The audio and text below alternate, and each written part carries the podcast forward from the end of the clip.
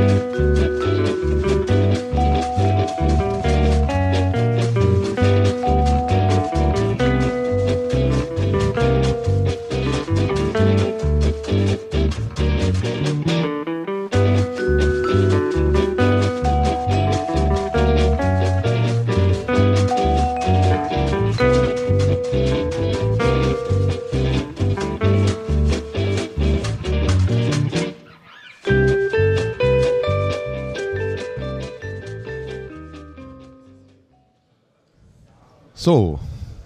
herzlich willkommen bei Channelcast Ausgabe Nummer 40. Jetzt haben wir dann bald die 50. Müssen wir uns mal überlegen, ob wir was machen, obwohl es sind noch 10 Folgen. Das heißt, es ist ja fast noch ein Jahr hin. 10, Ja, Monate, bis 10, 50 10 Monate dauert- bei dem Rhythmus, ja, bei dem wir es 50 dauert machen. noch ein bisschen. Genau. Ähm, ja, herzlich willkommen mit dabei, wie immer, der Andreas, Grüß Gott. der Markus, der Markus, Moin Moin und Servus. genau. Tiefschlaf. und der Alex ist mit dabei. Der ist wach und sagt Hallo. Der ist wach, ehrlich. Wir Ja. machen heute alle noch ein bisschen selber einen müden Eindruck. Es liegt daran, man hört es vielleicht schon im Hintergrund, wir sind heute nicht im Studio. Das heißt, wir sind weder beim Andreas noch sind wir beim Alex, bei dem wir ja die letzte Folge aufgenommen haben, äh, sondern wir sind heute in Düsseldorf. Äh, und zwar anlässlich des äh, Systemhauskongresses von Channel Partner, Chancen 2015, der gestern gestartet ist und heute seinen zweiten Tag hat. Und ähm, ja, wir haben die Möglichkeit ganz einfach mal genutzt, A, weil viele interessante Leute da sind, ähm, weil wir auch viele Gespräche geführt haben und wir haben heute auch noch äh, einen Studiogast, der nachher zu uns stoßen wird. Und haben wir gedacht, da wir eh schon hier sind, holen wir uns zwei Tische, stellen die zusammen, Strom haben wir, Internet haben wir und äh, lassen das hier mal stattfinden. Also es wird ein bisschen Hintergrundgeräusche geben, es lässt sich nicht vermeiden, ist vielleicht ein bisschen anstrengend dazuzuhören, aber wir hoffen, dass ihr trotzdem Spaß habt. Und weil wir gestern schon in Düsseldorf waren, Ja. ist das heute etwas gedämpft. Es ist heute etwas gedämpft, genau. Äh, war doch ein bisschen spät geworden bei dem einen oder Ja. anderen. Aber ich habe nur Altbier getrunken. Ich habe hab- nur ich hab frisches Weißbier Bier getrunken. Nein. Na, ich habe tatsächlich. Pilz getrunken, Königspilz. Also es haben relativ wenig Leute hier Altbier getrunken. Äh, Ich, ich dachte auch, dass die Also alle ich war gestern, äh, das Zeug trinken. mich hat gestern Muss man das Mikro ein bisschen- ähm, bisschen Brauereien Näher vom Mund tun. So vor dem? Mund. Lass es so unten hängen. So. Ja. Ja. Ja. So. Ja? Mich hat gestern ein Insider noch durch die Düsseldorfer Altstadt geführt und da haben wir drei, vier verschiedene ähm, Altbiere, die da selbst gebraut wurden von den kleinen Brauereien probiert und ähm, ich trinke das ja sonst auch nie und äh, da gibt es schon Mhm. deutliche Unterschiede, was die, äh, was Geschmack und ähm, angeht. Ne? Einige sehr malzig, einige schmecken fast wie Pilz. Ja gut, ist so bei fast allen Bieren so. Das macht ja auch einen Unterschied, ob du einen Augustiner trinkst oder einen Palane. das ist allerdings wahr. Ja, das ist äh, So da äh, ganz genau dasselbe. Äh, der Alex ist gestern noch aus dem Urlaub direkt hierher geflogen, hat die Freundin nach München weitergeschickt. Extra den. Urlaub abgebrochen. Genau. Ganz so schlimm war es nicht. ja. Wir haben die letzte Sendung, die letzte Folge beschlossen, äh, damit, dass wir gesagt haben, wir wollten noch über die kleinste Kaffeemaschine Die kleine die, Kaffeemaschine. oder die kleine Kaffeemaschine sprechen. Äh, da sind wir dann aber nicht mehr dazugekommen und haben gesagt, Nee, wir haben nur wir machen angefangen. die Auflösung dann am Anfang dieser Sendung. Sollen wir die jetzt schon machen? Das musst du ich machen. bin gar nicht so lustig. Ich bin ja überhaupt nicht ich bin im gar nicht so lustig drauf, um das jetzt irgendwie zu machen, aber ich kann das ja mal, ich kann das ja mal ausprobieren. Ja, mach mal. Die, die kleine Kaffeemaschine, das war ja so eine Episode aus dem Systemhausalltag eigentlich. Und zwar ein Mailwechsel zwischen Systemhauschef und, und, seinem, und seinem Azubi. Ähm, der startete mit einer Mail vom Chef an Firma, an den Verteiler Firma, also alle, Aha. betreff kleine Kaffeemaschine. Okay. Ursprüngliche Nachricht. Von Chef an Firma, betreff kleine Kaffeemaschine. Wo ist die eigentlich geblieben? Antwort von Azubi an Chef, kleine Kaffeemaschine. Ich glaube, die ist im Keller. Antwort von Chef an Azubi. Was macht die da? Drei Fragezeichen. Antwort von Azubi an Chef. Kaffee. Was auch sonst. Antwort von Chef an Azubi. Wieso wird im Keller Kaffee gemacht? Antwort von Azubi an Chef. Weiß ich nicht, da ich keinen trinke. Aber der, wie heißt der? Aber der Birz und der Josef müssten das wissen. Das sind die Techies, Aha. Die im Keller sitzen. die im Keller sitzen anscheinend und Kaffee trinken. Ähm, Antwort von Chef an Azubi.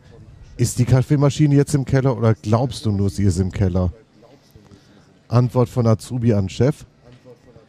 Ich habe gerade festgestellt, sie war im Keller. Antwort von Chef an Azubi. In CC die beiden, in CC die beiden Techies. Hallo McFly, ist wer zu Hause? Das heißt, wir haben die ganze Mailorgie veranstaltet, wertvolle Zeit verschwendet, weil du in der zweiten Zeile geglaubt hast, dass du dachtest, da war sie mal gewesen. Ganz toll. Gar genau das ist das, was ich sage. Hauptsache, es ist mal drüber gelabert und diskutiert. Regt mich das auf. Vielen Dank. Jeder weitere Kommentar überflüssig. Chef. Antwort von Azubi an Chef. Ich wollte nur behilflich sein. Antwort von Chef an Azubi. Vielen in Anführungszeichen Dank für die Hilfe. Der Verbleib der kleinen Kaffeemaschine konnte nie ganz geklärt Konnte werden. die geklärt werden. Aber in dieser Firma laufen tatsächlich alle bis heute zum Kaffeekochen in den Keller. Tatsächlich? Nein, Ja. nicht wirklich. Ja, damit wäre das auch geklärt. Was ist mit der kleinen Kaffeemaschine? äh, Die, die Theorie dazu war übrigens, weshalb im Keller Kaffee gekocht wird, weil im Keller die, der Ausgang zum Hof ist die Raucher dort unten Genau. rausgehen. Ja. und die Raucher anscheinend zum Rauchen in den Hof gehen und dann die Kaffeemaschine ähm, in die Nähe der Raucherzone geschleppt haben. Okay, alles Jetzt klar. höre ich mich nicht mehr, Christian. Doch, doch. Ich musste dich Ich nur mal ein bisschen leiser drehen, weil du bist immer so. Du Wieso das denn? Du, ja, weil du so übersteuerst jedes Mal. Du bist Das so ist laut. gar nicht bist so laut. Doch. Das ist Ich Ja. bin überhaupt nicht. Und, und, Schreist. und Taub auch schon. Deswegen redest du Deswegen wahrscheinlich so rede ich laut. so laut und weil du so das, taub und bist. das gar nicht. Ja, Ja, schlimmes Müssen wir mal zum HNO-Arzt schicken. Ja, ja, ja. Also wir machen das in Zukunft Das so. Jeder, jeder der teilnimmt, muss erstmal einen Attest Alter. vorlegen. Der muss mal einen Attest vorlegen, dass bei ihm auch alles in Ei, Ordnung ei, ei, ist. ei, ei, ei. Das wäre nicht, nicht verkehrt. Ja, ähm, bevor unser erster Gast zu uns stößt, was so in etwa, ja, wahrscheinlich äh, nächsten 10 bis 15 Minuten der Fall sein wird, ähm, lassen, lass uns mal anfangen mit zwei Personalien, die wir uns noch aufgeschrieben haben. Das eine, die Gabi Pohl ist wieder aufgetaucht, die war ja bei HP Genau. und da war davor war sie bei, Dell. bei Dell, richtig, Bei kam Dell von Dell. ziemlich, ziemlich lang. Wechselte zu, zu HP, war dort vorwiegend für das äh, PC-Geschäft zuständig. Partner, genau, Partner. PC-Vertrieb. Partner PC-Vertrieb. Und äh, die ist jetzt bei Toshiba. Genau, dann hatte sie aufgehört. Wo? Bei Toshiba? Schon nein, dann Nee. hatte, dann hatte sie, dann hatte sie bei HP aufgehört und wollte irgendwie privatisieren und, und Ja. so eine Beratungsgeschichte auf die Beine stellen Aha. und hatte das auch schon rumgeschickt per Mail. Das ist auch noch nicht ganz lang her gewesen. Okay. Und dann ungefähr drei Wochen später kam diese, kam diese Neuerung, dass sie bei Toshiba angefangen ist. Und das finde ich schon interessant. Mhm. Und sie braucht auch eine, eine breite Visitenkarte für den Titel, ne? das ist immer erstaunlich. Head of Channel Sales B2B PC Ja. Central Europe Dach. Ja. Ja. Ja, das stimmt. Das muss er erstmal unterkriegen. Mal locker ein Zweizeiler. Also ich bin mal, ich bin mal gespannt, wie die sich bei Toshiba schlägt, weil Toshiba war ja im Channel irgendwie so ein bisschen, also so mittelaktiv, Ja. würde ich mal, würde ich mal so sagen, vorsichtig. Ja, das ist das eine. Und das andere ist halt, ähm, da gibt es ja auch viele Beispiele dafür, was passiert, wenn jemand, der äh, durch ein unter, amerikanische Unternehmen geprägt ist, wie Dell oder auch HP, Zum Japaner geht. zum Japaner geht. Also äh, das kann gut gehen, muss aber nicht. und dort an einen man so zu Belgier sagen. reportet. Und dort an einen Belgier Reporter, der dort Geschäftsführer ist, der Herr Tomare, der Dirk Tomare. Und ja, und dann noch den äh, Geschäftsbereich ähm, jetzt über den Channel voranbringen, der groß im Fokus ist bei Toshiba. Ne? Der Tomera hat ja gesagt, äh, den, äh, die B2B-Notebooks da äh, als großes Ziel für die kommenden Monate Okay. ausgegeben, da voranzukommen. Ja, man sollte das tun. Ich meine, das ist das einzig, das ist das einzig Vernünftige, was man zurzeit machen kann. Ja. Konsumermarkt ist zwar ein bisschen angezogen, aber, aber B2B ist eigentlich die, der interessante Bereich Mhm. und wird auch auf Dauer meines Erachtens der interessante Bereich Ja. sein. Also ich stelle es mir äh, nicht ganz einfach vor, nicht, Nein. nicht, nicht deswegen nur, weil ich glaube von den Produkten und von dem Wissen um den Channel und so weiter, das, das kann die Gabi Pol sicherlich alles, aber ähm, was man so immer wieder mitbekommt, ist halt die Unternehmenskultur und die Art und Weise, wie es beim japanischen Unternehmen zugeht, doch grundlegend anders als beim Amerikaner. Ich glaube, Toshiba und HP und Toshiba und Dell vor allem unterscheiden sich doch Das denke ich auch. Ja. stark. Ja. Genau. Aber wir werden sehen. So, und die zweite Meldung, sehr gespannt. die wir uns noch aufgeschrieben haben, ist äh, zu Devil. Äh, dort ist nämlich der Axel Grotian verschwunden. Das hattest du noch, glaube ich, reingeschrieben, Markus, ne? Ja. Die, ähm, er ist ja nicht streng genommen jetzt nicht von, von Devil mehr verschwunden, sondern von Oder Action Europe, ja. Mhm. Europe GmbH. Ne? Das ist ja von äh, Action SA wurde Devil ja vor Ja, voriges Jahr über, übernommen. Und ähm, da ist jetzt die Tendenz ganz klar, dass das wirklich die Niederlassung von dem polnischen Distributor ich glaube, ist. und das nicht war der letzte Schritt Devil. der alten Devil. Das war der letzte Schritt. Der, der Carsten Hartmann als Gründer und, und Ja. Urgestein ist im April schon gegangen und äh, Axel Grotian war seit äh, 2007 da Geschäftsführer, also viele Jahre. Äh, zuletzt hat er nicht mehr als Geschäftsführer fungiert, sondern war, ähm, hat äh, Logistik, Service und IT geleitet und ist seit Juni jetzt äh, auch schon weg. Und ähm, ja, es ist jetzt eine, eine Niederlassung von, von, der, von dem polnischen Grossisten. Es ist keine, die alte Devil Ja, das war somit ja Also die- Management Ich fand das ganz interessant, weil ich dachte, dass der Axel Grotian schon längstens weg gewesen wäre. War er aber gar nicht. Nein, der Carsten Hartmann hatte auch noch vor gar nicht langer Zeit, als er noch in Amt und Würden war, äh, gesagt, ja, da gibt es keine Änderungen und der, der Axel Grotian Ja. ist natürlich noch bis Ultimo dabei, aber Ja, das, war auch schon abzusehen, dass äh, Mhm. ja. Die, die ähm, Manager aus Polen kommen ja hauptsächlich von der Techdata und da, ich meine, da herrscht eine ganz andere Unternehmenskultur und Ja. auch ein ganz anderes Arbeiten, als das bei einer Devil gewesen ist. ja, und sie haben jetzt auch die, die entsprechenden Distributionsverträge, die auch die, die Action in Polen hat. Also es gibt auch eine, eine, eine Mhm. Änderung im Portfolio dann, ne? Also etwas weg von klassischen. Ja, Komponenten und bisher hatte. Ja, das ist auch, ich glaube, das ist gar nicht so schlecht. Wobei die, ähm, dann ist ja, dann ist ja eigentlich der letzte, streng genommen, der letzte Komponentendistributor eigentlich die Action, die heißen auch Action, Action IT. Ja, Also der, der Gernot Sonic, Gernot Sonnig, ja. was ich ja auch ganz spannend finde, Ja. weil da sind ja sehr viele Leute, die im Komponentenbereich in, in verschiedensten Unternehmen waren, haben sich daher irgendwie wieder zusammengefunden. Auch Ja, da geht schon, geht schon eine. Ära zu Ende, kann man so sagen. Ne? Das kann man schon so sagen, ja. Ja, also da hat schon. Sievert und Kau hat auch ein starkes Kau hat auch noch ein recht Komponentengeschäft. Ja, oh, die machen aber längst, Bicom hatte, längst solange es sie gab. Die ist ja nur auch ich, nicht bin, mehr. ich bin nicht sicher, ob die wirklich so stark Komponenten gemacht haben wie. Sie haben zumindest noch Komponentengeschäft gemacht. War nicht der Schwerpunkt. Das ist richtig, ja. Großer Tech, ja. Cosatec hat noch Komponenten, paar- auch Grafikkarten von Es gibt ähm, merkwürdige Herkunft, Grafikkarten, sind bei habe ich auch gehört. Ich habe es auch nur gehört, Waren bei aber Großatec hab, aufgetaucht, äh, ich weiß es aber nicht Näheres. wirklich. Ja, die Cosatec hat, eine, Cosatec hat gestern eine, eine Meldung verschickt, äh, proaktiv, dass sie diese verdächtigen Nvidia-Karten, äh, die angeblich ja äh, gefälscht sind, auch in Umlauf gebracht haben.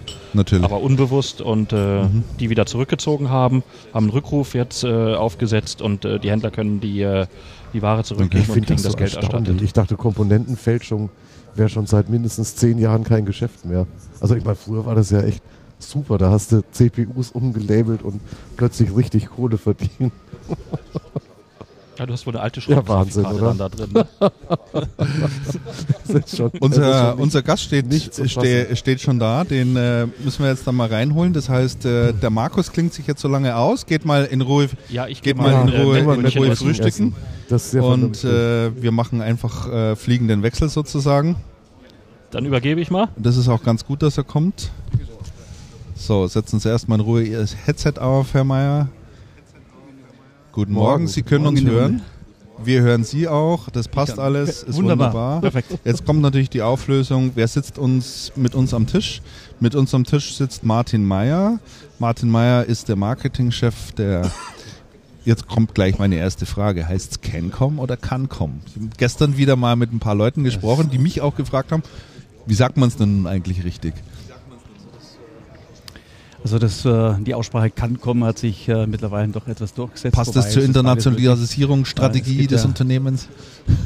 Abs ab, absolut richtig. Also wenn man mit den amerikanischen Kollegen Ja. spricht, die würden sie eher CanCom nennen. Ja, und äh, ich selber war ja ein paar Jahre auch äh, in Großbritannien und da hat niemand CanCom Ja? gesagt. sondern- Tatsächlich? ja, ja. British Oh und ja. American English. Beides, Sehr gut. Beides möglich. Ja, herzlich willkommen, Herr Mayer. Schön, dass Sie den, den Weg zu uns gefunden haben. Äh, Sie waren gestern ja auch hier und äh, durften dort äh, einen Award entgegennehmen. Bereits zum fünften Mal, nämlich den des besten Systemhauses Deutschlands in der Umsatzkategorie Systemhäuser ab 250.000 Euro. Das muss man noch dazu sagen. 250 Millionen. Was habe ich gesagt? Millionen. 1000. Das wäre ein bisschen wenig. Äh, ab 250 Millionen Euro. Und äh, ja, herzlichen Glückwunsch da nochmal an das Unternehmen, dass Sie da wieder so einen hervorragenden Platz hingelegt haben. Vielen, vielen Dank, Herr Mayer. Ähm, hat uns sehr, sehr gefreut. War eine große Ehre, vor allem, wie Sie sagten, zum fünften Mal. Ähm, wir haben schon, schon gestern den kleinen Karlauer kreiert, dass wir sagen, im, immer ein Stern mehr als die deutsche Nationalmannschaft. Im, Moment halten wir es. Und ich hoffe, es dauert keine vier Ja. Jahre, bis wir die nächste Chance haben. Äh, Es ist natürlich eine, eine, eine Wahnsinnsehre für uns ähm, und ähm, ähm, ja, es erfüllt uns auch mit, mit, mit Stolz und Freude. Zum einen natürlich, äh, weil unsere Kunden uns ähm, so gut bewerten, wobei die das ja nicht nur aus Sympathie, weil wir nette Jungs sind, machen, sondern sicher auch, weil sie zufrieden sind mit dem, was wir und vor allem unsere Mitarbeiter ähm, hier leisten. Und äh, also an der Stelle kann ich auch noch, noch mal meinen mein Dank an alle Mitarbeiter zurückgeben und weitergeben im Namen des Managements und des Vorstands. Es macht einfach Spaß, in dem Unternehmen zu arbeiten. Ja, wir sind, äh, ob, obwohl es uns mittlerweile schon, schon über 20 Jahre gibt, immer noch ein sehr junges äh, Team, ein sehr, sehr, sehr junger Haufen, hätte ich fast gesagt. Sehr junge Firma oder jung geblieben, muss man fast sagen. Ähm, und ähm, es macht, macht unheimlich Spaß, dort zu arbeiten, ja, weil ähm, wenn ich wenn ich es beschreiben dürfte oder müsste, dann ähm, ich werde ja auch manchmal gefragt, warum ist denn Cancom so erfolgreich, ja, und was macht euch denn aus im Unterschied zu anderen? Ähm, und dann äh, sind wir mal auf, auf den Nenner gekommen, der es eigentlich ganz gut trifft, der kurz gesagt so lautet, weil man bei uns als Mitarbeiter die Freiräume bekommt, sich zu entfalten, um erfolgreich zu werden und nicht innerhalb eines ganz eng gefassten Korsettes, eines Schemas 100% einer vorgegebenen Norm entsprechen muss, sondern ja, wenn man Ideen hat, wenn man äh, ähm, unterschiedliche Talente hat ähm, und unterschiedliche Ja. Prägungen, jeder Mensch ist ja anders, ja, dann äh, so nach dem Motto Stärken, Stärken, ja, dann versuchen wir diese, diese Dinge dann auch äh, Mhm. zur, zur Geltung kommen zu lassen. Soweit halt geht, ja, ja. Halt geht. Innerhalb des vorgegebenen Rahmens halt. Also es ist, es ist kein, keine Ansammlung freischaffender Künstler, aber Schon ein Stückchen, äh, Genau. schon ein Stückchen zielführend. genau. Ja, ja, sehr gut. schon noch eine Firma. Also äh, ja, sie haben da mit, mit, mit gutem Abstand äh, hat die Cancom da äh, gewonnen. Wobei es wird ja in der Region äh, Systema ist ja ab 250, ta- ta- 250 Millionen Euro. Jetzt ist irgendwie drin. Äh, natürlich auch schwieriger. Ich habe gerade nochmal nachgeschaut, als wir glaube ich mit dem Thema vor sechs Jahren gestartet haben, waren es exakt drei Häuser, die dieses Kriterium überhaupt schon mal erfüllt haben, einen Umsatz größer 250 Millionen zu machen. Das war die Bechtle, es ist die Cancom und äh, es war Computer Center. Die T-Systems haben wir damals gar nicht mit reingenommen, weil wir gesagt haben, T-Systems ist nicht wirklich ein klassisches Systemhaus im eigentlichen Sinne. Ähm, deswegen haben wir die rausgenommen. Jetzt, wenn wir heute mal drauf schauen, haben wir mittlerweile neun Häuser, äh, die äh, dieses Kriterium erfüllen. Es sind einige dazugekommen, Ja. wie eine Fritz und Maciol, eine Allgeier, Comparex. eine Comparex natürlich und so weiter und so fort. Mhm. Also ich will jetzt nicht sagen, die Luft wird dünner da oben, das ist jetzt auch ein Schmarrn, aber man sieht, äh, es gab in den vergangenen fünf bis sechs Jahren doch einen sehr großen Schub, äh, dass viele äh, Systemhäuser den Sprung in diese, ja, einen deutlichen Sprung nach vorne gemacht haben, was ihre Umsätze anbelangt. Und ich habe mich gestern auch noch mit dem Oliver Schallhorn unterhalten von der 14 Matschol, der, der hier zugegen war. Und da kommt man ja immer so ein bisschen ins Philosophieren, ne, weil man sich schon lange kennt. Und der sagt auch, also vor fünf, sechs Jahren hat so dieser ganz große Professionalisierungsschub auch angefangen. Ne? Unternehmen, Systemhäuser sind an die Börse gegangen. Ähm, das erfordert dann auch einmal ja, ein bisschen andere, sich anders aufzustellen. Ja? Also da geht es nicht mehr mit diesem Hemdsärmlichen, sondern da muss eine gewisse Professionalität ganz einfach auch dahinter sein. Es ist viel, viel mehr Transparenz auch da. Und äh, da hat er gesagt, ja, es ist heute schon anders als früher. Das ist, das ist in der Tat richtig. Ähm, ich ich würde würd den Zeitraum sogar noch ein kleines Stück weit, Ja. äh, weiter zurück datieren. Wir hatten ja so, im Prinzip sind ja einige, die jetzt groß geworden sind, ähm, auch, auch Kinder des neuen Marktes, Richtig, die diesen ja. überlebt haben. Ja. der neue Markt ist ein Begriff, den man schon lange nicht mehr gehört hat. Ähm, sprich, ähm, ähm, das jetzige Prime-Standard, beziehungsweise ganz wenige davon haben es auch in den, in den Tech-DAX geschafft. Ich meine, Wer erinnert sich noch an die M&S was, ja, also- beispielsweise? Ja, Oh War ja. ja damals Ja, ein, ja. ein, ein ganz Genau. großer Player im Markt. Ne? Genau, Hanke und Peter? Genau, ja, oder Hanke Richtig, und Peter. Axis, ja. Axis, ja. ja. Wobei, witzigerweise, Ja, die, die Menschen genau. gehen nicht verloren. Äh, die, die sind ja doch in, in, in ein oder anderen Bereich in, in, in den aktuellen Ja. Unternehmen auch äh, dann aufgegangen. Auch bei uns äh, sind, sind Teile der Assets und Management ähm, ähm, auch, auch eingeflossen. Also von daher, die Menschen gehen in der Regel nicht verloren. Das ist ja das Schöne in unserer Branche. Ähm, aber es verändern sich doch die Unternehmen. Und äh, ja, also zu, zurück zu dem, also es war eher so Anfang um, um die Jahrtausendwende, Anfang des, der, der 2000er Dekade. Ich meine, wir sind 99 an die Börse, ich weiß das noch sehr gut. Ja, ähm, und äh, ja, auch eine, eine, eine Bechtle ist ja so um den Zeitraum, äh, Ja. hat ihren IPO durchgeführt. Ähm, und, und die Unternehmen haben es halt dann geschafft, mit dem Kapital, das da eingesammelt wurde, ja, was in einem Fall eher mehr, im anderen eher weniger, aber egal. Es war, war die, die Absprungbasis dafür dann, ähm, das, das Wachstum für die Zukunft äh, voranzutreiben. Und die Unternehmen waren unabhängig von der Kapitalstärke im Sinne von Akquisitionswährung, ähm, aber ganz klar auf Wachstum, auf ähm, ähm, Ja. überdurchschnittliches Wachstum eingestellt. Und ich glaube, das hat den Ausschlag gegeben, im Unterschied zu anderen, die ja, für sich und mit sich und der Welt zufrieden waren, sagen, ja, wenn wir wachsen, ist gut, wenn nicht, dann auch. Und ähm, uns geht's ja ganz gut. So. Und ähm, das hat uns eigentlich immer schon sehr stark geprägt, dieses, ähm, dieser Wille zum, zum überdurchschnittlichen Wachstum. Ja. Ohne dass man jetzt von Besessenheit sprechen wollte, ja. aber äh, es macht schon Spaß, wenn man entsprechende Dynamik reinbringt und, und drin hat. Und sowas Mhm. prägt dann auch eine Mhm. Kultur eines Unternehmens. Und äh, ich glaube, das äh, ist schon bezeichnend für Kencom, wenn man es Ja. jetzt von der Seite betrachtet. Herr Mayer, wir hatten ursprünglich, oder wir haben eigentlich fünf Fragen für Sie vorbereitet, die machen wir jetzt aber nicht. Und zwar deswegen, ähm, oder wir machen sie nachher, wir machen sie dann im Anschluss. Wir mach, reden erstmal ein bisschen über ein anderes Thema, ähm, wo Sie, glaube ich, auch äh, gut hier dazu passen sozusagen, weil Sie haben ja gestern gesagt, dass Sie seit vielen, vielen Jahren äh, bekennender Macianer sind, also Apple-User sind, in der Apple-Welt groß geworden sind. Das ja auch schon, hat er auch eins vor sich stehen, richtig? das gehört dem, gehört, dem Kollegen, gehört dem Kollegen Reuter. Äh, Cancom ist natürlich auch einer der großen, wenn nicht gar der größte Apple-Reseller. Äh, das heißt, sie sind natürlich in dieser ganzen Apple-Welt auch gut zu Hause, reden dort auch immer wieder mit den Apple-Leuten, äh, mit den deutschen Vertretern, sprich Herrn Bussard Richtig, und ja. ähnlichen.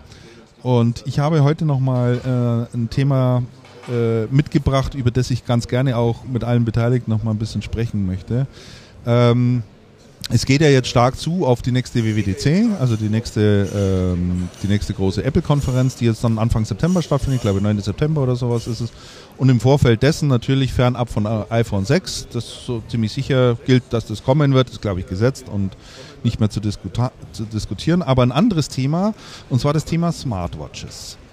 Ähm, Finde ich mal ein ganz spannendes Thema, weil man wahnsinnig viel darüber liest, weil ich so ein bisschen den Eindruck habe, dass viele Unternehmen sich dort fast einen Wettstreit liefern. Samsung wirft eine Smartwatch nach dem anderen auf den Markt.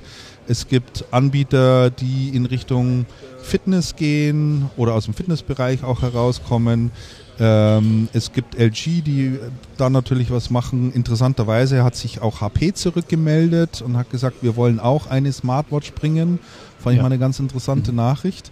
Äh, Motorola mit einem neuen Konzept, mal eine runde Uhr mit richtigen Zeigern und bestimmten Funktionen.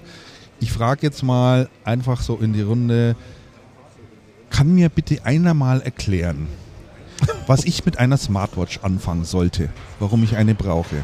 Ich sage gleich offen und äh, frei heraus, ich halte von diesem ganzen Smartwatch-Thema nämlich überhaupt nichts. Aber vielleicht kann mich jemand erzeugen. Herr Mayer, haben Sie eine Idee?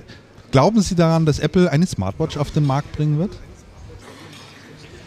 Also nicht, dass ich es wüsste, aber ich glaube fest daran, dass sie sowas bringen werden, denn ähm, das, das sind Lifestyle-Trendthemen. Also ich glaube, das ist ein wichtiges Stichwort, das wir hier ähm, in, in, die Diskussion aufnehmen müssen. Ähm, ich, ich, ich will es mit einer kleinen Anekdote beantworten, Ihre Frage. Als äh, Apple, ach Gott, wann war das, vor gefühlt über zehn Jahren, den iPod ähm, erschaffen hat, was ja, sag mal, das erste innovative ja. Produkt war ja. außerhalb der Macs. Ja. Apple war ja nur Macintosh, mhm. sonst gar nichts. Und als die den iPod gebracht haben, da haben wir uns angeschaut und ich mich gefragt, ein Walkman mit Festplatte, für was brauche ich denn das? Ähm, und wer braucht auch kein Mensch. MP3-Spieler gab es ja zu der Zeit schon. Ne? Und die waren, und genau. die waren sensationell. Ja, aber, aber nicht in der. Ja. Ja, ja. ja, Aber nicht in der Form, nicht in dieser Ausprägung, dieses, was ja da alles dahinter steckt. Mit, die, also ich meine, wer hat denn heute noch CDs? Ja, ich glaube, wir haben es, äh, mir hat es ein Kollege aus der Branche erzählt, er sagt, der hat eine sündhaft teure ähm, High-End ähm, Hi-Fi-Anlage für zigtausend Euro. Er hat gesagt, weißt was, ich habe die rausgeschmissen und habe jetzt nur noch meine ähm, Sonos, was auch immer, äh, Box und das alles nur noch äh, digital und fertig. Ja. Also das Ganze wurde innerhalb einer mhm. Dekade komplett gedreht. Ja, ich, ich, selber bin zwar ein bisschen auch nostalgisch, ich glaube, wir, wir, alle haben Sinn für Nostalgie, ohne uns jetzt da einen Stempel aufdrücken zu wollen. Ich habe auch gerne nochmal eine CD und ich gehöre auch zu der, zu der Sorte Leuten, die in Ausnahmefällen dann auch noch eine CD dann ähm, quasi digitalisiert, aber vollkommen ja. entgegen, entgegen dem Trend oder entgegen der, der aktuellen Situation. Das heißt, es ist ja sehr ähm, rückwärtsgewandt. Das heißt, die Frage ist gar nicht, ähm, glauben wir, ob man es braucht oder für was ist es sinnvoll, sondern ich, ich bin sicher, ich habe so das, das Gespür, das wird ein Trend, der sich einfach durchsetzt, der einfach kommt. Ja. Ähm, es gibt ja schon jetzt um, um iPhone und Co. diese kleinen Helferlein von Third Parties, wo ich so ein, äh, so, so, so, so ein Gummiarmband oder so, so ein festeres Armband habe, das mich dann weckt, wenn, indem es leicht vibriert und es meine Herzrhythmus, sonst was Frequenz misst und merkt, bin ich jetzt in einer ja. Tiefschlaf- oder einer Aufwachphase. Also mhm. mit, mit allen möglichen Gimmicks und Dingen, wo jeder sagt, braucht kein Mensch, also jeder, wir jetzt hier am Tisch ähm, was sich aber als Trend durchsetzen wird. Und ähm, ich meine, ja, ähm, ich habe auch festgestellt, der Trend ja. geht weg. Ich bin auch ohne Armbanduhr. Ja. Ähm, es, früher musste man seine Rolex, Omega, was auch immer haben und jetzt hat man halt äh, sein, sein Smartphone oder keine. Und ich denke, das wird, das wird vielleicht so ein bisschen die, die Rolex oder Smartwatch äh, der, der, der, der jüngeren Generation. Also ich kann ja. den, ich, ähm, ich kann den, ich kann den sinnlichen Mehrwert einer Smartwatch Features. nach wie vor nicht erkennen. Also viele erklären mir dann, ja, das ist, äh, hat viel mit dem Thema auch Notifications zu tun, ja da frage ich mich halt immer, was nutzt es mir dann, wenn ich, wenn ich auf meiner Uhr sehe, wer mich angerufen hat? Mein Handy vibriert ja eh gleichzeitig. Ja? Ich kriege die SMS da drauf. Ich sitze vorm Rechner, habe meinetwegen das Smartphone noch neben mir liegen. Ich kriege alle Notifications dann dreimal. Die Geräte sind dann nicht so intelligent, als dass sie es irgendwie wissen würden, wohin sie es schicken müssen. Ähm, also da kann ich es nicht erkennen. Ein Thema, äh, Gesundheitsbereich, da sollte man vielleicht noch mal ein bisschen gesondert darauf kommen. Das finde ich einen ganz spannenden Ansatz. Aber weil Sie Steve Jobs da noch mal reingebracht haben, beziehungsweise das Thema iPod, muss man ja auch wissen, Steve Jobs war ja Musikliebhaber. Für den war ja das Thema Musik mhm. extrem wichtig und in seiner Biografie und andererseits liest man ja, das war für ihn die Motivation, diesen iPod zu bringen, um dieses Thema Musik voranzubringen. Mhm. Ja. Jetzt frage ich mich, ob Steve Jobs auch derjenige ist und derjenige wäre, der dieses Thema Smartphones, äh, Smart Watches nach vorne bringt. Mhm. iPhone, klar, das war, er hat gesagt, äh, mit den herkömmlichen Telefonen, das geht gar nicht, da brauchen wir was Vernünftiges, also hat er das iPhone entwickeln lassen nach seinen Vorstellungen. iPad auch klar, er hat gesagt, wir brauchen einen Computer, den man mitnehmen kann mit einem völlig neuen Bedienkonzept, da ist das iPad draus entstanden. Aber ähm, Deutet es vielleicht tatsächlich ein Stück weit darauf hin, dass wenn Apple in Richtung Smartwatch geht, dieses Thema Gesundheit, Sammeln von Gesundheitsdaten in jeglicher Form, die, die das Einfallstor sein könnte von Apple in die Richtung zu gehen? Also den Menschen dahingehend zu unterstützen, zu sagen, wir unterstützen dich, was, was, dich, was deine Fitness anbelangt? Wenn, so? Ich, ich würde es gar, gar, nicht, mehr von der Seite her betrachten. Also es ist sicher etwas, was, was dort einen nicht zu unterschätzenden Anteil annimmt, also Thema Gesundheit, Sport, ähm, Fitness etc. Aber ich, ich komme wieder auf, auf dieses Thema Lifestyle zurück. Ja. Es ist einfach hip, wenn wir uns anschauen, wie, wie die Leute heute, jungen Leute oder auch, auch wir, ja, jeder von uns hat ein Smartphone, bekommt ja schon gar kein normales Telefon mehr. Wie wir kommunizieren, wie wir interagieren. Wir sind always on, ja. Jeder von uns checkt im Schnitt alle zehn Minuten seine Mails, ähm, andere alle zwei Minuten etc. etc. Es ist ein völlig anderes äh, Kommunikationsfall, ein völlig anderes Miteinander umgehen. Und ähm, es ist einfach out, ja, für, für, für viele, was heißt out, ähm, ähm, eine, eine ganz normale Armbanduhr, die sonst nichts kann, um Himmels Willen, was will ich denn mit sowas? Sondern äh, Interaktion ist doch das, das Stichwort äh, der, der Stunde. Ich muss mit, mit jedem Device äh, meine Daten austauschen, muss interagieren, wo ich gehe, schalte, walte. Ich will wissen, wie viele Schritte habe ich heute gemacht, ähm, wie lange bin ich da und da angestanden, etc. etc. Also alles wird ja, wird ja erfasst. Also das Thema Big Data nimmt ja wahnsinnig Einzug auch in unser, in unser Alltagsleben. Ähm, also mhm. wenn wir uns Runtastic anschauen, ich glaube, jeder von uns hat äh, zig Kollegen, die, ich bin heute 7,3 Kilometer mit Runtastic mhm. gelaufen, juhu. Ja, wen hätte es denn früher interessiert, wenn ich jemand erzählt habe, ich bin heute sieben Kilometer gejoggt. Ja. Also dieses, ähm, ich tue was und will es selber wissen und äh, bin statistisch äh, sozusagen äh, fanatisch äh, oder, oder, oder ähm, in diese Richtung getrimmt und ich will es Gott und der Welt mitteilen und äh, alle finden es toll. Ja.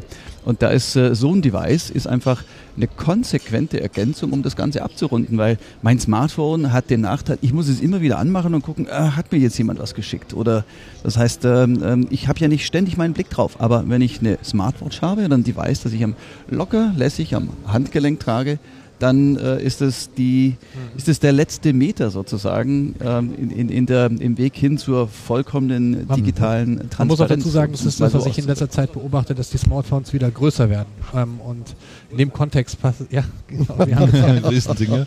Äh, also äh, ich glaube, in, in, dem Kontext geht es einher. Also ich glaube, was, was Martin Meyer gerade gesagt hat, der Klassiker, dass man die ganze Zeit sein Handy halt hervorholt, auch im Gespräch. Es wirkt ja auch zum Teil nicht so höflich. Äh, das kann man natürlich elegant mit einer, mit einer Uhr auch lösen. Aber ich, das glaube ich nicht, das ist der Knackpunkt. Ich, ich, ich glaube, der Knackpunkt ist, ist tatsächlich. Aber was will ich, aber was will ich denn darüber lösen, ehrlich gesagt, Alex? Wenn da, wenn da drauf steht, mich hat XY angerufen. Ja, aber was mache ich, was mach ich denn da? Ja, was, wir sind ja, aber das ist das auch, äh, wir sind ja scharf auf diese Informationen die ganze Zeit. Also ich meine ganz ehrlich, es macht auch keinen Sinn, dass wir alle genau. 10 Minuten unsere E-Mails checken. Es hat sich halt eingespielt. Ich glaube nicht, dass es wieder rausgeht. Aber du wirst so. doch nicht E-Mails lesen wollen über sowas. Also ähm, nicht vielleicht Oder, e oder steht dort, du hast 23 E-Mails naja, bekommen. Gut, was, was, ja was nutzt mir diese Information? Ja, du weißt Nichts. ja von wem du die. Naja, ganz so ist es ja nicht. Du weißt ja von wem du diese E-Mails bekommen hast. Und wenn du da erfährst, dass du von einem wichtigen Geschäftspartner, Kollegen, Vorgesetzten eine Mail bekommen hast, dann hast du auf jeden Fall mal genau die Information, die wo auch ein kleines Display reicht, um diese Information zu bekommen, wo du nicht unbedingt jedes Mal vor allen Leuten deinen 8 Zoller rausholen musst. Oder 11 Zoller zum also, Teil. Also ich sehe ich seh das schon auch so. Die Frage ist falsch gestellt. Also die, die Frage, wer braucht das, mhm. ähm, ist eigentlich komplett falsch gestellt. Es wird kommen und wenn es und wenn's einen Nutzen hat, wenn die Leute einen Nutzen sehen, werden sie es werden einsetzen und das Verhalten wird sich komplett ändern. Also, also die, was also man die, was man ja so sieht, wer, wer, hätte, ja. ich meine, wer hat einen iPod gebraucht, als der gekommen ist? Kein Mensch. Ich bin auf der Presseveranstaltung gewesen und habe gedacht, dann, dann so Chaka Chaka iPod. Ich habe gedacht, was?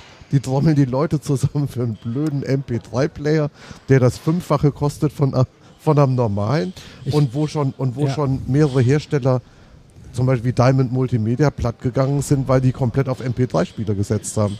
Aber ich dachte, also, also hallo? Ich, ich, glaube auch, ich glaube, es, es geht auch da, damit einher, dass einfach alles smart wird. Ich bin jetzt auf, im IFA auch sehr gespannt, der jetzt bald kommt, der auch alles smart machen möchte und vorstellen möchte, möchte ja im Entertainment-Bereich viel auch vorstellen, nicht nur Smartwatches. Äh, ich glaube auch, wenn wir brauchen noch keinen Kühlschrank, der intelligent ist. Aber wenn plötzlich die Kühlschränke anfangen, intelligent zu sein, dann wird man sich auch über kurz oder lang so einen zulegen, weil auch die Auswahl der Markt entsprechend sein wird, weil tatsächlich auch Spielereien plötzlich äh, praktikabel werden. Ähm, nicht, dass wir es jetzt brauchen, aber die, Nein, der Trend geht dahin, die alles mit alles mit IT, wie Martin Meyer auch gerade mhm. meinte, mit Big Data auszustatten äh, wo man jetzt noch gar nicht dran denkt. Und irgendwann spielt sich ein. Die Angebote, ähm, in dem Fall wird das Angebot auch die Nachfrage bestimmen, glaube ich. Ja, und die, und die Leute setzen es ja ein, auch in, in Arten, über die sich die Leute, die es mal erfunden haben, überhaupt keine Gedanken gemacht haben. Also das. Aber ich, ich muss gerade. Die, die, die, Geschichten, die Geschichten ja. finden sich. Manchmal findet sich auch gar nicht. Manche Dinge verschwinden dann ja einfach wieder in der Schublade, weil es ja. dann doch eine Scheißidee war und keiner was damit anfangen konnte. Ja, es ist ja jetzt nicht so, dass äh, die Smartwatches, die jetzt schon auf dem Markt sind, also ist doch wahr. Äh, die, die es von Samsung beispielsweise gibt, die ja da doch äh, sehr stark dahinter sind, ist ja keineswegs so, dass die Verkäufe da durch die Decke gehen. Ah, nein, man also das ja verkauft sich ja wirklich nur in homöopathischen Dosen. Und äh, es gibt auch viele, die das Ding mal zwei Wochen anhaben, dann wieder auf die Seite legen, weil sie schon sagen, mich nervt ja alleine schon eine Uhr, die ich an, am, an der Hand trage, mindestens einmal am Tag laden zu müssen. Ja, also das ist ja irgendwie Ja. eigentlich nicht so wirklich das Konzept dahinter. Ne? Ich krieg, ich, Aber daran, haben wir daran ja. alle gewöhnt. Ob ich jetzt ein, zwei ist ja oder drei schlimmer. Devices anstecke, jeder hat sein Smartphone, sein Tablet Ja, aber und das dann halt noch sein ist ja auch, klar, sagt man, kann man, kann man mitmachen, aber es ist auch immer wieder ein Stück weit mehr Belastung, das sie haben. Ne? Sie haben plötzlich irgendwann, wissen sie nicht mehr, wie spät es ist, weil, ihnen der Akku leer gelaufen ist. Und jeder kommt immer ständig in die Situation rein. Ne? Aber ich, äh, Ja, das sind halt technische Probleme zu lösen, ohne die sich das, das Zeug, glaube ich, schon auch nicht durchsetzen wird. also ich bin da sehr kritisch und äh, man merkt es schon, ich will da einfach auch mal ein bisschen, allerdings bisschen, äh, bisschen Kontra halten. Ich, äh, ich kann mir einzig und allein vorstellen, wenn Apple etwas in der Richtung macht, wird es sehr stark in den Bereich Fitness und Gesundheit reingehen. Also auch mit dem Healthbook, was sie da konzipiert haben. Sie haben ja auch eine API geschaffen, eine Schnittstelle geschaffen, andere Hersteller eingeladen, dort beizutragen, diese Gesundheitsdaten, die es ja auch von allen anderen Geräten gibt. Ich kann ja heute auf eine, eine Waage drauf sta- steigen, die meldet wiederum zurück, was ich wiege und trackt das irgendwie. Aber diese ganzen Daten, dieses Thema Big Data, was du sagst, das muss ja auch irgendwo mal zusammenlaufen. Und diesen Hub, das könnte Apple sein, die sagen, wir sammeln das alles ein und stellen es in geeigneter Form da. App- Apple ist einer derjenigen, die es die es geschafft haben, beziehungsweise vielleicht sogar derjenige, der diesen ganzen Hype und Hub, ähm, diesen- diesen Trend initiiert und ausgelöst hat. Ich meine, Apple war ja damals zu, diesem, zu der Frage, Herr Mayer, nochmal zu dem, zu dem Gedanken Sport, Fitness, ja. Ich meine, Apple hatte damals, äh, als, der, als der, der iPod rauskam, dann auch schon die Verbindung mit, Richtig, mit ja. Nike, Ja, äh, mit, dem, stimmt. mit dem Schrittzähler. Ja. Und das ist ja, Ja, schon, Gottes ja. Willen, zehn Jahre liegt das zurück, ja. Ähm, aber nochmal zum, zum Grundsatz. Es, es, ist, es ist auf der einen Seite sicher, Fitness wird ein wichtiger Bereich sein, in dem man sich ähm, austoben wird. Aber wenn man nur mal ein weiteres ähm, Buzzword strapaziert, äh, Mhm. das Internet of Things oder Internet of Everything, wie auch immer, also wie jetzt ähm, Alex Rodau gerade sagt ähm, zum, zum Thema intelligenter Kühlschrank.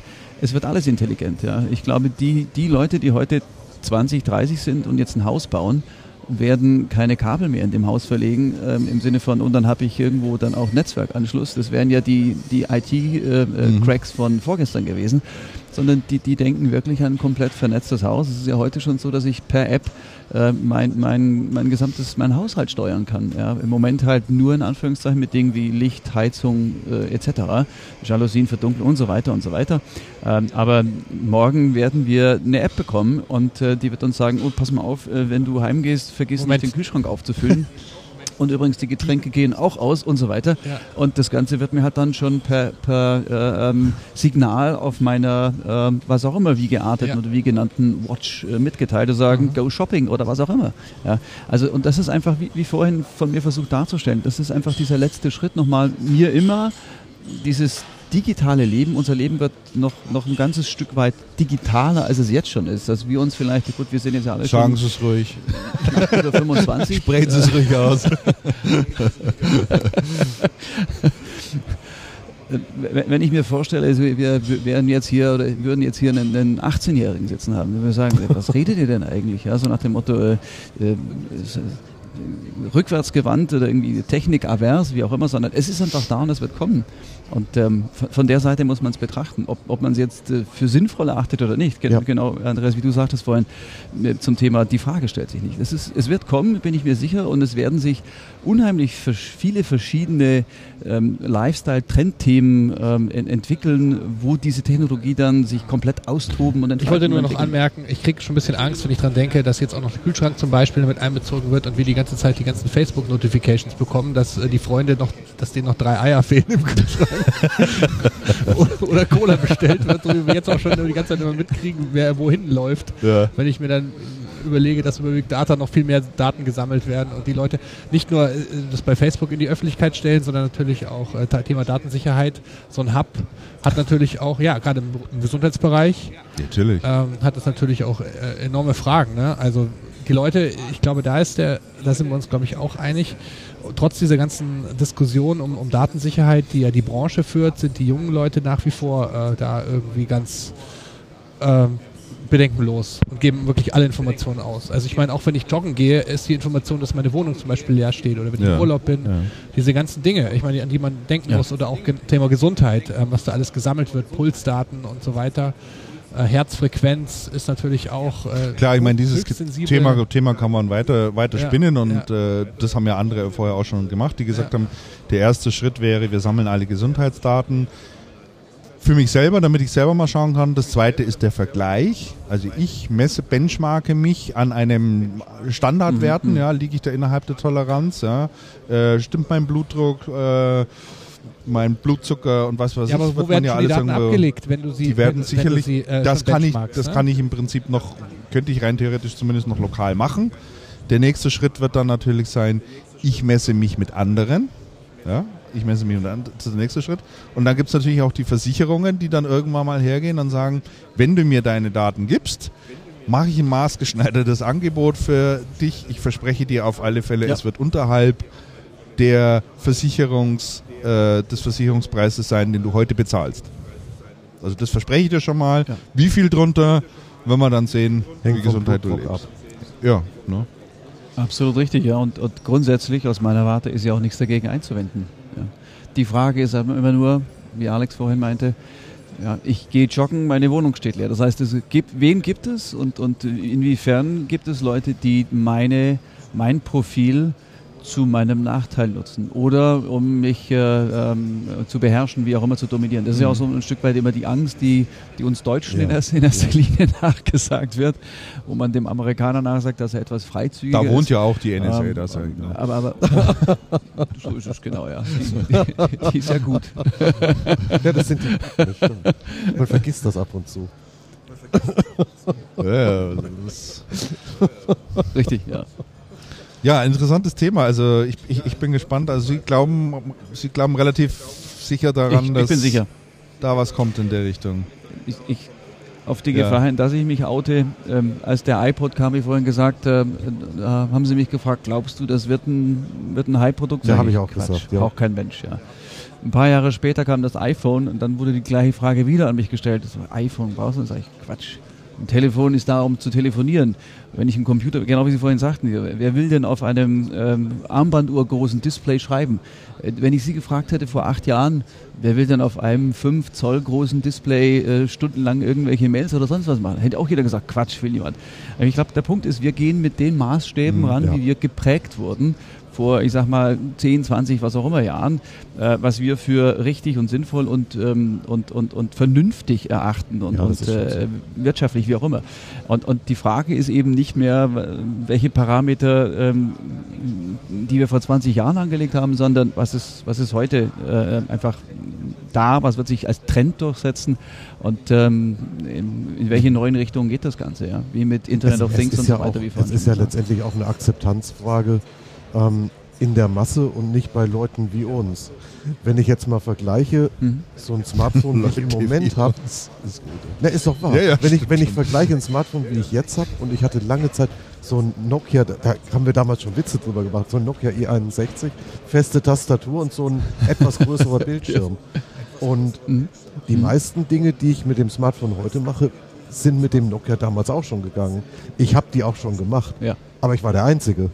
Weil es halt scheiße umständlich Mhm. war und weil man sich einarbeiten musste und weil die meisten Leute einfach keine Lust dazu haben. Und, Mhm. und weil dann Leute wie Apple hergegangen sind und die Dinge wahnsinns vereinfacht haben und schon springen mehr Leute auf. Das, das ist halt so. Also wir, wir, wir Ja. sind da überhaupt nicht der Maßstab, weil wir, weil wir technikaffin sind. Wir, wir nehmen Wahnsinnshürden in Kauf. Das machen viele Leute nicht. Die machen das halt genau, wenn das so einfach ist wie beim iPod im Vergleich zum MP3-Player. Und dann sind die auch bereit, Wahnsinnskohle dafür zu bezahlen. Was man Ja. vorher nicht gemusst hatte. Richtig. Das stimmt schon, ja. Ja gut, warten wir es ab in ein paar Ja, Tagen, wenn wir es ja dann, wenn wir es ja dann wissen, Ja, ob da was kommt oder nicht. ja, da bin ich echt mal gespannt. Lassen Sie uns ja mal ja noch auf die fünf Fragen kommen, wobei wir die erste schon fallen lassen können. Die hätte gelautet, die hätte gelautet, können Sie noch pitchen? Stellen Sie in 30 Sekunden Ihr Unternehmen und Ihr Tätigkeitsumfeld vor. Hätten Sie aber locker hingekriegt als Marketinggeschäft, ne? ja. Das hätte ich mir zugetraut. Ähm, Lassen Sie uns auf die zweite Frage kommen. Die zweite Frage lautet, äh, die hast du, glaube ich, formuliert, Alex. Vielleicht Ja. magst du sie auch vortragen. Genau, also die, die Frage ist immer grundsätzlich an alle Systemhäuser, die Cancom betrifft, äh, trifft die aus meiner Sicht in einem besonderen ähm, Rahmen ähm, sogar noch zu, in besonderem Maße. Wie lauten Ihre Antworten? Wir sind ja per Du, wie lauten deine Antworten ähm, als Systemhausverantwortlicher, Mitverantwortlicher auf den Strukturwandel in der IT? Ähm, die Frage zieht ähm, darauf ab, ähm, dass natürlich zum einen sich alles in Richtung Cloud, Big Data, Internet of Everything bewegt, zum Ja, anderen auch, genau. wie ich finde, die, ähm, die Branchen in dem Kontext, äh, die einzelnen äh, eine zunehmende Bedeutung auch, auch bekommen. Die, die Ja, genau. Branchen seitens Ja, der. Kunden jetzt, meinst Ähm, du? Okay. genau, also- okay. Ich lasse jetzt mal bewusst so offen die Frage ohne sie, weil ich schon merke, du möchtest Mm, loslegen mm, und mm. also dann frage stelle ich sie bewusst offen die Frage. Also die IT wandelt sich. Wie äh, stellt sich Cancom dazu ähm, auf? Wie sieht Cancom die Antwort darauf? Ich, ich, ich will das Ganze vielleicht kurz eröffnen mit so einem kleinen Zitat von Mac Whitman, die letztes Jahr auf der Global Partner Konferenz gesagt hat, die Welt erfährt gerade frei übersetzt einen dreifachen Sturm, also einen Triple Storm, aus, bestehend aus Cloud, Big Data und Mobile. Und äh, es gibt ja ein Stück weit auch das, genau genau das wieder, was du gerade gesagt hast. Und, und es ist so. Also man, das äh, drückt zum einen aus, dass wir in der Vergangenheit, wenn ich mir jetzt anschaue, die, die Dekaden waren ja immer geprägt durch, ähm, durch große ähm, ähm, evolutionäre Schritte. Ja. Wir hatten in den 70er, 80er einen Mainframe, dann Client in den 90ern, beziehungsweise einen Server dann, Client-Server-Architektur in den 2000ern kam dann das Internet und das Ganze ja auch hinterlegt mit verschiedensten Brands und, ähm, und, und, und Logos, Herstellern etc., die Ja. gekommen und teilweise gegangen sind. Ja, und äh, jetzt haben wir halt ähm, die Dekade des Cloud Computing und Cloud, Cloud Mobile, Big, äh, Big Data etc. Ja, ähm, wo, wobei ähm, Big Data ja auch, auch ein, ein Phänomen ist, das mit Cloud extrem eng zusammenhängt. Ja, und Mobility letzten Mhm. Endes, worüber sprechen wir gerade, ja, mit der Airwatch etc. oder wie auch immer sie heißt. Ähm, das sind ja alles Dinge, die auch, auch dem, dem Bereich Cloud, Mobility und Big Data in einem zuzuordnen sind, äh, in, in, in Reinform, muss man sagen. Ähm, wie, wie stellen wir uns dem Thema? Ähm, wir, wir haben klar erkannt, die, die Welt verändert sich rasant. Ja, viel schneller, als sie das in den 2000ern getan hat. Die Geschwindigkeit nimmt unheimlich zu. Ich war offen gesprochen überrascht gestern auch ähm, über die, die, ähm, das Feedback, die Aussage auf der, ähm, auf der Awardverleihung von Regina Böckle, dass ähm, äh, bei den Projekten, die befragt wurden oder bei, den, bei den Systemhäusern, die zu, im Zusammenhang zu den Projekten befragt wurden, das Thema Cloud nach wie vor eine untergeordnete Deutlich Rolle, war glaube ich der Ausdruck, ähm, einnimmt, sondern sehr, sehr stark das Thema Infrastruktur noch vorherrscht. Das ist richtig, ja. Ähm, es wird auch immer Infrastruktur geben. Wir werden immer Infrastruktur brauchen, in gewisser Weise. Aber die Dinge wandeln sich. Man muss, man muss schon sehr genau hinschauen, wie, wie schnell und, und, und dynamisch sich dieser immer noch verhältnismäßig kleine Bereich wandelt. Das ist das eine. Und wie, wie sich der andere Bereich ähm, weiterentwickelt, der im Moment noch ähm, das, das absolute Schwergewicht ausmacht. Äh, Der stagniert ja mehr oder weniger, ähm, wenn ich das jetzt en gros die Infrastruktur betrachte, beziehungsweise ist ja eher rückläufig, ähm, das allen, allen voran, was das Client-Geschäft anbelangt. Ja. Auch wenn wir jetzt zwischendurch einen XP-Hype hatten, Ja, ja. also XP zu Windows 8, ähm, darf man sich um Himmels Willen nicht darüber hinwegtäuschen, dass, äh, dass, dass, dass das klassische Client-Geschäft und Client-Server-Geschäft unter einer, einer, einer starken Bedrohung steht. Ähm, das heißt, die, die Welt verändert sich, weil sich das Userverhalten verändert. Die, die User wollen einfach über, immer und überall ähm, ähm, Daten konsumieren, brauchen mobile Devices und das verändert die Infrastruktur komplett. Ich kann nicht mit einer traditionellen Server-Client-Architektur das Userverhalten der Menschen Abbilden. von heute ähm, äh, abbilden und, und, und lösen. Das ist vollkommen unmöglich. Und wenn ich aber diesem, diesem ähm, traditionellen äh, Bild äh, verhaftet bin, dann werde ich irgendwann hinten runterkippen. Ja. Und wir haben das sehr, sehr gut erkannt äh, mit, mit, dem, äh, mit, mit dem Setup, mit der Strategie, die wir, uns, ähm, die wir für uns entwickelt haben und richten unser Unternehmen konsequent auf diesen Trend, auf diese Transformation aus. Das heißt zum einen im Bereich der Infrastruktur, das heißt also der, der Kunde braucht eine dynamische Infrastruktur. Wir bieten dem Kunden eine Cloud-Lösung, das heißt Cloud-Lösung, das heißt wir haben verschiedene Lösungen entwickelt. Also unser, unser Umbrella, unser, gesamter, äh, unser gesamtes Cloud-Offering steht ja unter dem, dem Stichwort die Business Cloud oder deutsche Business Cloud. Ja. Aber die Business Cloud ist das, das Stichwort, wo ein Kunde dynamisch IT konsumieren kann, wo immer er steht und geht. Das heißt, zu jeder Zeit, auf jedem Device, in jedem Ort dieser Welt hat er IT in dem Umfang. Herr Mayer, jetzt muss ich kurz unterbrechen, jetzt wird man zu marketinglastig. Weil ich sag mal, die, die Vorteile oder, oder, oder das, was äh, Lösungen aus der Cloud heraus versprechen, ist, glaube ich, jedem prinzipiell klar. Die große Frage, die sich mir eher stellt, ist, geht in die Richtung, ist Sehen Sie denn gerade insbesondere in Deutschland diesen Markt schon als so reif an, als dass die Vorhaben, die Concom hat, und Concom war ja einer, der sehr früh in dieses Thema auch rein ist, sich sehr früh auch zu diesem Thema positioniert hat, sind denn da die Erfüllungen oder die Erwartungen, die man dort reingesteckt hat, bisher erfüllt worden? Ich halte mal dagegen. Sie sagen mir dann, ja, stimmt oder stimmt nicht. Ich sage mal zum einen, lassen Sie uns mal das Thema anschauen, Office 365 Microsoft tut sich nach wie vor sehr, sehr schwer in Deutschland, dieses Thema an den Start zu bekommen. Äh, jeder in der Branche sagt, die Deutschen oder die Länderorganisation sagt in Deutschland fast unmöglich. Also es ist einfach wahnsinnig schwierig, dieses Thema zu platzieren. Warum? Weil natürlich gerade die Unternehmenskunden sagen, ich bin noch nicht wahnsinnig und packe meine ganzen Dokumente, meine Excel-Sheets, wo meine Businesspläne drauf sind, meine ganzen E-Mails, äh, meine ganze Kommunikation in die Cloud herein, wohlwissend darum, äh, dass es gewisse Dienste gibt, sprich die NSA und andere Dienste, die sehr großes Interesse an diesen Daten haben und die auch ständig abschnorcheln. Deutschland, Land der Erfinder, Hochtechnologie, kann man ja absolut nachvollziehen, diese Bedenken. Microsoft hat ja daraufhin reagiert in dem Sinne, dass sie gesagt haben, wir hören uns die Bedenken an, wir, wir verstehen das auch. Wir werden einen Schritt gehen und das abkoppeln und eine Cloud machen, die zumindest mal innerhalb Europas läuft. Sitzt, glaube ich, war Irland oder ist Irland, haben dort das Rechenzentrum ausgebaut. Ja. Was passiert? Genau. Wir lesen 14 mhm. Tage später einen Gerichtsbeschluss einer amerikanischen Richterin, die sagt, ist mir doch scheißegal, ob diese, ich sag's jetzt mal ganz überschützt, mir scheißegal, ob diese E-Mails in Irland liegen wir werden darauf zugreifen und es gibt einen richterlichen Beschluss und die mussten es auch, Microsoft musste diese Informationen auch rausrücken. Das heißt, das Ganze wird ja wieder ad absurdum geführt. Und das sind ja die Botschaften, die auch bei diesem Unternehmen ankommen, die dann sagen, hm, keine Ahnung. Zweites Beispiel. Zweites Beispiel möchte ich nennen und das ist auch ein Unternehmen, ähm, mit dem sie relativ viel Geschäft machen, ist Adobe. Adobe war ja auch einer der Player, Absolut. die sehr früh gesagt haben, wir müssen schauen, dass wir von diesem On-Premise-Geschäft weggehen in Richtung Cloud rein und haben dort ihre ganzen Produkte rein. Der Adobe-Chef hat damals gesagt, es werden etliche schwierige Quartale kommen, weil wir die Umsätze nicht schaffen werden. Es werden rote Zahlen geschrieben werden. Wissen wir, äh, wir haben halt Abo-Geschäft und dann zieht es halt irgendwann an. Eigentlich super. So, äh, Adobe hat es ja in viel, viel kürzerer Zeit tatsächlich geschafft, aus diesem Tal herauszukommen und wieder nach oben loszulegen, mit einer Ausnahme Deutschlandgeschäft.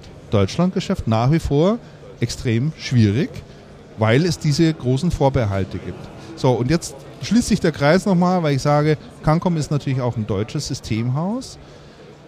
Wie gehen Sie konkret mit diesen Themen um? Werden, kommen die Kunden genau mit diesen Themen, so wie ich es in der Art heute geschildert habe? Und, und, und wie löst man das? Auch dauerhaft. Ja. Okay. Die, die, die Antwort ähm, muss mehrere Teilantworten beinhalten. Zum, zum einen, ähm, wie sieht die Situation seitens der Kunden aus? Wie, welches Bild haben wir vom Markt?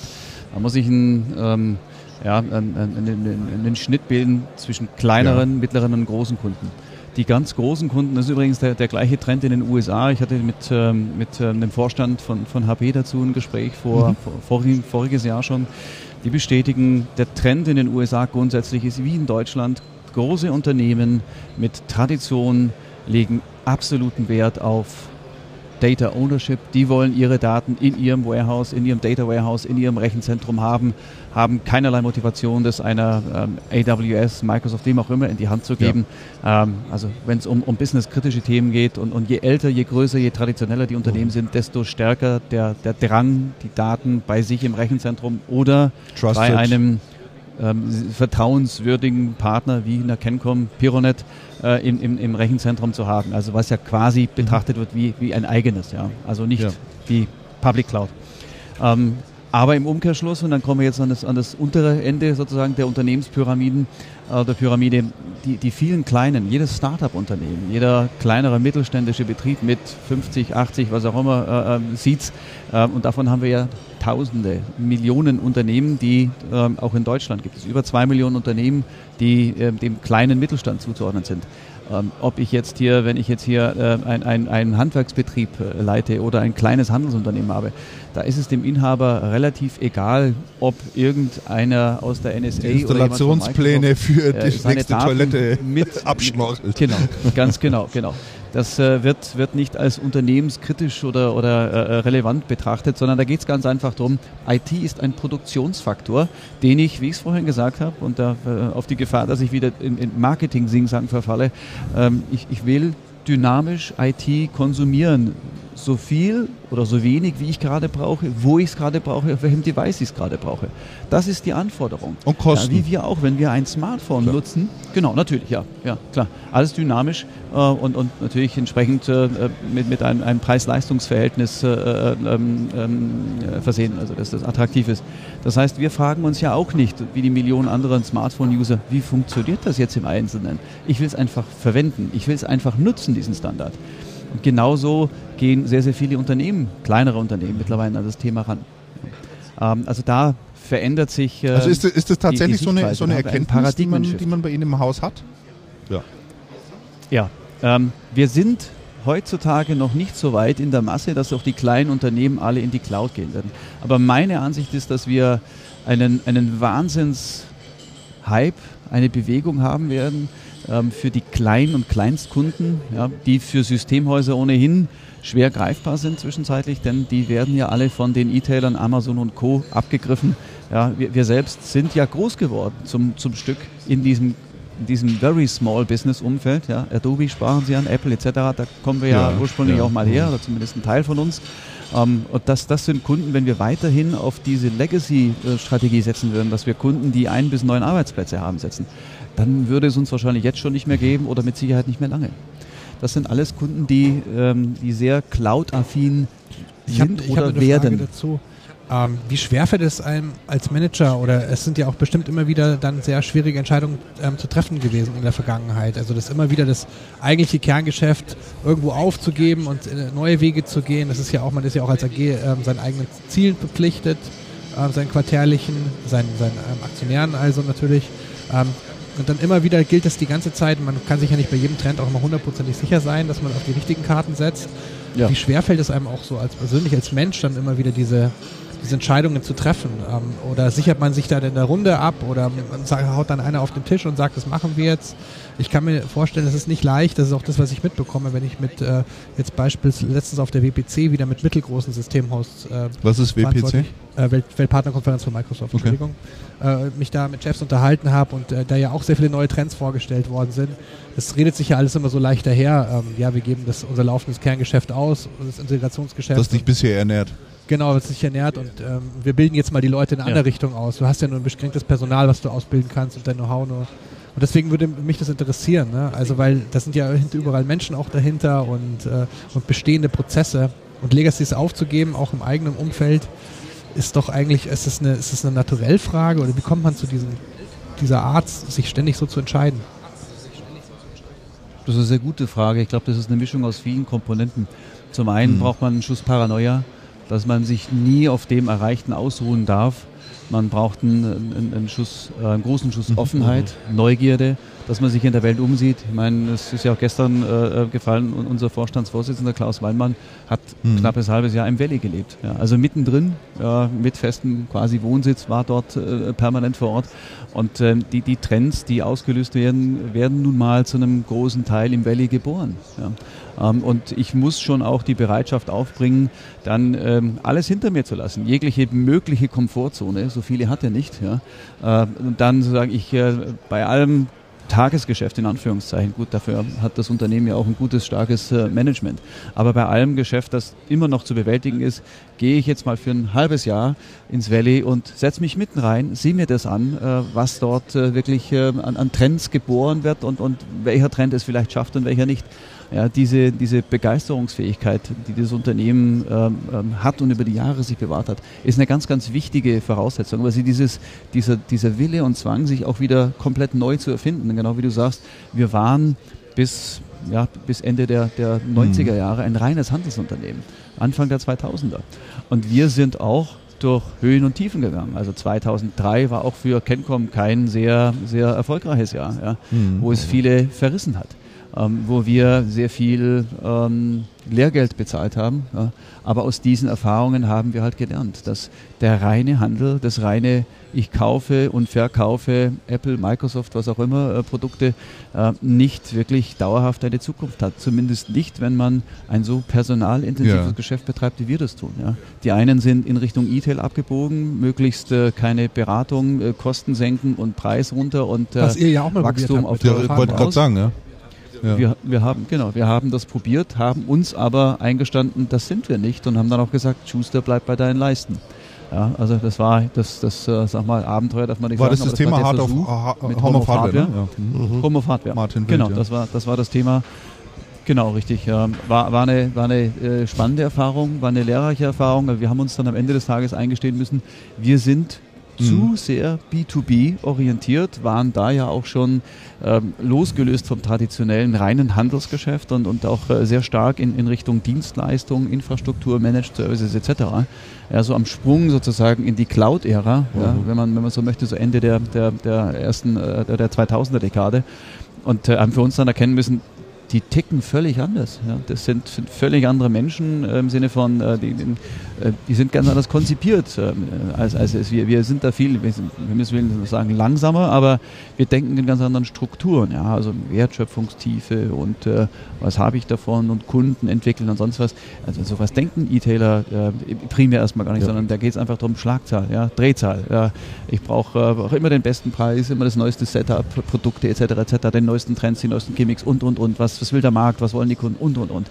Ähm, das ist eine völlig andere ähm, Herangehensweise, obwohl wir witzigerweise ja. in derselben Branche unterwegs sind. Ja. Ähm, und da haben wir für uns auch, auch viel gelernt, ähm, eben, eben ähm, die Dinge zu machen, die wir gut können und die konsequent zu machen. Mir fällt da übrigens ein, ein guter, ein schlauer Spruch, einer der vielen von Steve Jobs ein, der mal, der mal gefragt wurde, warum seid ihr denn so erfolgreich? Und dann hat er gesagt, weil wir viele Dinge nicht gemacht haben. Ja. ja.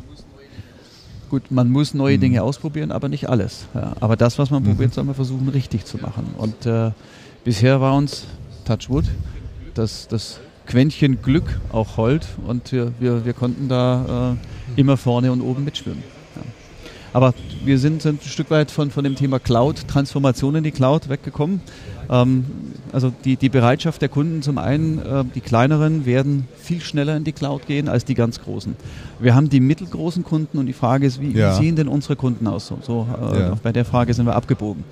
Ähm, wir haben zum einen mittelständische Kunden, die für sich erkannt haben, wir sind ähm, jetzt nicht nur an einem Standort und wir brauchen IT und nicht nur als äh, lästigen Produktionsfaktor, sondern die es wirklich erkannt haben, welche Vorteile dieses Cloud Computing äh, äh, mit sich bringt. Die muss ich nicht bekehren ähm, und für die ist es relativ einfach, ähm, unsere Cloud-Lösung oder eine unserer Cloud-Lösungen, wir sind ja da ähm, flexibel zu implementieren. Und da ist der Mehrwert absolut gegeben. Das heißt, ich habe Produktivität, ich habe Sicherheit, ich habe äh, Mobilität, Agilität etc. etc. Ja. Das Unternehmen kann heute und morgen Unternehmen zukaufen oder auch mal einen Standort schließen. Weil man anders, anders skalieren kann. Die angebunden ja. oder abgekoppelt. Ja. Mhm. Das ist also die mhm. Skalierbarkeit, genau das ist das Stichwort. Ja. Ähm, also das, das sind viele, viele Vorteile, die Cloud Computing, in dem Fall unsere Lösung, mit sich bringt, äh, was man einfach mit einer traditionellen IT niemals lösen kann. Ja? Äh, man stellt sich nur vor, ich habe ein Major Release, äh, eine neue Windows- oder Office-Version und ich will die ausrollen. Das wie viel schaut man da auf Bechtle, wie viel schaut man da auf ja. Computer Center, Comparex, wenn man diese Dinge kreiert, wenn man dieses Portfolio erstellt, das Business Development betreibt? Schaut man da auf den Wettbewerb, was die da schon im, im Angebot haben? Nicht? Nicht wirklich. Offen gesagt nein. Äh, man, man, sicher, man kennt sich, ja, und man respektiert sich, würde ich sagen. Ja, das, äh, ist eine sehr, sehr äh, schöne Situation im Markt. Das ist ja kein, ähm, ähm, ähm, ähm kein, kein, verfeindetes Bild. Ähm, natürlich ist es ein Wettbewerbsumfeld, das, das mit Sicherheit. Aber was das Thema Strategie und, und Ausrichtung ähm, anbelangt, gerade in Richtung Cloud, ich, ich versuche jetzt nicht, nicht überheblich zu klingen, aber ich glaube, ähm, da sind wir in der Innovation, in der Innovationsführerschaft im Vergleich zu anderen. Ähm, da schauen wir auf uns, da schauen wir auf den Markt. Ähm, was, was will der Markt? Was, äh, wo kommen die Trends her? Was tut sich in, in, in anderen Ländern bereits? Also vor allem natürlich vornehmlich ja. ähm, in, in den Staaten. Und äh, für uns leiten wir dann, ähm, dann das, das Bild ab, wo geht das Ganze hin. Ja? Und ähm, das, das mündet dann letzten Endes in, in dieses Bild, in diese Strategie. Cloud wird kommen. Es ist ein Trend, der nicht aufhaltbar ist. Er ist ja schon da. Die Frage ist nur, wird kommen im Sinne von, es wird ein Massenprodukt. Ja. Zu dem, was Frau Böckler gestern gesagt hat. Es ist im Moment noch eine Randerscheinung, wobei viele bekommen ja gar nicht mit, wie stark es schon da ist, denn welcher Kunde sagt denn, äh, liebes Systemhaus, danke für die letzten 10, 20 Jahre, ich bin dann mal weg, ich gehe dann mal in die Cloud. Sagt ja, ja, ja in vielen Fällen gar kein Kunde. Ja. Mhm. Und viele bekommen das auch gar nicht mit. Ja. Ähm, also das wird, wird massiv kommen. Die mittelständischen Kunden äh, sind diejenigen, auf die wir sehr stark zielen. Für, für die haben wir Lösungen, Konzepte mhm. und äh, einfach einen Mehrwert. Der Kunde ähm, kann sich in, in jedem Bereich äh, verbessern, äh, finanziell, sprich was die, die Kosten äh, anbelangt, äh, da Einsparpotenzial ähm, Dynamik, Agilität, wie vorhin schon gesagt. Ja. Also das, da, das, das wäre auch gleich die nächste Frage, die wir in unserem Fünf-Fragen-Katalog haben. Wir hatten ja eigentlich fünf Fragen. Die erste Frage, um nochmal die, die Hörer wieder mit an Bord zu holen, die, die den Katalog vielleicht ein bisschen aus den Augen verloren haben. Die erste Frage wäre gewesen, pitchen Sie das Unternehmen? Das zweite Frage ist, äh, in dem Falle, wie lauten die Antworten als auf den Strukturwandel ähm, der IT? Und die dritte Frage ist jetzt, und die geht auch sehr eng mit dem einher, was du gerade gesagt hast, äh, mit dem Mittelstand angehen. Ähm, nun ist es so, das Thema Schatten-IT hat ja eine zunehmende Bedeutung in, in, der, in der Branche. Und ähm, ja. es holen sich die einzelnen Abteilungen, holen sich, was sie brauchen. CRM ist nur ein Beispiel. Es gibt genau. ja unendlich viele andere, alle in der Branche wissen, wovon ich spreche. Ähm, wie stellt sich Cancom darauf ein? Ähm, mit in, in, der Kundenansprache, auch der, im eigenen Portfolio, ähm, überhaupt auch dieses Thema zu besetzen? Schatten-IT, ja. Thema Schatten-IT ist explizit, ja. Gut, es ist, es ist ein Thema, das wir in unserem Sales Pitch, will ich jetzt mal sagen, sicher mitführen, aber jetzt nicht das Lead-Thema.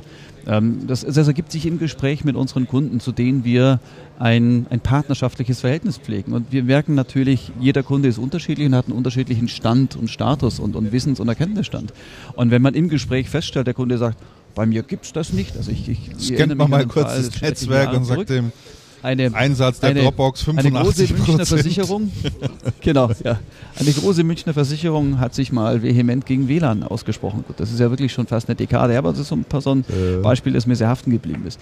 Und gesagt, äh, Sicherheitslücke ist, ist nicht sicher genug, ich, ich vertraue auf unser LAN mhm.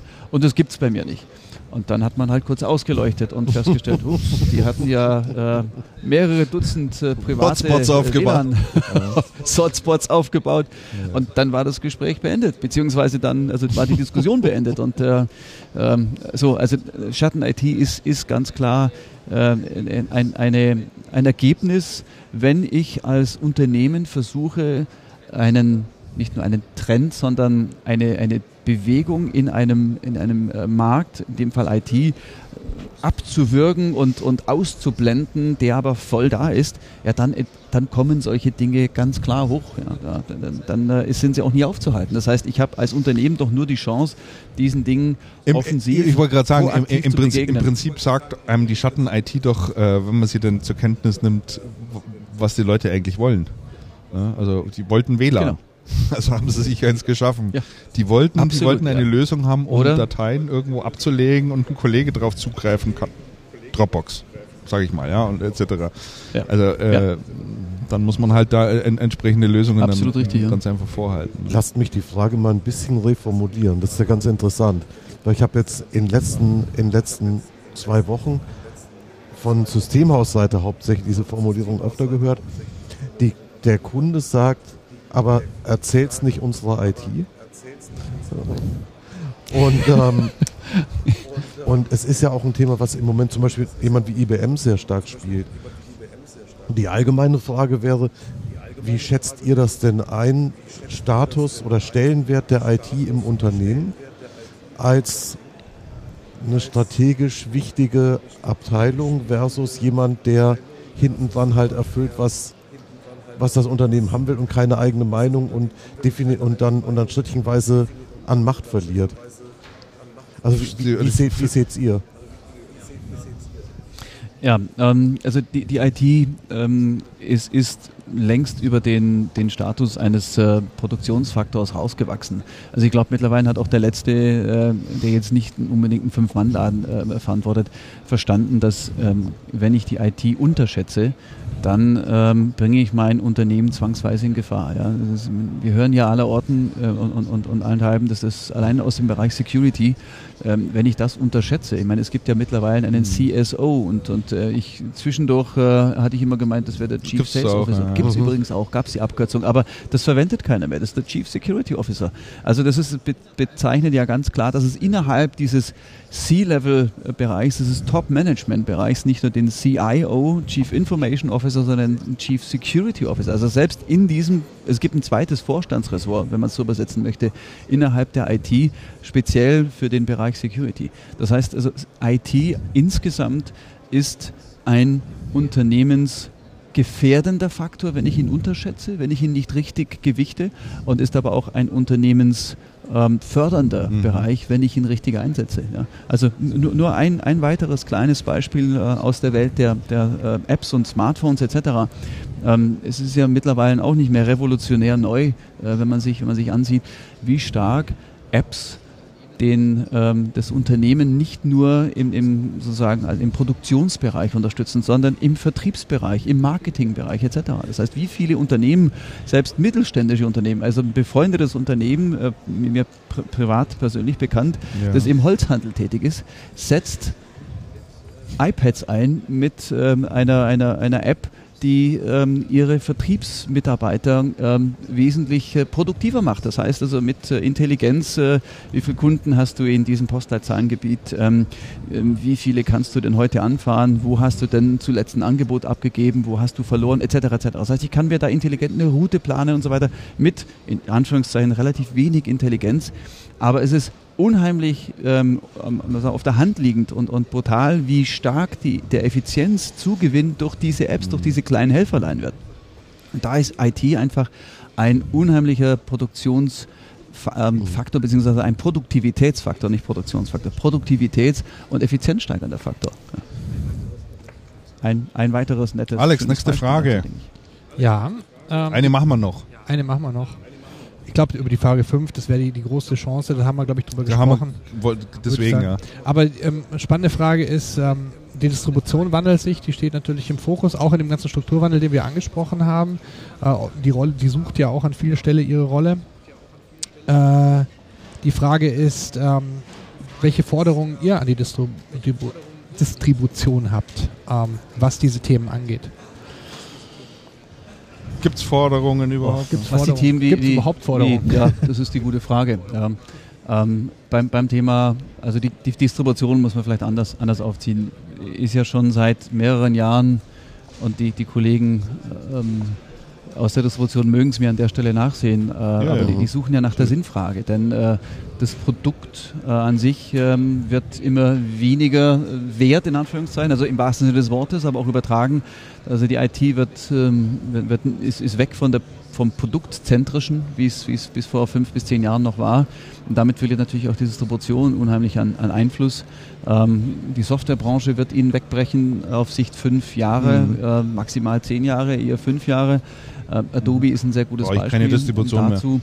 Ähm, Mit wie brauche Distributoren ich fast keine? Distribution mehr. Und das wir arbeiten ähm, das berühmte 80-20-Prinzip. Äh, Es gibt eine Handvoll Distributoren, mit denen wir sehr eng zusammenarbeiten, mit denen wir auch eben alle aktuellen äh, wir mal, technischen äh, Möglichkeiten ausschöpfen, EDI äh, etc. Anbindung. Ähm, aber in Summe sind es vielleicht 25 Distributoren, mit denen wir, also namhaft quasi, weil man darüber sprechen kann, dass wir mit denen arbeiten. Aber insgesamt zur Frage, ähm, die Distribution ist, ist in einer extrem schwierigen Situation, wenn nicht sogar in einer Art Sackgasse. Denn ähm, man, man, man sieht ja auch, die versuchen sich auch im Thema Cloud Computing bzw. Cloud Distribution zu erfinden. Ähm, was äh, alles andere als einfach ist. Denn ähm, wo brauche ich denn den, äh, den, den Distributor? Allenfalls als Aggregator vieler kleinerer äh, Softwarehersteller, wo ich eine eine- eine Plattform einsetzen kann, über die ich ähm, Ja, dann ich glaube, zentral ich als glaube, aber ich glaube ehrlich gesagt, da reden sie aber auch schön, die Distributoren. Also, äh, ich meine, es gibt ja einerseits genau, die Forderung, so- äh, viele, die sagen, konzentriert euch auf das, was ihr am besten könnt, nämlich Thema Logistik. Macht eine gute Logistik, dass Genau. es einfach funktioniert, den ganzen Rest könnt ihr lassen. So, und, und da haben sie, und da gebe ich Ihnen völlig recht, natürlich das Problem, dass sie sagen, wenn wir uns alleine darauf beschränken, können wir nicht wirklich richtig überlegen, weil wir leben natürlich ein Stück weit auch von dem Thema Entwicklung der Märkte. Ja, die sagen natürlich auch, wir müssen die kleineren Fachhändler, ich nehme die Cancom jetzt mal aus, aber lassen Sie uns mal an die vielen kleineren Fachhändler denken, die weiterentwickelt werden sollen, auf Wunsch der Hersteller. Und der Hersteller natürlich wieder Geld reinwirft in die Distribution, damit sie das machen. WKZ, Genau. wir kennen ja alle dieses Thema. So, und ähm, aber man ja eigentlich sagen müsste, ist denn das wirklich Aufgabe der Distribution, das zu, zu übernehmen? Ne? Und ich glaube, da haben Sie völlig recht. So, wie, wie, wie geht das? Das kann irgendwie nicht so richtig zusammengehen. Ja. Ne? Also um die Frage konkret zu beantworten, und Sie haben es ja schon, schon vorbeantwortet für mich, die Distribution hat aus meiner Sicht für die kleineren Systemhäuser ihre Daseinsberechtigung im, im Bereich natürlich Logistik und Ja, Finanzierung, das heißt Ja. also Enablement ähm, und unter die Arme greifen, will ich es mal ganz weit formulieren. Für große Systemhäuser ist sie wirklich nur ein Logistiker. Ja, also deswegen, Mhm. das heißt ja Distribution und Mhm. nicht eierlegende Wollmilchsau. Ähm, und das können die ganz gut, das können die in Teilen besser als wir. Wir nutzen die Distribution auch sehr stark, ähm, um äh, in vielen, vielen Fällen Mhm. Ja, ja. Direct Shipments durchzuführen. Das heißt also wirklich, äh, die Systeme sind, sind konnektiert, ähm, der Kunde kauft bei uns ein, der VB drückt auf den Auftragsknopf und das Ding wird zack aus der Distribution verschickt. Wunderbar. Also auch da versuchen wir nicht besser als die Distribution zu sein, sondern also da muss man sie auch äh, in ihrer Kernkompetenz dann auch wertschätzen und belassen. Und da sehen wir sie. Und da haben wir auch eine super Synergie. Also es wird mittlerweile so, dass wir seit, seit ein paar Jahren schon weit über 50 Prozent der Warenlieferung, der einzelnen Warenlieferungen, die wir tätigen, werden per Ja. Dropshipment in dem Fall vom Distributor direkt zum Endkunden geliefert. Wunderbar, tolle Synergie. Aber ähm, Okay. Also die, Mhm. die Antwort zusammengefasst, wenn ich sie richtig auch, verstanden habe, ist, wir haben bis auf macht eure Logistik gut weiter, haben wir keine Forderung. Mit der Einschränkung, wir als großes. Systemhaus. Genau. Würde man sagen. Ne? Der wäre genau, richtig, ja. so. Ja. Gut. Wunderbar. Ja, vielen Dank. Genau, Herr Mayer, ganz herzlichen Dank, dass Sie sich die Zeit genommen haben, heute mal bei uns äh, ein bisschen zu Gast zu sein. Haben wir jetzt gut eine, eine Dreiviertelstunde geplaudert. Der Markus läuft schon dauernd auf und ab. Darfst jetzt gleich wieder reinkommen, Markus. Also ganz herzlichen Dank für den Besuch. Herzlichen Glückwunsch nochmal von unserer Seite aus. Und ich habe gehört, Sie Vielen gehen jetzt in Dank. Urlaub. Stimmt das? Ja? Gut. Da Ja, haben wir ja richtig, was genau, gemeinsam. Darf ich? Ich gehe auch. Von, von, von, Dito. Ja, von hier aus Genau. Urlaub Schöne Erholung. nochmal heim? Okay. Äh, ich mache einen Zwischenstopp zu Hause und wir fahren Super. dann gleich weiter. Also, das dann erholen Sie sich gut. Super. Vielen Dank Sehr für die gerne. Einladung, hat sehr viel Spaß gemacht. Alles klar. Bis Danke, zum nächsten Mal. ciao. Ciao. in München. Tschüss. So, jetzt machen wir schnell Wechsel. Äh, Markus setzt sein Headset wieder auf. Ich habe in der Zeit 20 Brötchen gegessen und Kaffee getrunken. Äh, Ganz weit ausgerissen. ich habe nur Wasser getrunken und müsste irgendwann mal auf die Toilette, aber ist jetzt auch Das egal. Das Mittagessen wir ist hier übrigens sensationell. Also gestern war das Mittagessen, das Buffet Ja. so Das schon sensationell. gerade, ja. Also ich wollte, noch, ich wollte noch einen Satz dazu Ja, verlieren. natürlich. Ähm, zu dem Besuch von Martin Meyer gerade eben. Ähm, denn er hat ja am Anfang, hat er ja ein bisschen ungreifbar so gesagt, ja, ähm, bei Cancom äh, haben alle die Freiheiten, ähm, ähm, ja, ihre eigenen Projekte äh, voranzutreiben. Und es ist ja so, es ist ja nicht ganz unbekannt vielen, dass ähm, ich ähm, äh, mit meiner Agentur ja die cancom.info betreibe, das, ähm, das Firmenjournal ähm, und ich dort ja auch viel Einblick bekomme und auch viele Freiheiten bekomme, was den Umgang mit Cancom angeht. Das heißt, wir treffen uns mit allen Arten von Abteilungen. Wir haben uns ja gestern Abend noch, mal drüber unterhalten, Christian. Also wir Mhm. treffen uns mit Vertrieb, mit Marketing, ähm, mit aber auch den einzelnen Experten für die und verantwortlich für die, äh, für die Bereiche. Ähm, ähm, wenn wir uns zu dem informieren wollen. Und ich kriege dort wirklich auch mit, wie die Leute arbeiten. Und das Spannende finde ich wirklich, das kann man vorteilig und auch nachteilig sehen. Dort funktioniert das aus irgendeinem Grund. Es, es funktioniert natürlich, es ist ein riesengroßer Konzern, der sehr, sehr viele Baustellen hat, beispielsweise Integrationen von Unternehmen wie Pironet oder jetzt auch äh, ähm, äh, durch die weiteren Zukäufe, die es gibt. Auf der anderen Seite ist es so, es ist in der Tat so, dass ähm, Cancom.info ist auch letztlich so entstanden, dass ich mir dieses Projekt einfach angerissen habe. Also ich habe die Manager dort überzeugt und überredet und ihnen gesagt, ja, wenn ihr Content habt, in dem Falle jetzt für den Bereich, äh, habt, seid ihr ähm, auf der guten Seite, was eure Pressearbeit angeht. Und so kriege ich das auch in vielen anderen Bereichen mit. Also dass viel Business Development stattfindet, weil ähm, sie finde, sie holen ja auch viele Leute aus dem Markt. Ähm, durch den attraktiven Standort München haben sie ja, ähm, oder auch in, in Hamburg und Berlin, ähm, haben sie ja gute Argumente auch und ähm, holen sich wirklich findige Leute, die die Business ähm, vorantreiben und auch entwickeln. Zum Beispiel auch im Kontext mit, dem, mit den Glanzkindern, die sie haben, die Apps entwickeln. Das heißt, die, nehmen sich dann die verschiedenen Portfoliobereiche von Cancom und bauen sich, bauen Produkte. Und ich fand es, ich finde es, ich finde es dort, ähm, das wollte ich nur noch mal betonen, ich finde es dort ähm, funktioniert das sehr gut. Also dass man in ein Systemhaus geht und einfach macht. Und man spricht sie natürlich ab. Da gibt es auch Überschneidungen, aber ähm, das ist alles eine sehr, ähm, zumindest auf dem, auf dem, auf der Ebene, auf der ich jetzt auch äh, beratend dort tätig bin, ähm, ähm, ist das wirklich so. Also es wird dort gelebt. Also wenn dort einer eine Idee hat oder eine Vision, das nicht, wird nicht alles per se angenommen, aber man fängt mit dem Projekt an. Und Mhm. ähm, das ist, ich weiß nicht, wie es bei Bechtle oder Comparex funktioniert. Ich weiß nicht, ähm, ich könnte mir vorstellen, dass Bechtle eine andere Struktur hat durch diese vielen kleinen Niederlassungen. Gut, gut möglich, aber ich, wir haben sicherlich mal irgendwie die Möglichkeit auch ähm, Das wäre mal eine interessante Vertreter. Vertreter von, jemand, von jemand anders auch mal, Ja. mal, mal in der Sendung haben, den man dann explizit da mal drauf ansprechen kann, Ja. also wie es- dort gelebt wird. Ich meine, du hast da jetzt natürlich ein bisschen größeren Einblick in das Thema.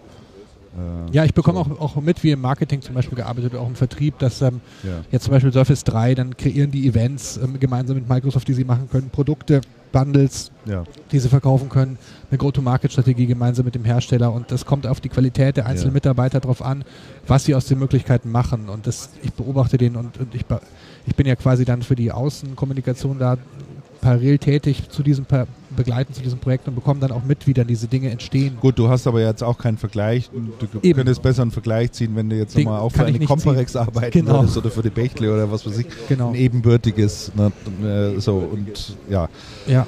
kann man das natürlich nicht ganz herstellen. Ich vergesse schon die ganze Zeit hier mal auf, auf die Taste M zu drücken äh, und, und Kapitelmarken zu Mach mal setzen. eine Kapitelmarke. So, Markus, du bist wieder an Bord. Wir, ähm, wir machen ein Stück weiter und äh, ich wollte nochmal über ein, äh, ein Thema sprechen, kurz mit euch. Einfach mal so exemplarisch, man kann es auch einfach nur, einfach nur hinhören. Und zwar war das das Thema, äh, was letzte Woche sich ereignet hat, die Insolvenz der Saal Computer AG in Augsburger Systemhaus.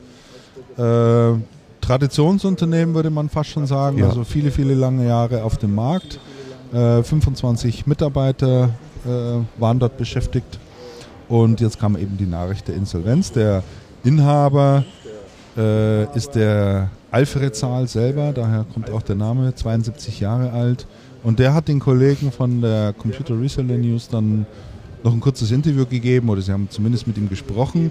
Und ich möchte das jetzt einfach mal ganz, ganz kurz äh, vorlesen, weil ich da ein paar äußerst interessante Stellen drin finde. Mhm. Also, äh, hier steht, die insolvente Saalcomputer AG hat schlechte Karten und kann wohl nicht fortgeführt werden. Viele Mitarbeiter des 25-köpfigen Systemhauses in Augsburg seien schnell woanders untergekommen, betont Alfred Saal im Gespräch mit der CRN noch bevor er dann auf die Gründe der Insolvenz zu sprechen kommt. Dass in dieser Situation zunächst die Zukunft der Mitarbeiter zur Sprache kommt, ist nicht überraschend. Alfred Zahl ist 72 Jahre alt, ein mittelständischer Unternehmer mit Leidenschaft, Verantwortung und freilich durchaus eigenen und eigenwilligen Vorstellungen, der hinter seinem Unternehmen und seinen Mitarbeitern auch in Krisenjahren stand. Ich habe viel eigenes Geld investiert, doch letztlich konnten wir die Rückschläge in der Vergangenheit nicht bewältigen, sagt Zahl. Mit Rückschlägen meint der Unternehmer zwei Zahlungsausfälle von Großkunden, die jeweils eine hohe sechsstellige Forderung schuldig blieben. Die Insolvenzen des damaligen Flugzeugbauers Grob Aerospace 2008, die im Übrigen in Mindelheim sitzen, sowie 2012 die Pleite des Druckmaschinenherstellers MAN Roland in Augsburg rissen, also 2008 und 2012, rissen tiefe Löcher in die Bilanz bei Saal Zusätzlichen Druck bekam das Systemhaus im Handelsgeschäft zu spüren.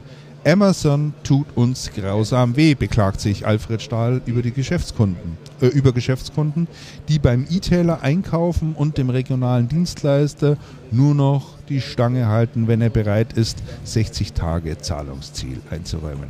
Von einer Marge von einem Prozent bei einem 500, teuren Euro, PC, 500 Euro teuren PC kann man nicht leben. So, da höre ich jetzt recht. mal auf. Jetzt sage ich mal, finde den Fehler. Also kein Fehler ist es, dass ein Grund gewesen sein kann für die, für die Insolvenz, wenn Großkunden ihre 2008 und 2012. Ist, äh ja, das hängt. Nein, das hängt ja lange nach. Solche Geschichten, können dir solche Geschichten können dir ja. extrem lang nachhängen. Natürlich, also ich sage mal jetzt von 2008 bis 2014 haben wir jetzt mal sechs Jahre. Die interessante Frage ist, ähm, ist tatsächlich, Hätte er in der Zwischenzeit irgendwas anderes machen müssen? Was hätte er machen müssen? Das wissen wir aber nicht. Also der ja. Ja, die der letzte also als, als ich das gelesen habe, habe ich mir gedacht, das ist exemplarisch dafür, dass wir Im Handels, eine, du meinst eine, im Handelsgeschäft, eine Generation im haben. Handelsgeschäft verhaftet geblieben Natürlich. und nicht darüber hinausgewachsen. Null. Okay. Gar nichts. Ich, ja, das meinte ich ja. Mit, mit kein Fehler war es. Da kannst du wenn, nichts machen. Wenn, wenn da kannst du nichts machen. Wenn du den Laden nicht weiterentwickelst, und, hast du äh, natürlich ein Problem. Trotzdem, trotz, das ist trotz, ja genau trotz, die Geschichte, über die wir eben gesprochen trotz haben. Trotz alledem, Andreas, und ich glaube, äh, da ist schon was dran. Seit zwei, 2008 und 2012 ist es gewesen. Natürlich kannst du nichts dran machen und natürlich hängt es auch eine Weile an. Aber wenn du es als Unternehmen nicht schaffst, da irgendwie rauszukommen, die Konsequenzen zu ziehen und dir zu überlegen, in welche Richtung ja, gehe ich dann. Den Laden irgendwann dicht sondern machen. anschließend auch noch passiert. die Antwort kommt von einer Marge von einem Prozent bei einem 500 Euro PC verdiene ich nichts. Äh, ja. Deutet für mich schon ein bisschen darauf hin, dass es wohl insgesamt bei dem Unternehmen einiges schiefgelaufen. Und das ist nicht alleine ja, gut, darauf hatte, beschränkt. Nein, und er hatte dann ja noch das, das Problem, dass seine zwei Vorstände sich mit der halben Belegschaft anschließend noch selbstständig gemacht haben ja. und ihm dann massiv Konkurrenz in den, in den Bestandskunden. Hey, klar, ist Widerspricht dem ja auch nochmal dafür. Ja warum, warum gehen denn Vorstände mit einem Teil der Mitarbeiter irgendwo anders hin und, Unternehmen und gründen ein eigenes ja, Unternehmen? Ja, oh, oh, da gibt es viele Gründe für. Ja, einer der Gründe kann ja auch sein, weil man sagt, für. wir können das im Moment in der Umgebung, wir haben da keine wo wir Zukunft, sind, nicht Wir machen. sehen keine Zukunft in der Das ist richtig. Ganz genau. Wir wissen aber nicht, ob es so war. Ganz genau. Vielleicht ist es ja auch schöner, für die Mitarbeiter kann man schon verstehen, für die ehemaligen, die dann ein eigenes Unternehmen äh, lieber aufbauen, als in dem Unternehmen ja. angestellt zu sein, wo sie vorher waren. Ne? Ging mir auch ähnlich. Also insofern, äh, das kann man schon nachvollziehen. Dass das dann aber so massive Auswirkungen äh, haben, äh, ähm, gut, lassen wir mal dahingestellt sein. Ähm, es war vielleicht eher das Problem, dass er den, wie du sagst, den regionalen Kundenkreis ja noch, noch abgegrast hat dann äh, vielleicht, aber ich musste auch stott, äh, etwas stutzen, wie du auch, wenn das heißt, ein, ein, ein Grund für die Insolvenz war die, die Großkunden, die ausblieben. Und dann der nächste Satz halt Amazon. Ne? Ja, aber das, das, ist ja, das ist ja so, ein, so das, der allgemeine Jammer in der Branche über, über Zeiten, die sich ändern und über, über Ja, böse E-Tailer und so. ich- Früher wurde Ja, über ich Mediamarkt gejammert, auch- jetzt das, über also, Amazon. da, da, also da, Ich Also fand es eben, mal, ich fand's eben mal so, so exemplarisch, mal, mal so ganz typisch. Zwei Dinge, auf die gezeigt wird, der böse Amazon und die PC-Preise sind kaputt. Und da, da muss ich halt immer sagen, also wenn ja, mir jemand ist, ähm, mit so einer Argumentation kommt, muss ich immer sagen, du hast den Schuss nicht gehört. Und dieser Schuss, der hat bereits vor fünf Jahren schon, ist der schon geknallt. Allerdings, allerdings, was ein guter Punkt von ihm ist, ist ähm, die, die Zahlungsmoral gerade mittelständischer und größerer Unternehmen ist absolut grausam. Das hörst du ja, von, aber damit haben alle das zu hörst du von zu vielen Systemhäusern. Es, Ja. es, ist, es ist wirklich katastrophal und die, ähm, und die größeren Mittelständler fangen jetzt an, seit einiger Zeit Dinge in der, in der IT-Industrie einzuführen, Konditionenmodelle, die normal im Lebensmittelhandel üblich sind. So Del Credere Geschichten und sowas, wo du dann die Projekte nochmal auspresst Mhm. die, die ja wirklich nicht lustig sind. Ich hatte neulich ein ähm, interessantes Gespräch mit jemandem aus der Lebensmittelbranche und hatte dem so geschildert, was bei uns gerade passiert. Das hat er, kenne ich schon lang. Und naja, das ist ja ein Erfolgsrezept der Großen, zum Beispiel in der Metro, ähm, wie die schon seit Jahrzehnten ihre mittelständischen Lieferanten auspressen Mhm. über, über Konditionen. Und das geht halt jetzt auch bei mittelständischen Unternehmen, wenn die IT kaufen, los. Und ich kann mir vorstellen, dass das ein guter Grund ist. Und ja klar jammert der Saal drüber, dass die Welt schlecht geworden ist. Der Mann ist seit 26 Jahren im Geschäft. Aber wir haben doch da, hat sich gerade, viel, da hat sich viel geändert. Ja. Und das ist kein junges Team, was er da hat. ich wollte gerade sagen, Das wir haben, kein doch, junges wir haben doch gerade das lebende Beispiel am Tisch gehabt. Und das sage ich jetzt wirklich nicht, weil ich einen persönlichen Bezug zu Cancom habe, sondern ähm, ich meine, wir haben gerade gehört, wie Martin Meyer gesprochen hat. Ich könnte und äh, wir lesen, was Herr Saal äußert. Also Da ist einfach, so- sind solche das Welten, sind Welten dazwischen. dazwischen. Und ich denke, deswegen ist das Thema einfach auch nochmal ähm, ansprechenswert. Also ist, man muss sich einfach mal klar machen, es gibt noch eine, ich weiß nicht wie groß es ist, aber viele Teile der Händlerschaft draußen oder Handelsunternehmen draußen, wo, wo man relativ sicher sein kann, dass die Überlebenschancen gen Null tendieren. Ja, ja. Und zwar immer dann, wenn, wenn so eine Einstellung vorherrscht. Naja, sa sagen wir mal so, wenn du, Also wenn du ist ja- tatsächlich diese Einstellung hast und auf der anderen Seite Ja. passiert dann was Dramatisches, wie zum Beispiel ein Zahlungsausfall oder sowas, dann hast du natürlich schlechte Karten. Ja, aber ich, weil dann, weil Zahlungsausfall dann ist, ist es, weil das dann, eine. Nein, weil dann ist es zu spät zu reagieren. Ja, aber du weil du mit der falschen Einstellung schon vorn dran unterwegs bist. Ja, du hättest auch mal einen, einen, einen jungen Mitarbeiter oder Mitarbeiter aufbauen können, der vielleicht dieses Unternehmen dann auch mal übernimmt, der auch mal neue Ideen reinbringt, etc. pp. Es gibt ja vielfältige Möglichkeiten. Das will ich damit sagen. Ja, äh, sich, also das, das ist einfach wirklich extrem an der Zeit ist, sich mit diesen Themen auseinanderzusetzen und sich zu überlegen, ist mein Unternehmen da auch wirklich gut aufgestellt und für die Zukunft ein Stück weit ja, zukunftsorientiert. Muss man einfach mal Ja, so sicher, das muss dir, die, die Definitiv, ja. Überlegung musst du immer stellen. Und wenn du halt dieses klassische Systemhausgeschäft immer so weiterlaufen lässt, dann ist das, dann ist das schon schwierig. Ja. Und es ist ja, es ist ja auch so, ähm, dass es erheblich viele Systemhäuser gibt, die ähm, privat geführt sind, im Privatbesitz und die jetzt und die jetzt langsam in diese Nachfolgeregelungsprobleme laufen. Da, da können so, so Leute von Synax so eine ganze, ganze Menge zu sagen, weil Ja. bei denen oder von der von der ähm, von der Comteam, weil bei denen treten die Probleme ja auf. Ja, ja. Und es gibt meistens keine, keine Lösung, weil die Häuser schon so auf den Unternehmer zugeschnitten sind, ähm, dass alles zu spät ist, dass man überhaupt die Kultur gar nicht mehr anders reinkriegt. Ist, ist so, aber es ist halt ein Stück weit Marktbereinigung auch. Es also ist, es ist, äh, es ist es immer kommen wieder, aber neue halt nach. es kommt, dafür, ne? es kommen neue, es ist immer wieder irgendwie schade um diese alteingesessenen Häuser auf der einen Seite, aber das ist halt die Dynamik im Markt. Mhm. Und ich war, ich war schon dann erschüttert. Ich kenne den Saal auch schon seit bestimmt zehn Jahren oder sowas. Und das ist so ein ganz gediegener Unternehmer und ganz bodenständig und ja, schade eigentlich. Laut Microsoft wächst der, der deutschlandweite Channel. Also ähm, gut, es ist natürlich immer die Frage, was bezeichnet man als Channel? Mhm. Sicher. Haben äh, Sie das irgendwie definiert? Ja, Oder? ja, also es gilt ja seit Jahren immer als, äh, als Messgröße die Partnerzahl von, von Microsoft. Und die, ging jetzt, die geht jetzt wieder aktuell an die 40.000, ähm, die deutsche Partnerzahl. Und das war schon mal bei einem Ähm, Die war schon deutlich. Die war schon 32, ne? Ja, so Irgend sowas. 28, 30. Aber Ja. das liegt ja auch immer dran, wen Microsoft als Partner haben Genau will das. und wen sie nicht haben Ja, wollen. die werden- die- das die heißt, sie achso. definieren sich ihren Channel eigentlich selber. Ja, wobei ähm, es ist schon, es ist trotzdem repräsentativ. Ich hatte mich damals in meiner Zeit mit Channel Partner intensiv mit dem Thema beschäftigt ähm, und habe damals, ich weiß nur noch das Ergebnis der, der Du Investigation. hast doch damals auch miterlebt, die Umstellung, die, die Komplettumstellung des Partnerprogramms hin zu Kompetenzen und so Ja, weiter. genau, das war genau. ja die Zeit, Genau. äh, als du an Bord warst. Ne? Quintessenz ist aber auf jeden Fall ähm, die Definition, es ist zwar richtig, dass sie sich selber definieren können, aber es sagt schon sehr viel aus über die Größenordnung auch des deutschen Channels und das ist eine Frage, die ich immer wieder auch stelle und aktuell ist es halt tatsächlich so, dass diese ganzen ISVs halt sehr, sehr viel dazukommen auf der einen Seite und auf der anderen Seite kommen halt sehr viel Beratungsunternehmen, die halt einfach fürs Weit, fürs Empfehlen von Office 365 und Co. Ähm, ähm, sich dadurch als Partner Mhm. bezeichnen dürfen, Mhm. also fern vom Integrationsgeschäft. Das, es, sind, es sind ganz andere Unternehmen und die sehen wir heute nicht, weil die klassischerweise nicht unserer Branche angehören.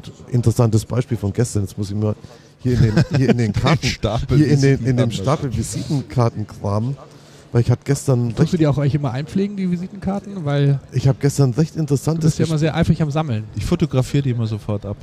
Ja, du musst Ich die habe so schnell eine App, verarbeiten, die die sonst dann geht das nicht. überführt in elektronischen. Ansonsten werden die in Stapelarchiv. Ja, ja. Und man muss sich halt mit den Leuten dann anschließend versingen oder sowas. Das funktioniert recht gut. Okay. Also ich habe sehr viele Xing-Kontakte, weil das halt sehr viel Conversion von, von Karten ist. Von Visitenkarten. ja. Ich hatte gestern ein Gespräch mit dem Geschäftsführer von Scale Up. Der ist hier auch als Besucher bei der Veranstaltung. Der ist ein Rechenzentrumsbetreiber. Ist ein relativ junger Typ. Der ist Anfang, Anfang Mitte 30.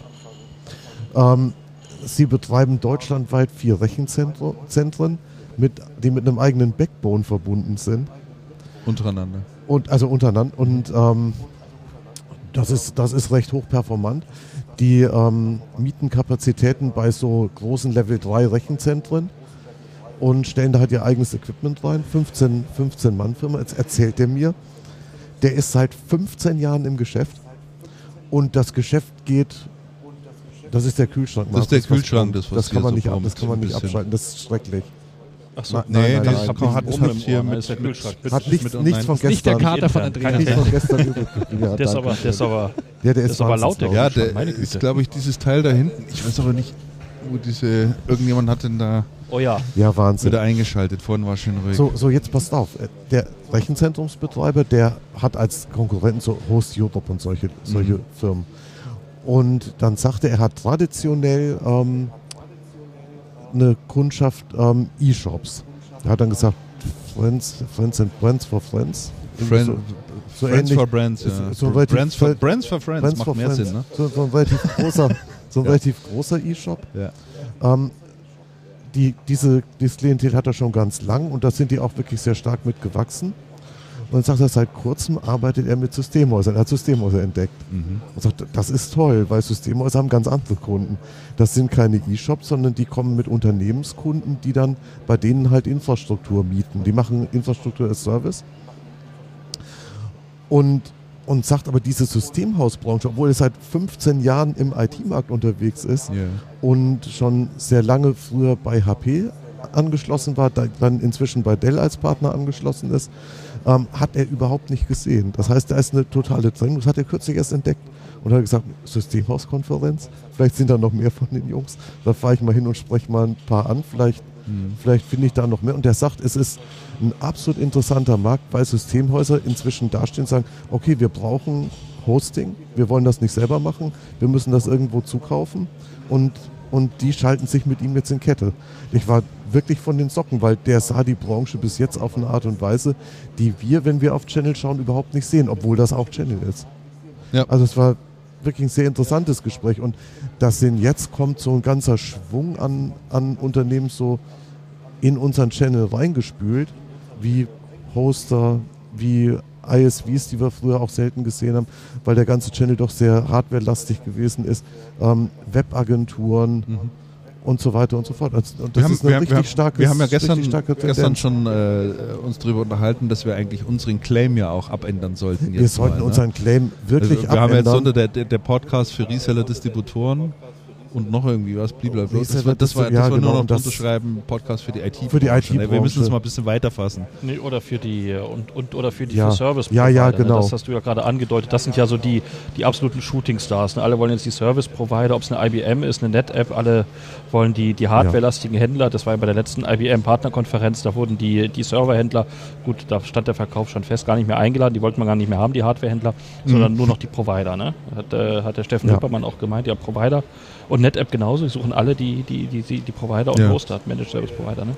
Das ist die neue, die neue Das- ja, Das ist Edelgruppe. Also müssen wir uns da müssen wir natürlich dem und- Thema folgen. Und, und ich glaube, das ist auch eine interessante Antwort auf die Anmerkung von Regina gestern, weshalb so wenig Cloud-Projekte oder so wenig nicht traditionelle ähm, Infrastruktur- oder IT-Projekte tatsächlich in eurem Ranking vorkommen. Ich das sollte mal man vielleicht mal Ranking. den, den, den Hörern noch erklären. Die sind jetzt da völlig äh, allein gelassen, wenn wir immer von einer Regina sprechen. Regina- wer, wer ist Regina und was hat Regina- sie getan? Genau, Regina, Regina, Regina Böckte von der, von der Channel Partner, Redakteurin bei Channel Partner, jetzt zuständig für Events, ähm, hat gestern mit dem Ronald Wilczek, Chefredakteur Channel Partner, zusammen die Systemhaus Awards vergeben, wo halt Systemhäuser prämiert worden sind, wo der, wo der Cancom ja, wo der Cancom ja gewonnen hatte.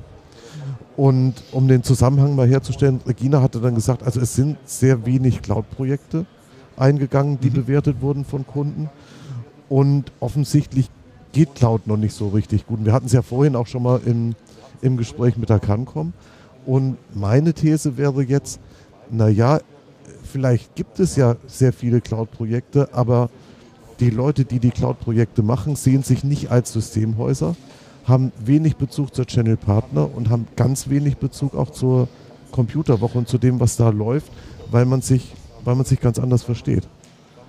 Und ich denke, das ist eine interessante These. Das müsste man, das müsste man mal, dem müsste man mal nachgehen. Dem müsste, dem müsste man mal nachgehen. Ja. Auf der anderen Seite hat ja Martin Meyer selber gesagt, dass der äh, Cloud in vielen Bereichen also nach wie vor noch eine Randerscheinung ist. In, ja, die auch die auch die Cancom, viele verstehen vielleicht unter so einem Projekt, das Kommt ist ein, ja der in, Infra, ist ein Infrastrukturprojekt für uns. Ja. naja, sag, sagen wir mal die so, was mich, was ich, was ich schon interessant fand, gestern war am Tisch dann noch gestanden der ähm, Frank Richter von der Cancom, als ich mit dem, als ich mit dem, ähm, mit dem, mit dem Beermann, mit dem Geschäftsführer von diesem Hoster gesprochen habe, war der, war der Richter von der Cancom noch dabei gestanden und der hat gesagt, diese Anfragen, die wir kriegen für Infrastruktur als Service, also irgendwelche Leute, die nur wollen, dass wir ihre Server für, für die irgendwo im Rechnen sind, die, das machen wir gar nicht. Mhm. Also solche Anfragen lehnen wir ab. Das ist nicht unser Kern. Mhm. Wir wollen Mehrwerte liefern, wir wollen Anwendungen, wir wollen Mhm. Lösungen liefern, aber so dieses Reine, das ist nicht unser. Und die beiden waren dann Mhm. sofort im Gespräch. und Sagen, Mensch, wenn ihr, also wir wären die, die, die genau, die genau sowas dann, die genau sowas erfüllen. Ja.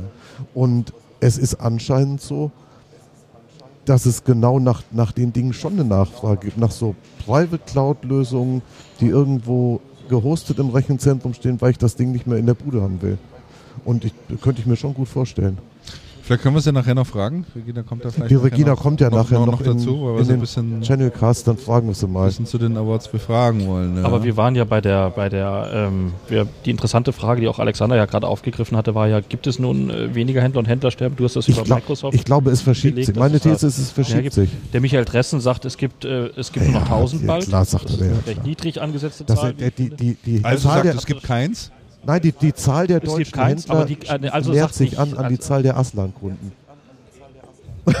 Okay. Wäre meine, wäre meine These Kunden. dazu.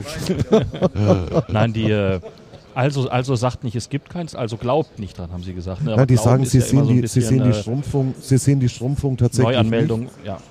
Nicht. Also sie sehen die absolute Schrumpfung nicht. Wobei, wenn du mit denen sprichst, sie sagen schon, es sterben viele, und, aber es gibt immer wieder neue und es kommen immer wieder welche dazu. Und das, Ja. Aber wir Es haben keine kein- es belastbare gab- Studie. es- ne? es gab- Es gibt Ja, belastbare es gab, Studien Studien, doch nein, es gab noch oder? nie wirklich Doch. belastbare doch, Zahlen. da doch. muss ich dich äh, korrigieren. Von das- wem soll es die geben? Das Das, ist das war ja, GfK, es war oder? auf jeden Fall. Ich kann es, ich kann es im Laufe der Sendung jetzt sagen. ich habe nämlich damals für Das die Channel. Partner habe ich damals von einem Amt, ich glaube es war Bundesamt für Statistik, dediziert auf die IT-Branche die Zahlen bekommen. Also sie haben also veröffentlicht nur die äh, allgemein die Händlerinsolvenzen in Deutschland.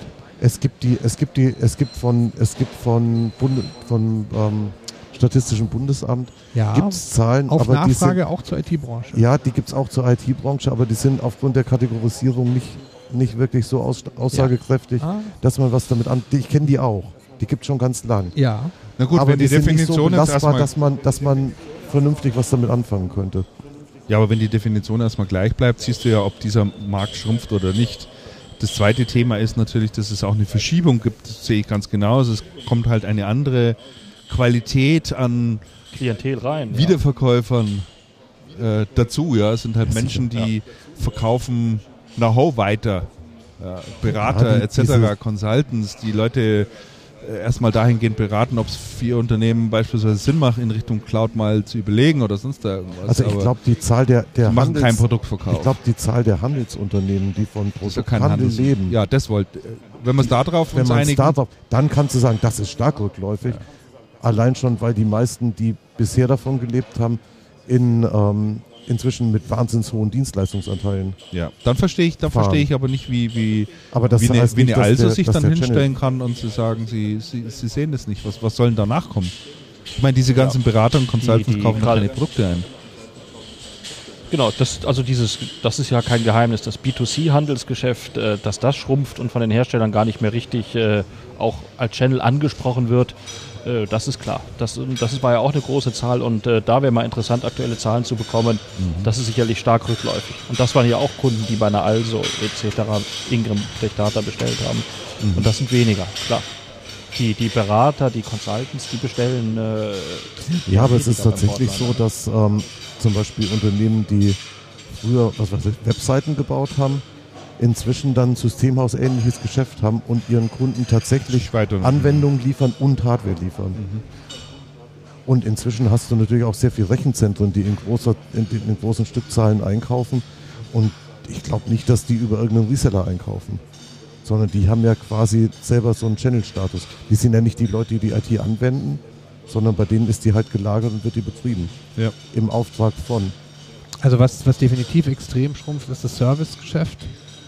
Ähm, ist sehr spannend, weil ich ähm, dort auch jetzt in letzter Zeit viel mit der Cancom NSG zu tun hatte, die ähm, bei Cancom ähm, ähm, fast die Hälfte aller Mitarbeiter sind in der Cancom NSG beschäftigt. Das ist die Service Group von Cancom. Ähm, die ist damals Die ist mal aufgekauft worden. gekauft worden, ja. Genau. Und Carsten Grunert äh, ist, der, ist der Chef, der war auch schon der Chef, bevor die äh, aufgekauft wurden. Sie waren, glaube ich, Siemens-Tochter, Service Siemens-Tochter ganz ursprünglich. Und äh, die haben, ähm, ähm, er berichtet mir sehr viel aus der Branche, weil die, ähm, ganz interessant, die machen das Servicegeschäft für Wettbewerber wie, wie Computer Center äh, und, und, und ähm, Artus und Co. Ähm, stellen sie das Servicepersonal, weil ähm, die ähm, weil sie jetzt quasi diejenigen sind, die sich am Markt durchgesetzt haben und wer halt natürlich das ganze Personal hat und die entsprechende lo lokale Struktur in Deutschland, der, der kann halt die besten Preise anbieten und dadurch ziehen sich halt die ganzen Systemhäuser aus dem Servicegeschäft auch zurück und mieten sich das Personal beim Wettbewerber ähm, Cancom an. Was Ja. ist denn, was ist denn der Service, was ist der Service, den die machen?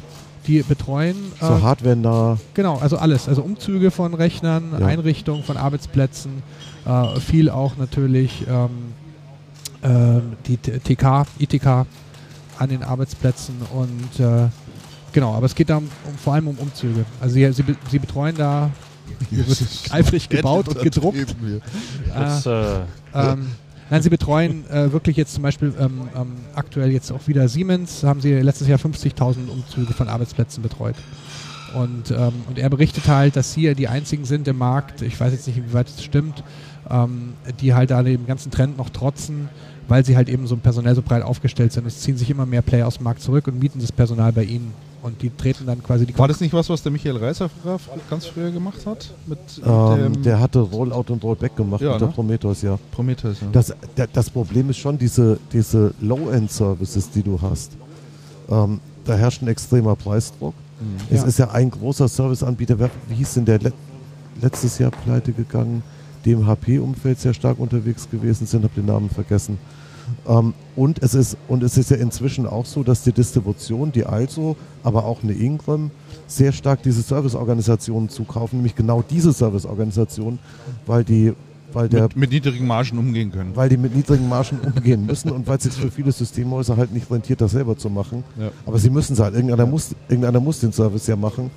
Und dann kannst du das halt irgendwo zukaufen. Und das ist für einen Distributor schon der logische Schritt zu sagen, ähm, Kostenblock in der, in der ähm, Wertschöpfungskette, der auf Systemhauslevel nicht so richtig abzubilden ist, ähm, machen, dann, machen dann mal wir. Mhm. Wobei und das halt auch, auch schrumpft. Also es wird, ja, es wird ja immer weniger, es ist ja immer weniger Servicebedarf da, weil ja immer mehr ins Rechenzentrum wandert. Ich weiß nicht, ob sich das so massiv, ob Wurde sich das so, gesagt, massiv auch von der NSG. Und ähm, sie machen jetzt zunehmend eben auch Rechenzentrumsbetreuung. Ähm, aber es wurde mir so gesagt, dass, dass der Bedarf in, auch unterm Schnitt enorm sinkt. Also was, weil, weil, was, weil was ich gehört hatte, ist, ja. dass im Servicebereich generell kompletter Personalnotstand herrscht und man sich wahnsinnig schwer tut, auf, e, also egal wo, ob das jetzt beim, beim Distributor in der Serviceorganisation ist oder beim, bei den Systemhäusern, extrem schwer tut, Personal zu finden deutschlandweit. Also das heißt, komplett, komplett leerer Markt mit erheblichen auch Nachwuchsproblemen, weil IT halt nicht mehr, IT-Admin nicht mehr sexy ist, wie das früher mal war. Mhm. Also das, ähm, und ich weiß nicht, ob der, ob der Servicebedarf tatsächlich so stark sinkt. Ich glaube, in einem, in einem Segment kann ich mir das vorstellen, wo halt tatsächlich viel ins Rechenzentrum geht. Ähm, in so einem Segment, wo es um kleine mittelständische Kunden geht, glaube ich das eher nicht. Ich glaube, da steigt der Servicebedarf eher. Und die, und die IT-Abteilungen der Unternehmen sind ja nicht dick besetzt, die werden ja eher dünner besetzt. Ja. Und Admin ja. wird ja massiv reduziert. und, und, irgendwer muss das ja tun. Natürlich. Außer du gibst deine ganze IT ins Rechenzentrum, ja. wo wir aber auch noch die Diskussion haben, ob das jetzt irgendwie der Major-Trend ist oder doch noch nicht. Und eher noch nicht der Major-Trend.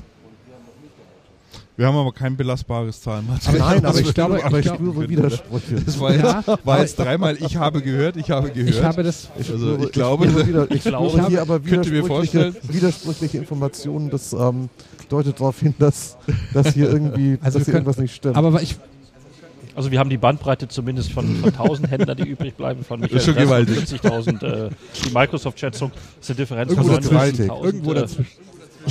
Also irgendwo dazwischen ja. wird es sich äh, einpendeln. Nein, aber ich glaube, ich glaub, bezeichnend Eine gewaltige Spannbreite. Ich glaube, bezeichnend ist, ähm, ähm, bezeichnend ist, dass der, dass der Channel offenbar in Deutschland, wie auch immer man ihn definiert, nicht schrumpft in diesen Zeiten und äh, dass wir äh, unseren Flyer um umbenennen müssen in ja. Der Podcast für Service. Berater. Berater. Gott. Müssen wir dann auch Beratersprech üben, oder? Damit wir das. das äh, wird, aber ich werde, ich werde dem übrigens nachgehen, weil das äh, war damals ein Thema, was ich sehr spannend gefunden habe und das habe ich mir als Hausaufgabe notiert. Das ist, Bis zum nächsten ein, Podcast ist ein äh, das nachzurecherchieren. Ja, ja, also, also ich habe ja diese da, damals diese Zahlen, das können wir dann nochmal diskutieren, äh, vom, vom Bundesamt für Statistik bekommen. Mhm. Und äh, da gehen wir dann nochmal die Definition rein und ich werde mal die Händlerinsolvenzen der, nächsten, äh, der letzten Jahre mal äh, auf jeden Fall. Ja. Das finde ich eine schöne Hausaufgabe, ehrlich. Ja, ja aber die, das nutzt wirklich jedem ja. mal was. Ne? Ja. ja. Ganz uneigennützig. Wir müssten, wir müssten, wir müssten die, ähm, wir müssten die Credit Controller der drei großen Distributoren mal befragen zu dem Thema. Die sagen zu dem Thema auch was. Mhm. Ich kenne drei von drei. Ich kenne die alle drei. No, also, haben wir schon zwei Aufgaben vergeben. Du machst die. Äh ich, nenne, ich nenne Alex die Namen und Kontaktdaten. Genau, dann haben wir mal zwei unterschiedliche Quellen, dann können wir mal das gegenüberstellen. Es ist, ja, das ist, das schon, das ist schon wirklich spannend. Irgendwie matchen kann. Schreibt und, die Hausaufgaben Und die Anzahl ins, ins Hausaufgabenheft. ja, genau. Und die Anzahl kaufender Kunden in der Distribution ist eigentlich schon ein gutes Indiz. Also die Anzahl regelmäßig kaufender Kunden ja. ist schon ein gutes Indiz. Ja, sicherlich. Dafür, wie der Markt aussieht, aber auch Dann dafür, wie der Gesundheitszustand des Unternehmens ist.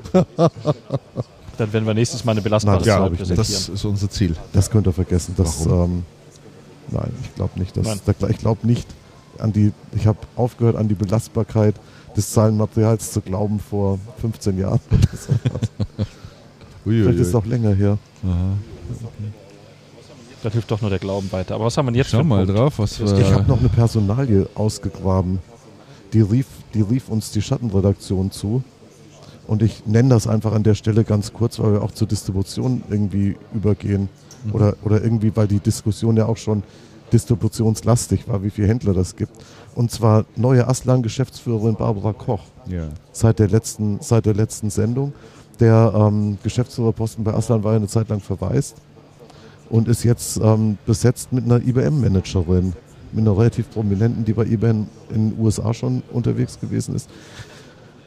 Ja, die aber meines aber den Erachtens, Blick, ne? ja, d- nee, das ist überhaupt kein Widerspruch. Nein, das ist nein, kein das, das ist kein Widerspruch. Das unterstreicht eher doppelt die, ähm, die Aslan-Einschätzung. Ähm, allerdings ist die Barbara Koch anscheinend von IBM Hardware und nicht von IBM Software gekommen. Mhm. Aber das ist Immerhin eine sie interessante, IBM. Recht interessante Personal, aber kennt die, aber kennt die IBM. Ja. Ist immer ganz interessant, wenn Herstellermanager beim Distributor anfangen. Absolut. Geht manchmal gut, aber nicht immer. Ja, richtig.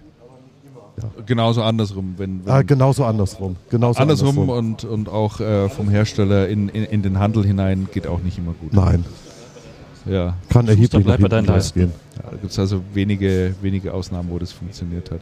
Da war doch, war doch mal der, wie heißt denn dieser eine Geschäftsführer bei, bei Dell, der mal eine Zeit lang bei Bechtle war, im Ach, der ähm, Jürgen Renz, Jürgen Renz. der vorher bei der IBM bei, von PCD der IBM war. Mhm. kommend, dann zur, das ging ja alles überhaupt nicht gut. Ne? Nein, das hat überhaupt nicht funktioniert. Also von daher. Aber es bei der IBM hatte auch nicht, also Ja. hatte so ein bisschen Höhen, mit Höhen und Tiefen funktioniert. Groß, Großbrand bei Wortmann, glaube ich, da gibt es auch keine, gibt's keine Gibt's wesentlichen neuen. Erkenntnisse, denke ich. Es hat bei Wortmann gebrannt, es hat die, die, die ähm, Fertigungshalle erwischt. Ja. Also die Server und ähm, PC und Serverfertigung, ja, Ja, PC und Serverfertigung. Also Desktop und Server, Notebook Ja, nicht, richtig. oder? Ja. genau. Also da ähm, soll es ja aber trotzdem munter, Es gab munter, Sachschaden, munter wird weiter weitergehen produziert. und man versucht es schnell möglichst umzudrehen. Wobei äh, ich gestern noch jemanden getroffen habe, der ein großer Wortmann-Partner ist und der gesagt hat, Lieferzeiten bei PCs äh, sind im Moment eh so um die acht Wochen statt früher einem Tag bis zwei Tage, äh, was an dem wahnsinnigen XP-Schub liegt. Also, Also der die- hat mir ah, das ja, auch nochmal ganz klar bestätigt. Er hat gesagt, das ist im Moment der helle Wahnsinn. Es ist Und, ganz, und, und Mhm. er will auf der einen Seite das Unternehmen nicht hochskalieren, weil er halt auch natürlich weiß, das ist absehbar. die Party ist irgendwann Ende vorbei. ist, die, das Ende ist absehbar. Irgendwann schrumpft es dann natürlich wieder. Die, äh, die meisten. Hersteller haben ihre Lieferzeiten, glaube ich, inzwischen auf ein erträgliches Maß reduzieren können. Ja. Das war bis vor, bis Anfang, bis Anfang Mitte Juli war das bei allen Herstellern sehr dramatisch. Mhm. Seitdem geht's und ähm, es ist, es, es liegen die Nerven schon blank. Also die Hersteller sind schon sehr nervös, Nervös jetzt. beobachten genau die Bestände, wie die abfließen und ähm, gerade eine Lenovo muss sehr, sehr aggressiv unterwegs sein, eine HP nicht ganz so. Weil die das Ende schon kommen Eine sehen, Acer hat die? Preise gerade runtergezogen Mhm. als, als Antwort auf, ähm, auf eine Lenovo und auf eine, auf eine HP. Ja, weil man halt befürchtet, dass irgendwann die Party sehr ruckhaft, sehr ruckartig vorbei sein könnte. Und dann willst du natürlich nicht Mal mit, der, mit der Halle voller, voller Rechner dastehen und der Letzte sein, dem, dem dann die Stellplätze im Unternehmen fehlen. Ja. Also der, da liegen die Nerven schon blank und man muss, man muss auch noch mal sagen, ähm, dieser, dieser XP-Hype, den es gegeben hat, ist eine absolute Sonderkonjunktur, die nicht bedeutet, dass der PC-Markt jetzt plötzlich wieder gesund ist Nein. und über die nächsten Jahre zweistellige Wachstumsraten ähm, Raten äh, erzielt. Raten erzielen Ja. wird. Also definitiv, definitiv nicht. Das heißt, jeder, der PCs macht, sollte sich schon mal informieren, wie es dann demnächst weitergeht und was die, was die neuen ähm, Trends in, im kleinen Sektor, Mhm. im kleinen Segment Zum Beispiel sein Smart, werden. Smartwatches Zum Beispiel, zusammenschrauben. zum Beispiel Smart, Smartwatches, Zahnräder Ja. assemblieren, Ich glaube da nach wie vor nicht. Zahnräder gut. Ja. Ein bisschen warten. Jetzt brummt es wieder. Jetzt Jetzt, ist der Kühlschrank wieder ordentlich. hinten offensichtlich die Kühlanlage da hinten wieder angegangen. Irgendwann geht sie dann hoffentlich wieder aus. Äh, ich weiß auch gar nicht, wie, wie stark man das dann innerhalb der Aufnahme auch überhaupt hören wird, aber wahrscheinlich ähnlich stark, wie wir es hören. Vermutlich Könnte ich mir mal, keine vorstellen. Ahnung. Ja. Werden wir dann sehen. Äh, nachdem wir hier auf dem Systemhauskongress sind, lass uns vielleicht noch über. Ach, ich habe noch eine, eine Geschichte außer über die Distribution, die ich gebeten wurde zu sagen. Gut, dann Nochmal, das. nochmal, ähm, nochmal bekannt Hast zu du geben. Geld dafür bekommen, weil du nein, sagen habe ich, da, musst? nein, nee, habe ich, nein, habe ich, da, Ja. nein, habe ich Das tatsächlich, sagst du ja hab so, ich dass da gar tatsächlich nichts nicht. geflossen ist, aber Nein, habe ich tatsächlich nicht. Bloß, ähm, wir hatten letztes, letztes Mal ja eine ähm, Diskussion über die Also Weltbild und Dröge. Ja, ob, ob äh, Ob ähm, Gustav man, Müller-Hergt ob man da äh, Weltbild so- oder ob es da irgendwie ob man da Zusammenarbeit so, ein, gibt so, eine, so eine Amazon größeren Stils bauen möchte, irgendwie sowas Amazon-ähnliches. Und ähm, ich wurde gebeten, nochmal darauf hinzuweisen, dass äh, Gustavo Möller-Hergt als CEO der Also natürlich nicht nur die Interessen des Großaktionärs oder Mehrheitsaktionärs Dröge vertritt, sondern tatsächlich die Interessen aller ähm, Also-Aktionäre. Was soll uns das jetzt bitte sagen? Ich glaube, es war einfach wichtig, darauf hinzuweisen, wobei ich davon ausgehe, dass das so ist. Punkt. Nein, nur habe ich es gesagt. Ich krieg's jetzt irgendwie nicht zusammen. Nein, es, Ich auch nicht. Ich habe. Äh, es ist halt der- Ich mir nochmal an. es ist halt der Hinweis, es ist halt der Hinweis gewesen, vertrete nicht nur die Interessen von Dröge, sondern die Interessen aller Also-Aktionäre. Hatte aber doch niemand gesagt. Das, Na, hatten äh, wir auch nicht gesagt. Ja, also was soll denn? Nein, ich, ich habe es jetzt auch also nur. jetzt komm, ich sag, hab wie viel Geld hast du dafür gesagt, bekommen, dass du das hier sagst? Wenn ich dafür Geld bekommen hätte, Name-Dropping hier. wenn ich dafür Geld bekommen würde, würde ich vielleicht nur noch sowas für Geld machen. äh, nein. Du hast hier übrigens noch stehen, ehe wir zur Distribution gehen, Impressum im Xing-Profil ist Pflicht. Habt ihr ein Impressum bei Xing angelegt? Nee, ich muss ja noch nicht, ich habe ja kein eigenes Unternehmen. Ach, da, wenn, aber Muss- nur wenn du ja, Unternehmens, Muss, muss ja nur machen, wenn du, wenn du äh, Unternehmens, ähm, wenn du Unternehmensgeschichten da drauf machst. Auf, auf, auf Über Xing. zwei Das, Klicks äh, erreichbar so jetzt normalerweise als, immer, ne? Ja, ich als, ja, die haben es jetzt noch geändert, die haben den Button da jetzt auch nach oben gezogen. Ja. Aber ich als Angestellter eines Unternehmens brauche natürlich kein Impressum. Ja. Du, ja, du brauchst eins. Okay. Doch Alex braucht auch eins. Ich fand das nämlich eigentlich, Äh, äh, Andreas braucht auch. wir haben kein Unternehmensprofil. Es geht nicht ums Wir Unternehmen. sind, wir sind nicht als Unternehmen und ich bin Angestellter Nein. eines Unternehmens. Nein, geht nicht ums Unternehmens. Es geht nicht darum, ob das eine Unternehmensseite ist, Andreas. Es geht darum, äh, Worum geht's? Erklär's dass mir, ich bin du zu doof. Also, nach einer Abmahnung erster Xing-Nutzer wegen fehlender Impressen im Frühjahr gibt es nun ein erstes Gerichtsurteil. Das Landgericht Stuttgart bestätigt, dass ein Xing-Profil ein Impressum mit allen Pflichtangaben haben muss. Jetzt pass mal auf. Ähm, das Landgericht Stuttgart hat mit dem Urteil die Pflichtangaben bestätigt, dass alle Pflichtangaben enthalten muss. Dafür beurteilt das Gericht ein persönliches Xing-Profil als Telemediendienst des Profilinhabers, da er die Inhalte selbst gestalten kann und als Werbung für seine entgeltliche Leistung verwendet. Daher muss auch die Regeln für das normale Impressum eingehalten werden. Bla bla bla. Ich lese mal weiter. Irgendwo habe ich das. Äh, Das hört dort, hört dort, Also ich das hört Ganze dort auch, aber so viel ich noch, aber das recherchiere ich gerne noch bis zum nächsten Mal. Es, meines Wissens nach gilt es nur dann, wenn du jetzt Inhaber dieses Ladens zum Beispiel bist oder Selbstständiger bist und irgendeine Dienstleistung anbietest.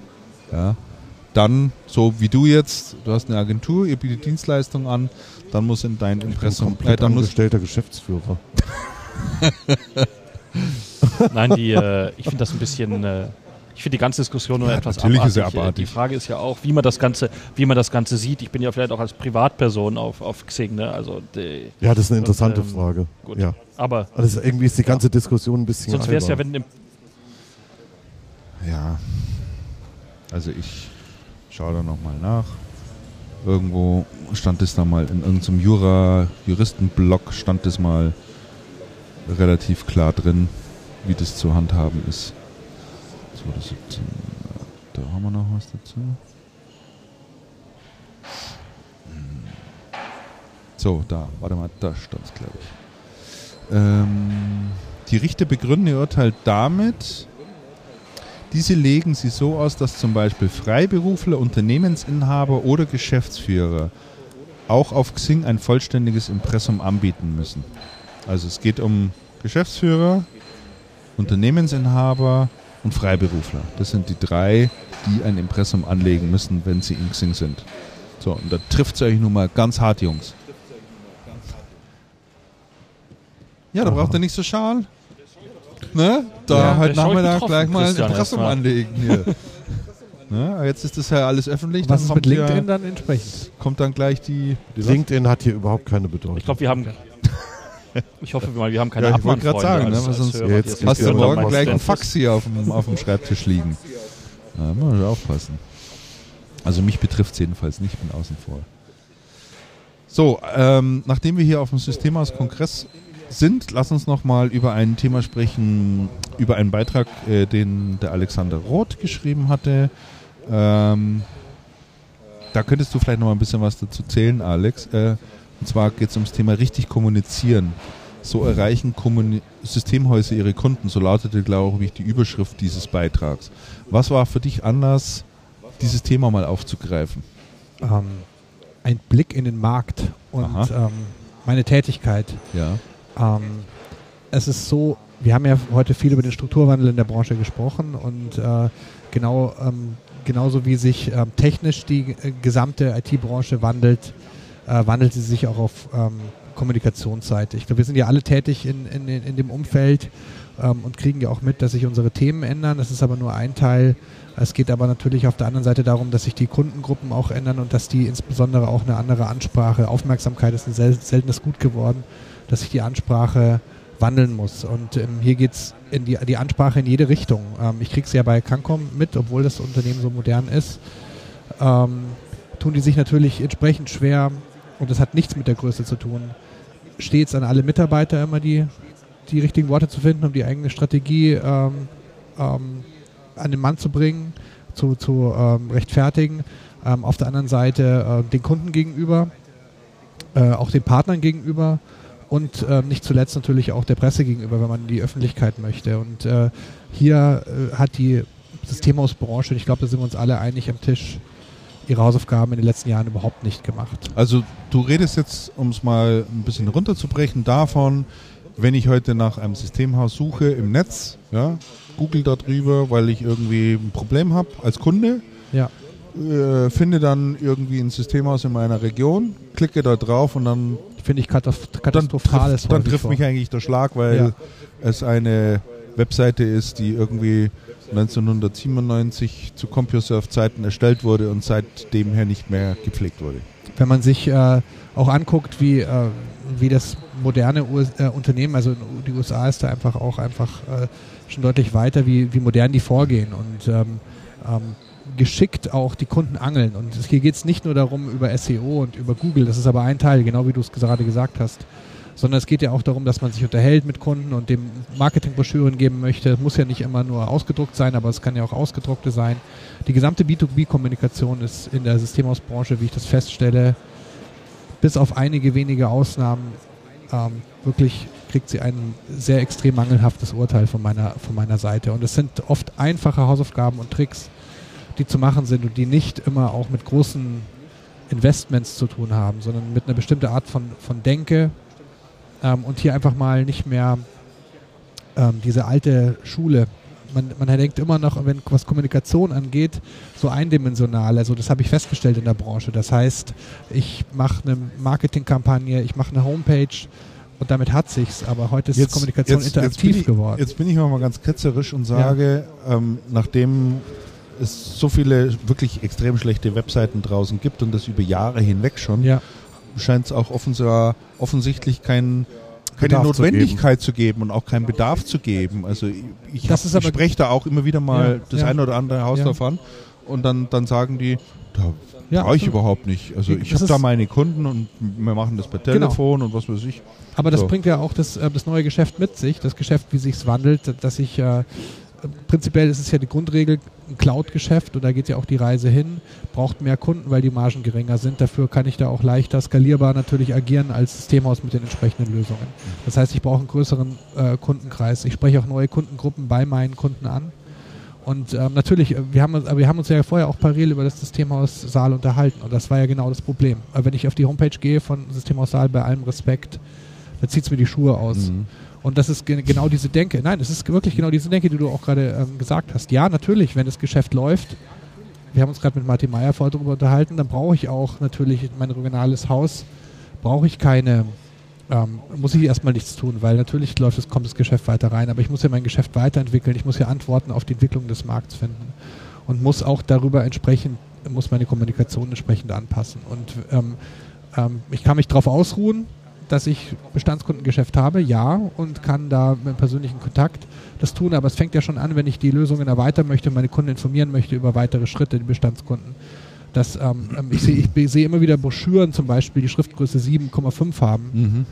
ähm, wo sich die Zielgruppe der, der, der, der Broschüre, nämlich in der Regel Verantwortliche von Unternehmen oder von Abteilungen, ähm, oft der älteren Generation noch anhören, die einfach nicht Schriftgröße 7,5 lesen wollen. Also er fängt schon mit diesen Themen an oder ich lese gleich auf dem ersten, ähm, auf der ersten Seite von dieser Broschüre oder der Homepage irgendwas von ISO-Zertifizierung, wo sich keiner auskennt. Und ich glaube, der Knackpunkt an der ganzen Geschichte ist, ähm, ich muss zum einen wissen, dass Kommunikation heute interaktiv geworden ist.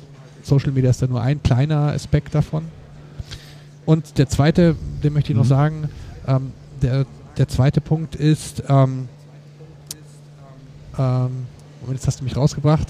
Ich habe dich nur angeschaut, ich habe gar nichts gesagt. Ähm, der erste Punkt ist, dass, ähm, ist diese Interaktion und ähm, der zweite Punkt ist, äh, dass ich weggehe von dem, immer zu erzählen, was ich eigentlich habe, von meinem eigenen Standpunkt, sondern dass ich mich in die Fragen meiner Kundengruppen reinversetze. Mhm. Also nicht zeige Leistungen meines Unternehmens, sondern gleich die Pain Points meiner Kunden adressiere. Mhm. Klar. Und das klingt profan, aber die, die Hausaufgabe machen Jetzt sage ich, jetzt sag ich aber mal, so ein, so ein Unternehmen wie, wie eine Saalcomputer, die du jetzt beispielsweise die muss halt einfach mal ein Stück weit herhalten dafür. Tut mir auch wirklich, wirklich leid, aber ist jetzt ja, bei allem Respekt, ja. Ist jetzt einfach auch wirklich da mal greifbar, diese Geschichte. Wir haben gehört, Unternehmen mit 25 Mitarbeitern. Ich gehe mal davon aus, dass dieses Unternehmen weder jemand hatte, der für das Thema Marketing, Kommunikation oder wie auch immer zuständig war. Ja, Im besten Fall hat es wahrscheinlich die Assistenz noch nebenher gemacht, wenn der Herr Saal gesagt hat, machen Sie mal eine Anzeige in der Augsburger Allgemeinen. Na, rufen Sie da mal an, dass wir äh, ja. ich kann so nicht arbeiten. ist, ist jetzt auch wirklich gemeint und ich entschuldige mich jetzt auch schon beim Herrn Saal und auch bei allen Mitarbeitern in diesem Unternehmen. Ähm, sind da nicht mehr, viele. Ja nicht mehr viele. Muss jetzt einfach mal wirklich ein Stück weit äh, dafür oh, herhalten, aber Andreas, äh, Alex sagt ja auch, äh, bei der Webseite zieht es ihm dann die Schuhe aus. Also da gab es ja, gab's ja mit Sicherheit niemand, der sich darum gekümmert hat. Wahrscheinlich hat man irgendwann mal 1000 D-Mark damals auf den Tisch gelegt und gesagt, macht uns mal so einen, so einen Internetauftritt, ne, dass, dass wir da was haben und dann steht da die Telefonnummer und eine E-Mail. Genau, so ist es ja. das sich gar nicht So, und da ist es dann einfach stehen geblieben.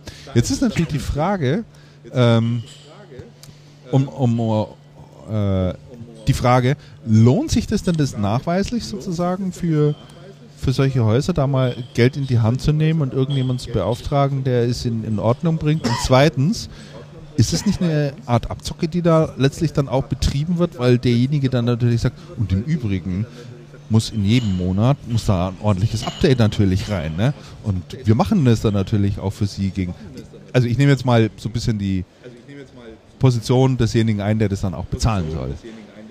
Muss. Was? Ich, ich habe ich hab ja schon gerade gesagt, es, sind, es ist oft nicht äh, es ist gar nicht mal der Preis, es ist eine, es ist eine Einstellungssache ähm, dem Thema gegenüber. Ähm, ähm, und das ist, äh, WordPress ist ein Beispiel, ähm, ist ein unglaublich günstiges Tool, auch um Homepages äh, zu erstellen, um ein, um ein Beispiel zu nennen. Ähm, und das sind einmalige Hausaufgaben, die man zum Teil erlegen muss. Ob man, wie weit man das hochsteigern möchte, ob man tatsächlich, wie das die Pironet zum Beispiel macht, ähm, das Thema Hosting zu besetzen im, im Web über Schlagworte und da jeden, jeden Monat einen fünf, äh, wirklich so einen fünfstelligen Betrag reinzustecken an, ähm, ähm, an SEO, um dort Kunden zu generieren über das Web. Das ist eine ganz andere Das ist eine ganz andere Geschichte. Klar. Genau. Es geht jetzt hier im Prinzip um, die, um, die, um die Visitenkarte. Also mir, mir, ich, ich breche wirklich zum Teil die, die Hände über den Kopf zusammen, wenn ich Homepages von Systemhäusern sehe und denke mir, ihr müsst doch einfach nur ein paar Hausaufgaben erledigen und da geht es gar nicht um, um, teures Geld, sondern da geht es um einmalige Maßnahmen ähm, und dann würde es kommt natürlich auf die Ziele, die man damit definiert. Ein Ziel könnte zum Beispiel sein, junge Leute anzusprechen, Recruitment. Also es muss ja nicht immer nur die Neukundengewinnung sein. Ähm, zu informieren über neue, ein anderes Ziel könnte natürlich sein, über neue Lösungen, ähm, die, die, Bestandskunden zu informieren, ähm, wenn man sich erweitert. Ähm, das dritte könnte sein, eine Aufmerksamkeit in der Regionale zu erzeugen. Das ist natürlich mit den Zielen verbunden auch, ähm, die mhm. man da reinsteckt. Aber es gibt ja häufig, häufig Hausaufgaben und dann ist es aber immer so, und das ist halt das, was mir begegnet, äh, wo du sagst, ja, Geld wird dann verbrannt, dann kommen die plötzlich auf die Idee in irgendeiner Vorstandssitzung, und so, so äh, erlebe ich das sehr häufig und auch mit Anfragen an meine Agentur, dass die dann irgendwie plötzlich Panik kriegen, weil sie merken, sie haben jetzt seit vier, fünf Jahren nichts mehr gemacht, jetzt muss irgendwas her und dann wird irgendeine Maßnahme beschlossen und da wird dann wirklich Geld verbrannt. Dann wird dann ein Firmenvideo gedreht, wo nicht mal eine Plattform herrscht, viel zu lang auch oder wie auch immer, dann wird irgendwie irgendwelche Maßnahmen, eine Broschüre rausgegeben oder irgendwie eine große SEO-Kampagne oder eine, eine Das sind, dann, das sind dann diese, diese Videos, wo du, äh, wo du dann auf den, auf den Homepages siehst, ja, wo dann da so der Schwenk kommt über den Parkplatz des Unternehmens Ja, ja, und genau. du dann siehst, aha, da steht noch der, äh, der Audi 80 hier irgendwie rum, weil das Video mittlerweile so uralt ja. ist und Ja, schon der- seit, seit, seit acht Jahren Ja, auf der Homepage Absolut, oder, oder der Klassiker ist, ja, oh, wir, brauchen, wir brauchen unbedingt Aufmerksamkeit mal in der Computerwoche oder in der Channel Partner, wie auch immer. Ähm, lass uns ein Advertorial schalten oder was auch immer. Lass uns eine PR-Maßnahme machen. Und dann wird plötzlich Gas gegeben, ohne dass, dass irgendwie die Hausaufgaben auch dazu erfüllt worden sind, dass dann hinterher ein Ansprechpartner da ist, dass, die, dass der Content entsprechend bereitgestellt wird. Das heißt, ähm, es wird ja dann plötzlich Geld ausgegeben und äh, im großen Stile dann auch zum Teil sogar verbrannt für irgendwelche einmaligen wilden Schüsse, weil man irgendwie merkt, man hat in die Richtung nichts mehr gemacht. Und da sage ich halt, ähm, einfache Hausaufgaben, und das fängt im Kopf an. Ähm, Das hast du schön gesagt. ja, Das hast du schön gesagt, das ist so. Und Jetzt rufen wir doch mal die Webseite auf von Freiraum. Ist die schon fertig, Andreas? Unsere Website jetzt ist analysieren wir mal deine. Pre deine Ich habe ich das letzte Mal Unsere von Website ist komplett. Andreas. Vorsicht, ich bin gerade scharf drauf, ich schieße. Es, es gibt eine Presse, Unsere Anschrift und eine Telefonnummer. ja genau. Das reicht Wesentliche euch. ist drauf. Das reicht euch. Die Leute können uns erreichen, die Leute rufen uns tatsächlich an. Aber da haben wir doch jetzt so einen typischen Wir Fall. haben Ich mein, Neukundengeschäft. Ja, ich, äh, da haben wir jetzt so einen typischen Es ist Fall. Also euch ist das Thema. Homepage Schnurz. Ihr sagt, es ist wichtig einfach nur, dass die Kontaktdaten draufstehen. Alles andere. Ja, also also sagen, sagen wir es so, das Thema, das Thema Homepage ist ein sehr komplexes. Das Thema Homepage ist natürlich deswegen sehr komplexes, weil es auf der einen Seite ähm, ein relativ großer Aufwand ist, vernünftige Inhalte drauf zu bringen. Und wir dann der Meinung sind, besser minimalistisch als irgendwas Halbgares. Und dann ist bei einem Laden wie bei uns, der relativ klein ist, so, dass ähm, sobald ein Kundenprojekt kommt, und das ist bei den meisten Systemhäusern auch so, sobald ein Kundenprojekt kommt, hat das Kundenprojekt Vorrang. Das heißt, du lässt alles stehen und liegen und machst das Kundenprojekt und irgendwann setzt du dich dann mal wieder dran, bis das nächste Kundenprojekt kommt. Ach ja, man muss Ja, ja, ja. Freiraum-Marketing eingeben. Nein, ich habe nur Freiraum- Freiraum eingegeben und da bin Freiraum ich ist vom was, Apfelgarten ähm. Es gibt, es, gibt in Deutschland, es gibt in Deutschland zig Firmen, die Freiraum heißen und total unterschiedliche Dinge machen. Das ist ganz interessant. Mit Y ja noch dazu. Auch mit Y, ja. Nein, aber Aber, Freiraum Marketing, dann kommst du auf unsere Seite, da ist eine Visitenkarte drauf, dann weiß man genau, wo man anrufen muss. Der Klassiker ist ja auch, der, der, Klassiker, der Klassiker im Systemhausumfeld ist ja auch nicht der, dass man Ja, dass man unbedingt über SEO ein Unternehmen findet. Das macht wirklich, Pironet macht das im Beispiel vor, das haben wir gesagt, das ist ein Extrembeispiel im Bereich Hosting. Ähm, gut, äh, es geht eher darum, man lernt sich auf eine Veranstaltung kennen, man tauscht Visitenkarten aus und dann erkundigt man sich halt über das Unternehmen. Auch ganz klassischer Bereich ist eben der Recruitment-Bereich, dass sich halt junge Angestellte halt gerne auch äh, wiederfinden irgendwo im Unternehmen, wenn sie dort anfangen. Also so wollen. kriegt ihr keine Praktikanten, Andreas. Was? ja. So kriegt ihr keine Praktikanten. Ähm, wir haben demnächst eine Praktikantin. das ist aber deine eigene Kann ich schon mal Nein, Nein? nee, nee, wir haben demnächst eine Praktikantin. Das ist, ähm, das ist eine Marketing-Mitarbeiterin vom Systemhaus, die bei uns ein Praktikum macht. Schau an. Tatsächlich. Aber Christian, so schlecht ist die Webseite auch nicht. Die ist zumindest nicht Absolut, absolut nicht. äh, Ja. Sie ist eher minimalistisch. Äh, äh, so gesehen stimmt es natürlich, ja. Aber allein das dann noch Mail to Doppelpunkt und so weiter, ich meine, das macht man also, ja gut. Also ich will jetzt hier kein Bashing machen, um Gottes Willen. Na, Nein, nein. gar keinen- Nein, wir wollen nicht von dem Ja, Saal gar jetzt zu Herrn, Herrn Raum umschwenken. Und trotz meines hohen Alters bin ich noch nicht ganz so alt wie Herr Saal. Nee, gut. Ja. Gut, also auf jeden Fall, um das noch abzuschließen. Ja. Ähm, ich habe den Artikel, deswegen, da habe ich mal so ein paar grundlegende Hausaufgaben reingeschrieben, die man machen kann. Ähm, und ähm, ich habe ja gesagt, es, es fängt im Kopf an, ähm, allein schon eine Einstellungssache, es ist auch eine, eine Zieldefinition, natürlich, was man erreichen möchte. Ähm, aber prinzipiell sind es ein paar Hausaufgaben, die jedes Unternehmen unter, äh, übernehmen kann. Ähm, und unabhängig auch von den Zielen, die man hat, weil man ist ja auch automatisch ähm, ähm, ist man ja passiv äh, äh, auch immer irgendwie im Fokus. Wenn sich Kunden beschweren, werden Plattformen geschaffen, wenn es keine gibt. Und da ist es doch besser, wenn man auch ein bisschen über die Inhalte bestimmt, äh, die über eine, so Beispiel Social Media, wenn ich dann, dann machen halt einfach die unzufriedenen Kunden machen plötzlich eine Plattform auf äh, über das Unternehmen, wenn sie, ähm, also es wird über ein Als Unternehmen Social geredet. Media ist dann das nächste nochmal. das nächstes Also, Feld, ja. Ja, ja, das ist, ist ja dann das nächste Feld. Es muss ja auch, auch noch jemand zusätzlich pflegen. Ja, Ja, und, natürlich. Und, und, und jemand machen. Braucht ja auch die Fähigkeiten dazu, die, die Skills, der muss sich da auch ein bisschen auskennen. Wir sind da, sagen wir jetzt natürlich ein Stück weit Profis auf dem Gebiet. Wir wissen natürlich, wie man mit solchen Aber davon Themen spreche ich ja noch nicht ne? mal. Ich rede ja von den ganz grundlegenden Hausaufgaben, die einfach nicht erfüllt werden im Channel. Und ich finde es sehr schade, weil äh, ja doch unser, unser ähm, Systemhaus, also zumindest die, die, die guten Unternehmen, und es gibt ja eine ganze Menge davon, jeder Größenordnung in Deutschland, ähm, sehr, sehr gute Arbeit abliefern, aber auf, witzigerweise auf der Kommunikationsseite ähm, nicht vorbildlich arbeiten. Und ähm, dann kommen aber ständig immer diese Schüsse, diese wilden, die ich halt mitbekomme. Mhm. Und, ähm, und das ist dann eben der Punkt, wo ich sage, das ist letztlich günstiger, vermutlich einmal die Hausaufgaben zu machen und dann ein bisschen auch die Spielregeln zu lernen, wie man guten Content bereitstellt, wie man gute Veranstaltungen macht, wie man die Themen findet, auch vielleicht in der Zusammenarbeit mit den Verlagen. Ähm, und dann kann man auch sich selber behelfen, wenn einmal die Strukturen stimmen. Mhm. Und ähm, darum geht ja jetzt der Artikel, wobei der natürlich auch eben nur an der Oberfläche kratzt. Aber ich habe ja wirklich sehr, sehr viel tagtäglich damit zu tun. Und, ähm, ähm, und wir helfen ja Systemhäusern dabei, und das machst du ja auch an, an Andreas Unternehmen hier, äh, Hilfe zur Selbsthilfe zu betreiben. Da geht es weniger darum, ähm, die, die ganzen super technischen Pressemitteilungen zu verfassen, sondern geht es eher darum, wie Spielregeln, wie so eine Pressemitteilung überhaupt mal aussehen soll und wie so eine Homepage überhaupt mal eine Ansprache an Kunden aussehen ähm, kann oder äh, wie man selber eben auch denken sollte, was die, also wenn ich jetzt halt diese Stockfotos sehe, dann kriege ich Kopfweh und man kann äh, so viel, man kann so viele Persönlichkeit reinbringen, wenn man einmal für 250 Euro einen Fotografen bucht, der gebrieft wird. Der gebrieft wird. Darum geht es Der natürlich gebrieft wird. der gebrieft wird. Von jemandem, der eine Ahnung hat und den dann briefen lassen und den dann einmal ins Systemhaus ähm, reinschicken und äh, auf eine bestimmte Art und Weise Fotos schießt und damit eigenes Material, die Homepage entsprechend befüllt.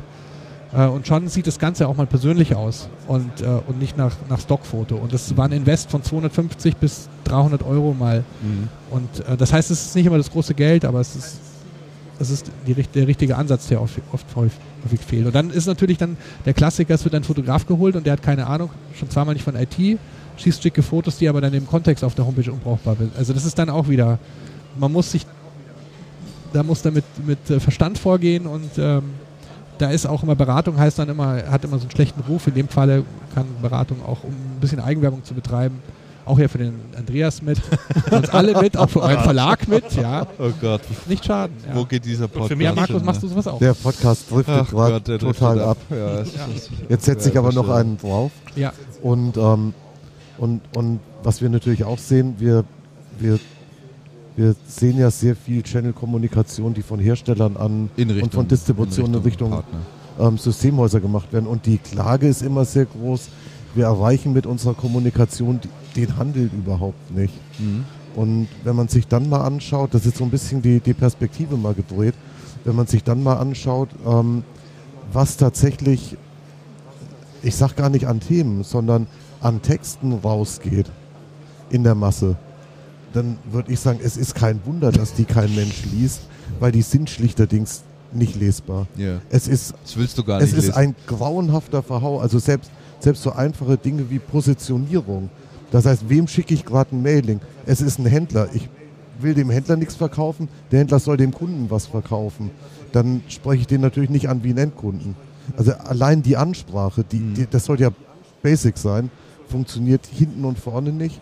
Und es ist den, es ist dann vielen, vielen, vielen Verantwortlichen auch gar nicht klar, mit wem die hier reden. Und woran es, liegt, und mal, woran liegt das alles? Haben die alle keinen Plan in diesem Marketingabteilung? Verstehen die ihren, ihr- ihren Job nicht? Haben die, haben die ihren, ihren, ihren Beruf schlecht gelernt? Also ich glaube, was ich glaube, was Oder es sind keine ähm, Leute mehr da? Ich glaube, was eine, eine Mangelerscheinung ist, ist zu sagen, okay, ich mache jetzt Marketing. Alles klar. Aber dann zu sagen, okay, ich schaue mal von oben auf die Welt und fange mal an, in Zielgruppen zu segmentieren und überlege mir, wen muss ich wie ansprechen. Und ähm, ich denke, bevor ich einen Text schreibe, vielleicht drei Minuten drüber nach, dass ich in dem Text eine Geschichte erzählen soll, die nicht mit mir was zu tun hat, sondern das, du hast es ja vorhin schon mal gesagt, Alex, Mhm. die nicht mit mir was zu tun hat, sondern mit der demjenigen, Person, dem, die ich die, dem ich die erzähle. Das, das machen die Leute nicht. Die sind sehr kurzatmig unterwegs. Dann sind viele interessiert dran, sehr schicke ähm, Broschüren zu machen. also und optisch. Wenn ich, also optisch, optisch ansprechend, ich habe ich habe neulich ein wirklich ganz toll gemachtes ähm, Kundenmagazin gesehen ähm, von einem großen Anbieter. Das war so, das war so angelehnt an Apple-Style, wie die Produkte aussehen. War wirklich ganz toll gemacht. Schlägst du auf, fängst an zu lesen, denkst dir, meine Fresse, was Ja. ist das denn? Der, das hat ein, hat ein Analphabet geschrieben. Da, und, und, und, was, und was wir sehen, auch wenn wir, auch wenn wir mit, den, mit den Unternehmen sprechen und dann sagen, okay, was brauchen wir an Budget, zum Beispiel für den Text, dann wird ein Aufwand getrieben bei Grafik und bei Text. Ja, Text darf aber, also wie, Ja, der genau. Text soll auch was kosten. nur Buchstaben. Der, der, ja, hallo? Der muss doch, muss doch nur, muss doch nur was schreiben. oder? Ja, toll. Also, also es, fehlt ist, die Wert, es fehlt die Wertschätzung. für mich ist ja, für mich ist ähm, das Argument das Entscheidende, dass Sales und Marketing häufig nicht mit, richtig miteinander sprechen. Was ich ganz häufig Ja, erlebe, kommt dazu. Schlimme dass, Geschichte. Ja. dass Sales sich gegen Marketing häufig Ist so. durchsetzt. Oder die Techniker. Und die machen da die Broschüren und das Marketing darf nur noch die Bildchen dazusetzen. Ähm, und die, die Techniker haben aber häufig überhaupt gar keine Ahnung, ähm, ähm, wie das mit den Zielgruppen ist und, und wie die Themen halt gut Ja. formuliert werden und ausgewählt werden und die richtige Dosierung ist. Und, aber die setzen sich häufig durch. Und wenn sich das Marketing durchsetzt, sieht es hübsch aus, aber sind die Texte häufig grausam, weil die Marketingleute häufig nicht aus der IT kommen. Und das ist genau die, diese Brücke so zwischen Sales und Marketing. Und ich erlebe sehr häufig in Systemhäusern, dass die Sales sich im Zweifel durchsetzen. Zum Beispiel was die Mhm. Inhalte der, der Homepages angeht. Auch wenn es gar keinen Sinn macht, da irgendwie die zwölf tiefste ISO-Zertifizierung anzubringen, knallt die einem gleich als erstes auf einer Homepage von einem System. Ja, ja. Ja, und, man- und, und dann und der Sales spricht ja gerne in Superlativen und solchen Ja, ja, Dingen. ja. Und das ist einfach nicht das, was die, was die Menschen lesen wollen. Ja. Auch wenn jeder Vertriebler denkt, wir müssen doch sagen, dass wir von der Welt das allerbeste. Das, das Marketing traut sich dann nicht, Ja. ja. weil dann im Zweifel der, der CEO auf dem Tisch haut und auf der Seite des Sales ist. Und es traut sich nicht, äh, äh, da äh, zu sagen, es hau mal alle ISO-Zertifizierungen raus aus deiner, aus deiner Cloud-Lösung, sondern sprech mal den emotionalen Nutzen an, den Mhm. du davon haben kannst und auch den praktischen Mhm. und nicht den technischen. Mhm. Und, ähm, und da, da, da scheitert es häufig dran. Oder die Broschüren sehen dann so aus, wie du gerade beschrieben hast. Sehr hübsch, aber halt nicht von Technik. Inhaltsleer. Inhaltsleer. Also es, ist, es, es, und da gibt es schlimme, und da gibt's schlimme Beispiele. Und richtig schlimm wird es, wenn du dir anschaust, was so als Mailings rausgeht. Das ist auch eine interessante Geschichte. Mit Mailings erreichst du Händler zunehmend nicht. Warum? Weil wahnsinnig viele rausgehen. Mhm. Warum noch? Weil die meisten halt schlecht sind. Die meisten Mailings sind schlecht gemacht, sind schlecht aufgemacht, sind schlecht getextet. Das heißt, selbst wenn jemand dann das Mailing aufmacht und anfängt zu lesen, dann denkt er sich, was ist das denn? Und, und klickt halt und klickt's halt wieder weg. Und es, es machen sich viel zu wenig Leute im Vorfeld Gedanken drüber, was will ich eigentlich ähm, sagen, wie positioniere ich meine Produkte eigentlich wirklich. Und dann meistens geht es dann nur noch darum, okay, ist billiger. Da gibt es übrigens eine, eine, eine Studie zu, wo du das gerade ansprichst, über die, äh, die, die äh, unverständlichen Echt? äh, Mailings, äh, Mitteilungen, ja. Ähm, da ähm, ein Ranking wurde sogar aufgesetzt, äh, was Webseite angeht, Verständlichkeit, Pressemitteilungen und die Kommunikation über E-Mails an, äh, an Kunden. Ne? Bei ähm, Pressemitteilungen liegt Microsoft auf dem letzten Platz, fand ich ganz interessant. Obwohl er eine recht große Äh, ja. Abteilung ist. Das ist sogar sehr wissenschaftlich gemacht. Die haben einen ähm, Verständlichkeitsindex aufgestellt äh, und ähm, da hat Microsoft äh, 20 ist gut Ja. und äh, 0 ist schlecht. Hat Microsoft Ach, du gute 3,11 Gottes im. Index bei Das ist ja brutal. Äh, Ja, Zu gut, wir, wir kennen sie Ähm, alle. Wir, äh, nein, steht nichts drin. Nee, steht Zum, auch Mar nichts zum drin. Marketing. Ja, ja. Ist USA gesteuert. Dem Ja. Bei, bei, bei E-Mail steht ist übrigens LG, Acer, Huawei ist, äh, ist äh, unten. Ne? Äh, was die Website angeht, Apple auf Rang 1 und äh, Lenovo ganz unten. Und zwar ist das eine Studie gewesen vom äh, H&H Communication Lab, kannte ich nicht, unter, unter Unternehmensberatung und der Universität Hohenheim. Und die haben die Kommunikation von Firmen bei Produktbeschreibungen, Pressemitteilungen und E-Mails ähm, unter die Lupe genommen und mit dem Hohenheimer Verständlichkeitsindex Hohenheimer bewertet. Sensationell. Ja, der, geht auf, äh, der ist auf einer Skala von 0, sehr schwer verständlich, bis 20 ähm, und misst ähm, kurze Sätze, aktiver Sprachspiel, Vermeidung von Anglizismen und ähm, Produktbeschreibungen und Pressemitteilungen sind am schlechtesten, am schlechtesten abgeschnitten. Die E-Mail-Kommunikation, die ist noch, äh, also Mailings auch, ne, ist noch einigermaßen verständlich. Aber wie gesagt, letzter Platz. Lenovo bei Webseite. Ganz Das interessant, sollten wir den, den, verlinken. den, den Link sollte man da Ja, mal den mit sollten wir verlinken. Das ist, Ja, ist also eine, ist, ist eine ganz, Mhm. ganz Absolut, ja. interessante, interessante Studie. Absolut. Also gerade das, das da bei der Webseite wieder Apple oben steht und wenn, wenn du auf die Apple-Webseite drauf geht, da steht ja eigentlich nichts drauf, ne? außer dass Bilder drauf sind, aber die machen dann halt ein, zwei Sätze, aber Ja, die, null Technik drin. na, sagen wir mal so, bei Apple merkst du, es ist erheblich viel Gedankenarbeit Das viel, viel vorweggegangen ja, und dann wird was gemacht, was sehr prägnant ist. ja, ja, das stimmt. Apple ist auch eine der wenigen Webseiten, die die Wertigkeit der Produkte tatsächlich vernünftig transportiert. Visibel machen. Ja. Ja. Und das darstellt. mit sehr wenig Worten. Ohne Superlative, sondern man, lässt, man lässt es wirken, man Hier wird die, die inszeniert das. Ja, hier wird die Verständlichkeit der Produktbeschreibung gelobt. Das stimmt, ja, die sind wirklich einfach zu lesen. Und in, einer, in einem ganz anderen Duktus auch, so dass man den Eindruck hat, hier wird der normale Mensch angesprochen und nicht ein Techie. Ja. Und, die, und die wiederum nehmen allerdings dann für Fotografie und solche Dinge richtig viel Geld in die Hand. Um die Produkte halt, ja, es wird inszeniert.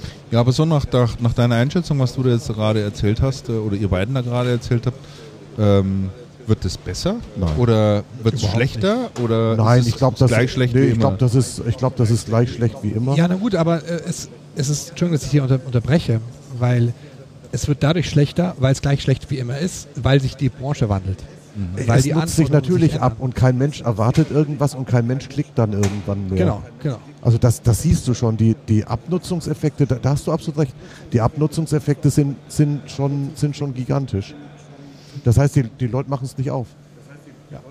Und Also es erfordert die Branche, dass man, der Wandel der Branche erfordert, dass man sich auch hier bewegt und das macht keiner und dadurch, dadurch wird es schlechter. Und, und es ist ja, und es ist ja tatsächlich so, ähm, wenn du jetzt heute anfängst, deine E-Mailings zu überarbeiten, dann dauert das bestimmt ein Viertel bis ein halbes Jahr, bis du die Leute tatsächlich zurückgeholt hast, wenn du sie überhaupt zurückholst, weil die, die merken ja gar nicht, dass du sie überarbeitet hast, weil sie schauen ja schon die ganze Zeit nicht mehr rein. Ja. Und was, was auch recht interessant ist, es gibt ja die Möglichkeiten, diese Dinge alle zu tracken. Es macht aber kaum einer. Das heißt, die, ähm, Die die, wissen gar nicht, wie die Auswertung ist, und nein. Und welche Inhalte du, gelesen wurden. Und wer hat es gelesen und wer hat geklickt und äh, ja, keine Ahnung. Mhm. Müssen wir mal rausfinden irgendwie. Und, und das zieht sich aber, das ist nicht bei einem so, sondern das zieht sich, sich durch. das zieht sich quer durch die Branche. Man beschäftigt sich Und einfach bei nicht wirklich Herstellern und diesem Thema. Distributoren ist, ich glaube, ich glaube, was auch ein Problem ist, ist, dass halt Marketinggeld da ist, das muss dann weg. Mhm. Dann muss das, dann muss das, wenn das so, was weiß ich, so Co-Marketing-Geschichten sind mit einer Microsoft oder mit einer Intel, dann hast du, dann gibst du ein Kommunikationskonzept ab und du musst das Geld im Quartal ausgeben. Bis das Kommunikationskonzept mit allem aber durchgewunken ist, ist das Quartal fast zu Ende. Das heißt, du hast dann aus einer Aktion, die eigentlich über. Monate laufen sollte, für die hast du dann gerade noch vier Wochen Zeit. Und das, ich meine, es kann nicht funktionieren. Das ist systemimmanent, ja. Es kann nicht funktionieren. Es sind, es sind so viele Hürden da. Und dann ist natürlich so, in der Distribution ist ganz häufig so, man hat so ein WKZ-Sammelbecken und da muss man dann halt irgendwas mitmachen. Ist dann auch egal, weil es kommt nicht drauf an. Es, es kommt nicht drauf an, ob es funktioniert, sondern Kohle muss weg. Kohle muss weg. Genau. Und das ist nicht Ist bei ja einem so, ist bei allen ne? so. Oder bei, bei fast allen. Ja. Es, ist, es gibt dann immer Geschichten, die besser laufen oder weniger gut, aber wo man hinschaut. Dann sammelt mal die Distributionsmailings, die kommen von egal wem. Kleiner, großer, mittlerer Distributor, Alle völlig gra- egal. Grauenhaft. Und schaut euch das mal an und schaut euch an, was ihr davon lesen würdet, wenn ihr Händler wärt. Mhm. Also, puh. Ja, das ist ja wirklich nur ein kleiner Bereich der Mailings. Also es ist ja ein Teil der Und es zieht sich halt, es zieht sich durch. Es zieht Ja. sich durch. Apropos Distribution und, und Geld, ähm, die Tech-Data-Geschäftszahlen, habt ihr die Nein, mitgekriegt vom, also vom ich zweiten Quartal, nein. die sie gestern, gestern? kommuniziert haben? Ja, der, ähm, äh, der Umsatz ist um 8% auf, ähm, im zweiten Quartal auf 6,8 gestiegen. Der Gewinn, also Betriebsgewinn, ähm, um 54% auf, von ähm, 48 Millionen Dollar auf Echt? 74 Millionen Das hängt Dollar da. im zweiten Quartal. Also schon sehr stark. Hängt es, hängt es nicht mit, mit, Ich äh, habe jetzt nicht genau angeguckt, wie, mit welches Land war das? Kanada oder so war zusammen, die eine Weile aussetzen mussten jetzt? Nee, Oder das war, das war die englische Niederlassung wegen der. Die sind aber der, schon wieder- musste die sind schon die ganze neu- Zeit- neu. Das ist aber durch, schon das Thema. seit Anfang des Jahres durch. ja. Da hatten wir auch schon drüber berichtet. Gibt es da irgendwelche, Wie viel da sie den Umsatz- Gründe genannt, wie warum viel sie den das Umsatz- Da, ich meine, plus 54 Prozent im, äh, im Net Profit. Das ist schon enorm. Also Das es ist allerdings enorm Ich habe es für, noch nicht für, gesehen. für einen Distributor. Wäre schon mal interessant zu wissen, warum das ist. Ich habe es jetzt nicht, ähm, Na, siehst du, Guck, hast ja auch genau. eine Hausaufgabe. warum. Na, Kriegt ja. jeder seine Hausaufgabe Ja. heute. Oh ja, die haben massiv zugelegt, der Donnerwetter. Ja, aber da wäre mal interessant zu wissen, warum, Warum das so weshalb ist, ja sicher. Also einen Grund geben sie an, gut, PC steigende, äh, für das aber Umsatz, Ja. äh, warum der Umsatz Ja, gestiegen gut, ist, klar. steigende PC-Verkäufe, klar, da hat die Nachfrage aus den altbekannten zugenommen. Aber da kommt sicher nicht, nicht der Warum der Profit her. Gewinn so nach oben ist, nein, nein, warum der Gewinn so nach oben gegangen ist, steht ja nicht. So ist es wohl. Muss man mal in die Tiefe schauen. Dafür bist du ja, da ja. zuständig, Markus. Ja. Oder ich Der gebe alles weiter. Den Fachmann für die Tiefe. genau. äh, jetzt ist vorhin hier schon zweimal die äh, Regina vorbeigehuscht. Ich habe ihr auch immer wieder gewunken, aber die hat, mir ja dann, immer zurückgewunken. sie hat dann auch freundlich zurückgewunken. Äh, ich hatte eigentlich mit ihr abgesprochen, dass sie dann mal zu einer gewissen Uhrzeit auch hierher kommt und äh, wir uns noch ein bisschen über den Systemhaus Award mit ihr unterhalten können. Ähm, die ist jetzt wahrscheinlich da hinten irgendwo beim, beim Mittagessen oder oder, Das wird ein Nachspiel haben. Rauchen oder ich weiß es auch nicht. Soll ich sie mal schnell holen gehen? Jetzt ist die Frage, wie wir es machen wollen. Das Ähm, Mittagessen ist hier übrigens sensationell. Wo du das ich weiß, den Andreas, du kriegst lässt. schon noch was zu Soll ich sie mal schnell keine holen Sorge. Äh, das wäre vielleicht, Ich wäre, wäre vielleicht ganz nett, wenn, bin- wenn, wenn, äh, wenn du dich mal auf den Weg machst und mal versuchst, sie irgendwie, Ich klinke mich mal kurz aus. du klingst dich einfach mal aus, genau. Dann kriegen wir sie vielleicht nachher und äh, wir machen so lange noch irgendwie irgendwas anderes. Ähm, außer Essen. Außer Essen. Das kommt gleich, Andreas. Was ja schon, was ja schon wirklich immer erschütternd ist in der Distribution. Aus einem, aus einem Umsatz von 6,8 Milliarden im Quartal bleibt übrig ein, ähm, ein Gewinn nach Steuern von 39 Millionen. Das ist irre. Was ist denn das, Das für, eine, ist, was ist denn ähm, das für eine Marge, für eine Ich kann Nettomarge? nicht Kopf rechnen, das ist echt nicht viel. 1, 1, Eins, nein. Mhm. Das ist, nein, Ja. nein, das ist weniger als eins. weniger als 1. Ja, ja. Ah, das ist ja brutal. Also die haben ähm, operativer, operatives, ähm, operativer Gewinn ähm, ist 1%, nämlich 67 Millionen. mhm. Und dann ist die Hälfte eine 0,5, 0,6. Gut, das Ja. alte Thema, ne? Hast Ja, ja wobei bei die- wobei die- wobei ne? die Alpha Milliarden im Moment- und Im Moment tatsächlich am stärksten abschneidet. Und lange Zeit hat die Techdata aber am stärksten abgeschnitten. Mhm. Aber Techdata musste dann die Ergebnisse korrigieren. Mhm. Und ich denke, da hat sich dann wieder, hat sich's dann wieder Bei, egalisiert. bei TechData ist übrigens interessanterweise die Marge im zweiten Quartal in äh, den USA deutlich äh, besser als in Europa. ja, Ich glaube, 1, wundert mich- irgendwas hatten sie angegeben für, für ähm, Amerika. In, äh, in Europa, jetzt will ich nichts Falsches sagen, Aha. aber ich meine 0,8 oder sowas. Die operative, ja. Also da weißt du ja gleich, da, da, da darf aber auch gar nichts schief gehen. Ne? Irgendwie ein kleiner Husterer und zerreißt sich ja. Nein, deshalb ist das ja auch äh, eine gewisse Nervosität da oft zu spüren, ne? klar. Hart. Ja. Es klappert so schön hier überall. Ne? Das Ganze ist schön. Ich bin echt mal gespannt. Es riecht auch nach äh, Echt? Ich riech Fisch. das nicht. So, lass uns mal sehen, was wir noch ähm, unterdessen vielleicht äh, noch besprechen könnten. Hatten wir schon mal über das Thema Chromebooks gesprochen? Ich glaube, wir hatten schon mal kurz über das Thema Chromebooks gesprochen. Aber nicht, nicht ausführlicher. China arbeitet an einem eigenen Windows-Konkurrenten, fand ich auch ganz interessant. Ne? Die Chinesen haben doch jetzt Microsoft so, so verklagt. Die wollen Ja. von Microsoft wahnsinnig viel Kohle, Ja. weil das Betriebssystem, die Office-Anwendung und der Browser verwoben sind und Microsoft da keine konkreten Angaben dazu gemacht hat, wie es wirkt. Kommt mir irgendwie bekannt vor. Ja. Ja, Ich habe mir nur so gedacht, also einerseits haben sie ja schon, hat Microsoft ja schon ordentlich Schiss vor diesen ganzen Chromebooks, offensichtlich, ja. Also ähm,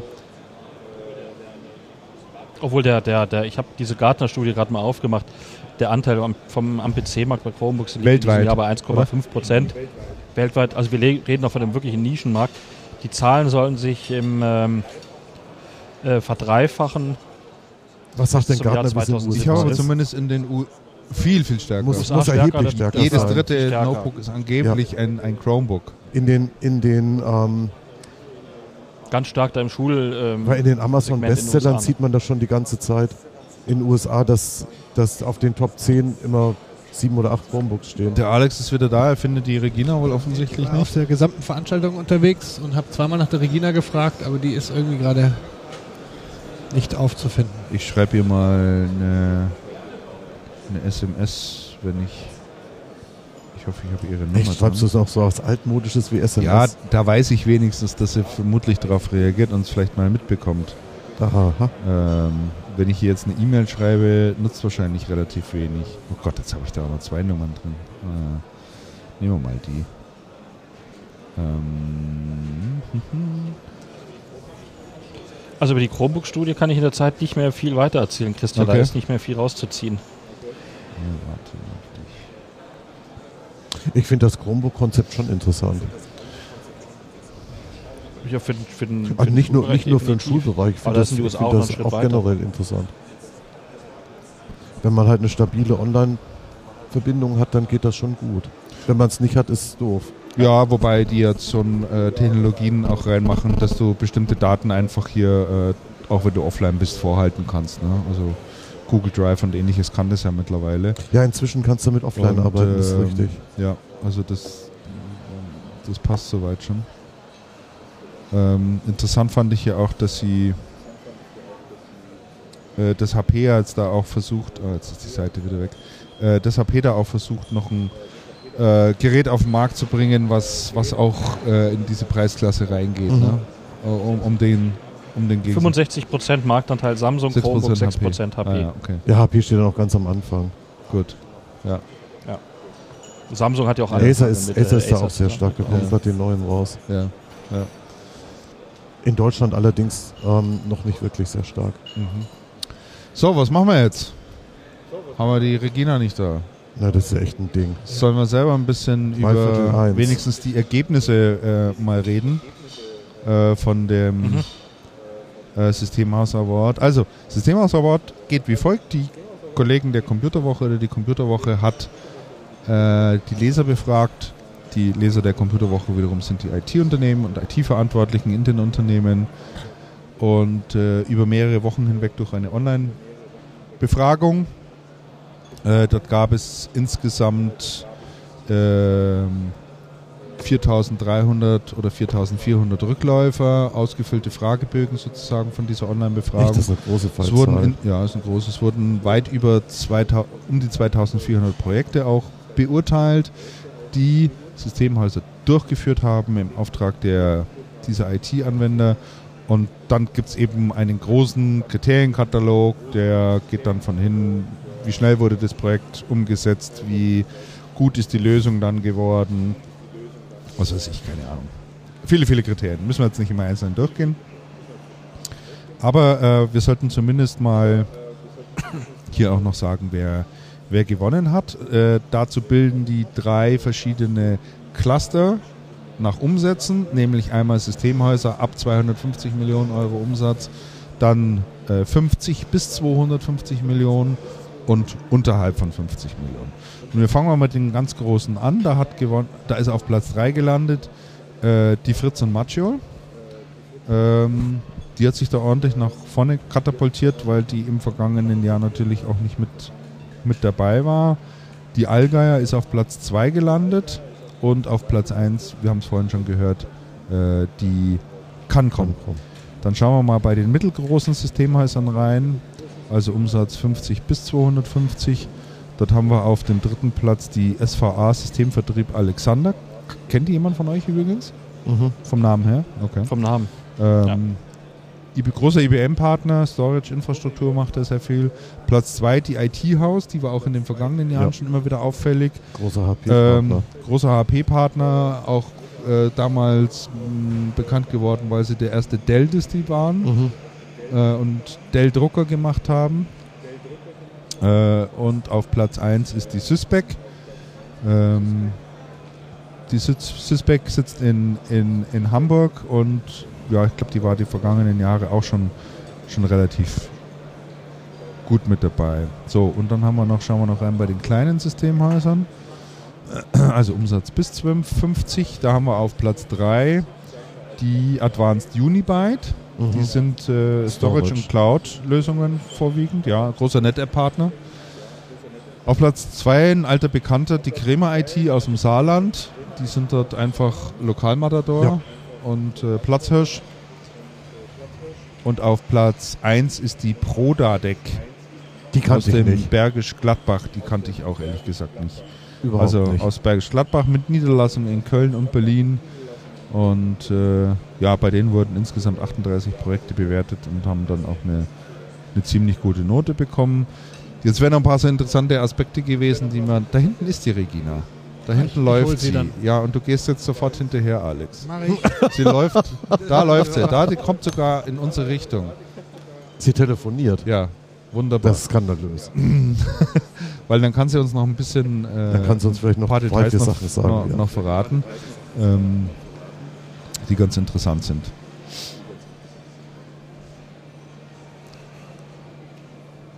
So, dann gibt es noch einen abschließend einen Aufsteiger und einen äh, Newcomer des Jahres. Der Aufsteiger des Jahres ist das Systemhaus, das in der Note den größten Sprung nach vorne gemacht hat.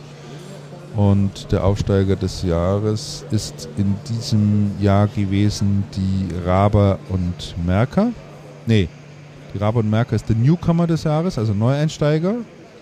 Wo steht? Nee, Aufsteiger Nein, die des Jahres, Raber und Merker, genau. Und der Newcomer des Jahres das sind also diejenigen, die das erste Mal es überhaupt in dieses Ranking hineingeschafft haben. Äh, das ist die Netgo. Aus, wo sind die eigentlich her? Und der Meier stellt du ja schon neben uns mit, äh, mit seinem Dessert, ja, mit, dem- Mit dem Und- Essen, und- und winkt um Andreas zu ärgern. äh, A- Alex, kommt die, die, die, Ja, die kommt gleich. Die ist Für- nochmal äh, in der Maske. auch ganz wichtig für so einen Audio-Podcast, wenn Yes. man da nochmal schnell pudern geht. vielleicht, vielleicht denkt sie, das ist auch äh, mit Ja, Bild wahrscheinlich kennt sie das, ja. Das kann gut sein. Nee, nee, die kennt das, kennt das Format natürlich auch, ja. Ja, das sagst du immer so. Ja, das sag ich immer so. Leichtfertig. Ja, wir können ja nicht meckern. Also Channel Cast äh, entwickelt sich ja so als Format doch ganz gut. Es gibt Wir können ja da mal so ein bisschen- bisschen viele, über die- und hören. Das ist echt interessant. Die ja. interner plaudern, also ähm, als wir das Projekt damals gestartet hatten, war so meine Überlegung, mal so 300 bis 400 Zuhörer zu bekommen. Jetzt sind wir da bereits im vierten Jahr. Und wir haben jetzt hier auch, Andreas und ich zumindest mal die zwei Tage, wenn wir uns mit Leuten unterhalten haben, sind wir auch immer wieder mal drauf angesprochen worden, Mhm. äh, die das auch hören. Und ähm, ja, wir sind jetzt so im Bereich Richtung 9000 Hörer unterwegs. ja, das ist sehr ordentlich. Und das ist, äh, denke ich, für einen Podcast schon eine ordentliche Hausnummer. Ja. Und da auch nochmal, ja, vielen Dank für die Treue und für die Leute, die uns da auch zuhören. Immer wieder sagen viele, sie hören uns auf, äh, im Auto, im Weg zur Arbeit und zurück, weil wir geben uns ja natürlich nicht mit 10 Minuten zufrieden, sondern wir machen ja immer Keinesfalls. wir machen immer ein kleines bisschen länger. Aber es geht eben in vielen Fällen darum, Nachrichten mal ein bisschen einzusortieren, äh, mal einzuordnen, äh, die mal in den Kontext zu sehen, sich auch mal Zeit zu nehmen, über ein Thema zu sprechen und dort auch mal in die Tiefe zu gehen, wie wir es heute zum Thema mal hatten. Kommunikation von Systemhäusern, dass man da mal ein bisschen länger drüber spricht. Die Regina ist schon wieder weg, sagt sie. Ihre Sachen liegen schon mal da, es muss ja nichts heißen. Äh, da hinten ist sie. Da hinten ist sie. Also wenn du da mal geradeaus durchgehst, da steht sie. Einfach nochmal winken, wir warten dringlich auf sie. Dass sie mal zukommt. Sonst müssen wir hier jetzt noch eine 20 Minuten überbrücken. Irgendwann fängt der Markus vielleicht dann mal auf Bitte an, was, uns was vorzusingen oder so. Irgendwer Andreas was zum trägt Essen- dann, zum trägt dann Essen holen. Gedichte vor oder wir fangen dann nebenher schon mal das Essen. Kannst du Gedichte Ja, auswendig, eins. Christian? Das Reh springt hoch, Okay. das Reh springt weit. Das darf es auch, es hat ja Zeit.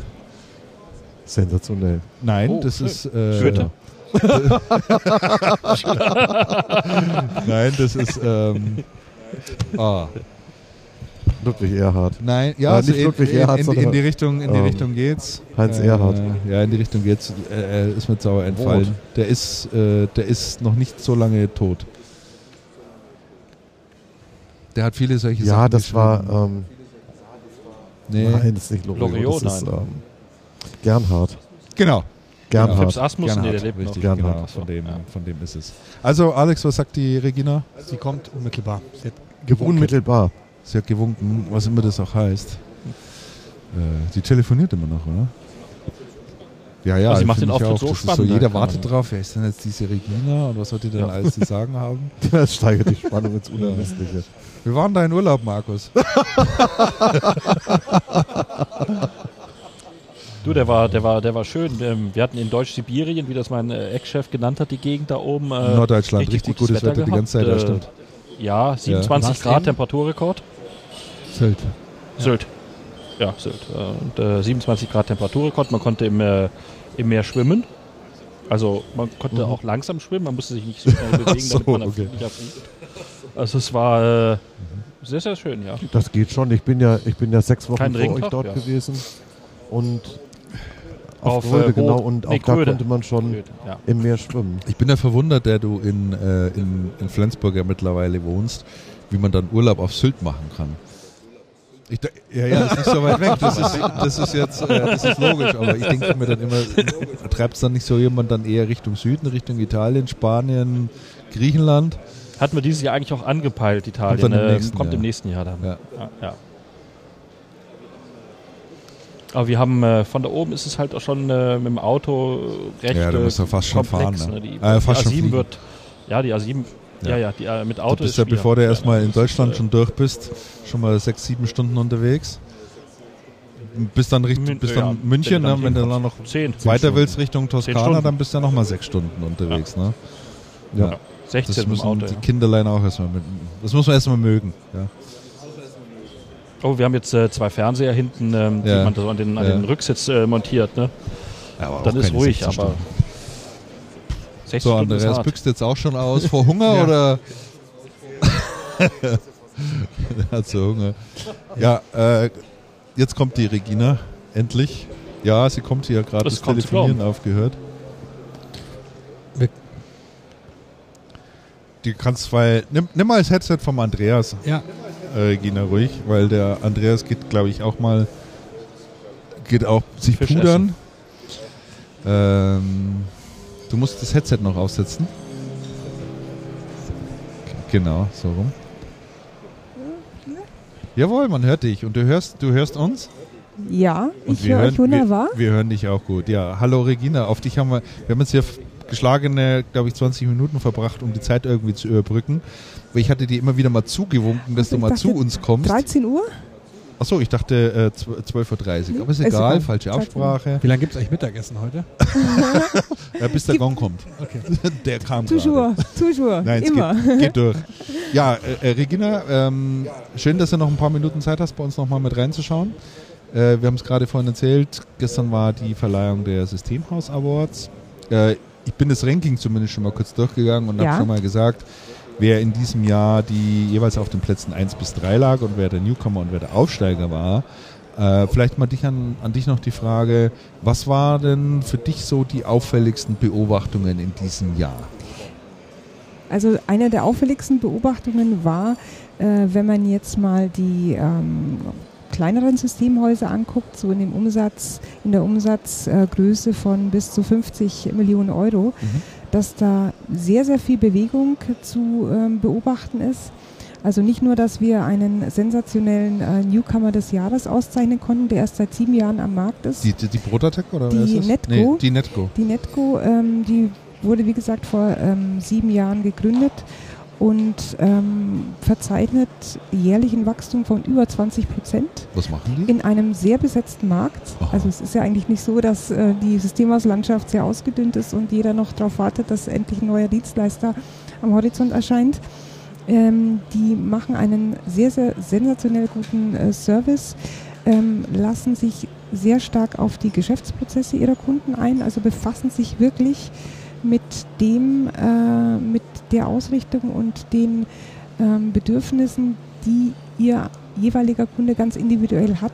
Und das scheint mir so eines der großen Erfolgsrezepte zu sein, weshalb ähm, das Unternehmen einfach sehr, sehr schnell äh, gute Kunden gewonnen hat und die auch eigentlich diejenigen, die sie vor sieben Jahren gewonnen hatten, immer noch betreuen. Mhm. Also das ist, eine, das ist die eine Beobachtung und auch, ähm, ja, wie gesagt, die Tatsache, dass die Noten nach wie vor sehr, sehr, sehr, sehr gut sind ähm, in dieser Umsatzklasse, mit die besten in der gesamten äh, Systemhauslandschaft und äh, dass aufgrund dieses sehr, ähm, sehr engen Kopf-an-Kopf-Rennens hier auch immer wieder Verschiebungen stattfinden, was jetzt das einzelne Ranking und äh, Mhm. die Siegerauszeichnungen anbelangt. Also einer der äh, Konstanten in diesem sehr wechselvollen Umfeld ist die Krämer IT, die sich ähm, nach wie vor immer so in den Top-Platzierungen ähm, behalten kann. Äh, die in diesem Jahr an, auf Rang 2, aber auch war auch schon häufig auf Rang 1. Ja. Das ist eine Konstante.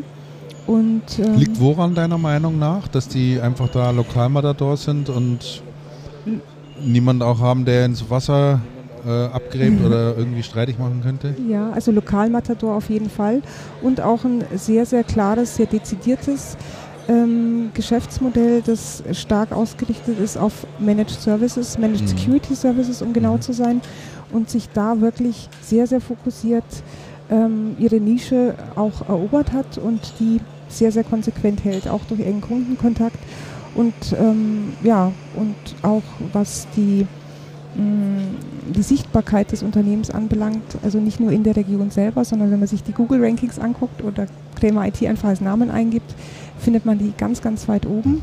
Also sich auch marketingseitig sehr, sehr stark mit Möglichkeiten äh, Siehst befassen du hast es wieder, Alex. die, äh, die jetzt über das klassische Marketing und die Sichtbarkeit äh, im regionalen Umkreis auch hinausgehen. Und die Methode. Und sie haben natürlich auch ein Produkt, eine Software am Start, die Server Eye, Mhm. äh, die ja ähm, PCs monitort und Server monitort, ob Ja. die Festplatte voll läuft, ob die Temperatur zu heiß wird, keine Ahnung irgendwie. Ja, Und da natürlich auch noch ein Stück weit äh, zu ihrer Bekanntheit beiträgt, ja. die Software. Ja. Also das ist das, was mich so in dieser ähm, Umsatzklasse, wie gesagt, der kleineren Systemhäuser, ähm, ja, nicht, ja, erstaunt, muss Mhm. man sagen. Und äh, die zweite erstaunliche Beobachtung ist meines Erachtens, dass in der Umsatzklasse drüber, also in der äh, Größenordnung von Systemhäusern, die Jahresumsätze zwischen 50 und 250 Millionen Euro erwirtschaften, die IBM-Partner sehr, sehr stark vertreten sind und das schon seit Jahren. Also wenn man sich anguckt, IT-Haus oder SVA, Systemvertrieb Alexander, die Profi Engineering, ähm, auch eine ACP, die immer wieder im vorderen Drittel dieses Rankings ähm, auftauchen und immer gut bewertet werden, das sind viele, viele IBM-Partner. Also Gibt es auch hierfür irgendwie eine Interpretation zumindest? das ist eine Erklärung vielleicht nicht, aber wie, wie würdest du es selber interpretieren Also- oder, oder ist es eher ein Zufall? Ähm, Zufall für- oder? für Zufall ist es eigentlich äh, zu zu auffällig? konstant. Ja. Ähm, meine persönliche Interpretation oder versuchte Erklärung wäre, dass äh, IBM in den letzten Jahren oder man kann auch schon sagen Jahrzehnten fast eine sehr konsistente und sehr konstante ähm, Partnerstrategie, aber auch eine konstante Produktstrategie gefahren ist und die sicherlich auch dazu beiträgt, dass ähm, Partner ähm, eine klare Roadmap, eine klare Ausrichtung erkennen und die auch entsprechend klar und konsistent ihrem Kunden vermitteln können. Das ist bei vielen anderen Herstellern oder bei einigen anderen Herstellern nicht so ähm, konsistent gewesen. Aber du würdest jetzt sagen, Richtung Verlässlichkeit, Richtung äh, Berechenbarkeit. Berechenbarkeit Ja. sozusagen, Konstanz, so etwas auch, was, denke ich, viele Unternehmen auch, auch, auch schätzen. ja. Also, dass es nicht so wechselhaft irgendwie ist, dass Mhm. sie sagen, ja, wir haben zwar letztes Jahr mit dem Hersteller XY noch zusammengearbeitet, gibt es aber bei uns nicht mehr und da haben wir jetzt den dafür und den nimmst du jetzt. ja. So, die Richtung. Oder auch, also sowohl ähm, in Richtung des Endkunden, dass auch ähm, ein Hersteller imstande ist, wirklich innovativ zu bleiben. Da gibt es den einen oder anderen Hersteller, der in einem bestimmten, wirklich für Unternehmenskunden strategisch wichtigen äh, Umfeld, ich sage jetzt mal Storage, ähm, da ein paar Jahre lang eine Lücke hatte. Und die muss dann natürlich mit anderen Herstellern gefüllt werden. Da muss sich auch der Partner wiederum umstellen. Und ähm, ja, wenn, wie gesagt, das ist eine persönliche äh, Einschätzung und äh, das, das war eben bei IBM eigentlich immer sehr, sehr konsistent. Ähm, auch in der Breite des Portfolios, die im Bereich Infrastruktur benötigt wird und auch ähm, softwareseitig, Middleware. Ähm, und das trägt zum einen auf Endkundenseite dazu bei, dass man für alle Bedarfe wirklich ähm, eine Lösung bekommen kann und auf Partnerseite, dass sich der Partner auch auf diesen Hersteller verlassen kann und sich natürlich dann auch eher strategisch darauf ausrichten kann. Also ja. das wäre jetzt eine mögliche Erklärung, muss nicht die richtige sein, muss auch, ist auch sicherlich nicht die einzige. Ähm, und ja, wenn ich jetzt nochmal angucke, Suspec, IT-Haus, SVA, Profi Engineering, ACP, das sind doch alles Häuser, die jetzt ähm, zwischen Rang 1 und 5 rangieren, sind auch Häuser, die eng mit anderen Partnern äh, sich vernetzt haben. Also die SVA beispielsweise ist ja schon seit mehreren Jahren in einem Verbund, in einem losen Verbund, also mhm. da gibt es jetzt keine Holdingstruktur oben drüber, ähm, in einem Verbund mit neun anderen IBM-Partnern äh, zusammen aktiv. Die agieren unter der, dem, äh, der Dachmarke True Blue und jedes Haus bringt in diesen Verbund eben seine äh, Kompetenzen mit ein, die sich ergänzen. Und auf diese Weise hat es das Unternehmen auch geschafft, die Vertriebsschlagkraft zu erhöhen, weil sie mhm. plötzlich jeden andere Kunden, Sachen auch anbieten können. Genau, ne? also dem, jedem Kunden aus diesem Verbund das Komplettportfolio mit anbieten können. Also und, und IT-Haus ist auch vernetzt, Suspec ist auch jemand, der sich stark vernetzt, Profi Engineering arbeitet viel mit Consultants auch zusammen. Eine ACP hat ein breites Systemhauspartnernetzwerk. Mhm. Vielleicht mag das auch mit, äh, mit ursächlich sein, aber wie gesagt, äh, mhm. ich weiß nicht, da gibt es sicherlich in der Runde auch noch Einschätzungen dazu, wie das zustande kommt, dass es eben gerade viele ähm, IBM-lastige oder historisch ähm, sehr eng an IBM gebundene Häuser sind, die hier äh, auf den vorderen Plätzen dann Nee, ich glaube, also ich teile da deine Einschätzung schon ein Stück weit. Kann ich mir schon eigentlich ganz gut vorstellen und ich halte äh, die IBM-Partner auch für Partner, die einen sehr hohen Professionalisierungsgrad erreicht haben. Mhm. Also der von Haus aus auch schon immer sehr, sehr hoch war, weil man auch eine sehr anspruchsvolle Klientel bedienen muss. Mhm. Ja. Die anders als, äh, wenn ich, ich sage mal, eine Klientel habe, die denen es eigentlich auch egal ist, welche Hardware eingesetzt wird und letztendlich auch egal ist, welche Software dann irgendwie dahinter steckt, die halt ihr Problem gelöst haben wollen, aber zum Händler oder zum Systemhaus dann auch sagen, wie du das machst, ist mir eigentlich egal. Ich will auch gar nicht wissen, was auf diesen Kisten draufsteht mhm. und was du da für eine Software nimmst. Du musst mir nur versprechen, dass es geht. Wohingegen, glaube ich, IBM da einfach in einer gewissen anderen Liga sozusagen spielt. Ja? Also da, da haben die Unternehmenskunden, denke ich, eher eine klare Vorstellung und, und äh, Idee davon, warum sie mit IBM zusammenarbeiten mhm. wollen. Ja. Ja. Einerseits wegen den Produkten oder weil es bestimmte Lösungen dafür gibt aber wahrscheinlich auch, weil das ein, eine Marke ist, der man, denke ich, auch ein hohes Vertrauen entgegenbringt, ja. dem man auch kritische Geschäftsprozesse gerne mal reingibt mhm. und denkt, das kriegen die dann schon irgendwie hin und läuft mit deren, läuft mit deren Lösungen irgendwie. Ne? Ja. Also wäre jetzt auch so meine Erklärung. Rauskriegen werden wir es wahrscheinlich nie, nee, aber ich finde, ich finde die Erklärung so insgesamt ganz nett. Ja, vielleicht hat der ein oder andere Zuhörer da noch ganz andere Meinungen und da freuen wir uns ähm, ja, auf das Feedback genau. über channelcast.de. Ja. Wir haben heute, heute Morgen war der, der äh, Meier noch da, Michael Meier von, von der. Mhm. mhm. Und da hat man schon darüber gesprochen, dass jetzt in dem Segment ab 250 ja. die Zahl der Systemhäuser zugenommen hat. Ja. ja. Die Liste wächst ja hier kontinuierlich. Ja, da gab es einen, einen, quasi einen Neuzugang, der ja. aus der Umsatzklasse 2 in die ähm, Top- oder Königsliga gewechselt ist. Das ist die Dimension Data Gruppe. Äh, bedingt dadurch, dass ähm, Dimension Data die Nextera One übernommen hatte im vergangenen Jahr. Die Dimension Data äh, Gruppe ist ja eine Tochtergesellschaft der NTT Europe, also einer oder NTT, mhm. einer in Japan, in Japan ansässigen, äh, eines in Japan ansässigen äh, TK-Konzerns, Telekommunikationskonzerns, der sehr, sehr aktiv ist, auch ähm, in Europa ähm, Systemhäuser zu akquirieren. Ähm, Teil dieser Gruppe ist, also nicht der Dimension Data, aber eine direkte Tochter der NTT, sind beispielsweise auch die Integralis, mhm. die frühere Integralis oder auch die Intelligence. Ähm, das heißt, auch im SAP-Umfeld ähm, sondiert die NTT da nach potenziellen Kandidaten. Und ähm, ich denke, aus der Richtung ist auch noch mehr zu erwarten. Ich vermute, die Dimension Data ähm, guckt sich am, am Systemhausmarkt auch noch mal sehr genau um, was da noch ins Portfolio passen könnte. Also dieser Neuzugang wird ähm, vermutlich auch in dieser Klasse bleiben oder auch mhm. nochmal wachsen. Mhm.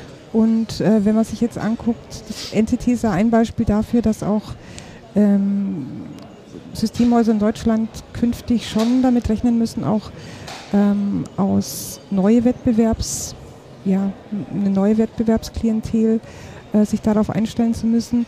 Und zwar von international agierenden Konzernen, zum Teil auch gemischten, gemischt Konzernen, die sich äh, in die Systemhauslandschaft in Deutschland einkaufen. Die NTT ist da ein Beispiel dafür. Das zweite, ganz, ganz frische, ist äh, die Muttergesellschaft der Fritz und Matziol. Die neue Muttergesellschaft, die Vinci.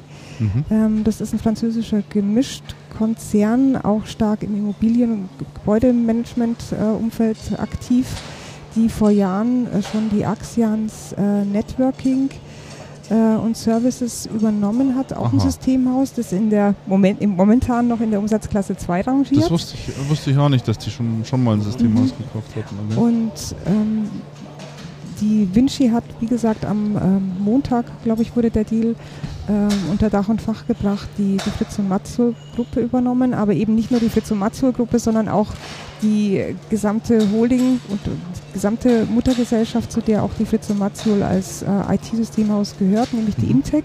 Mhm.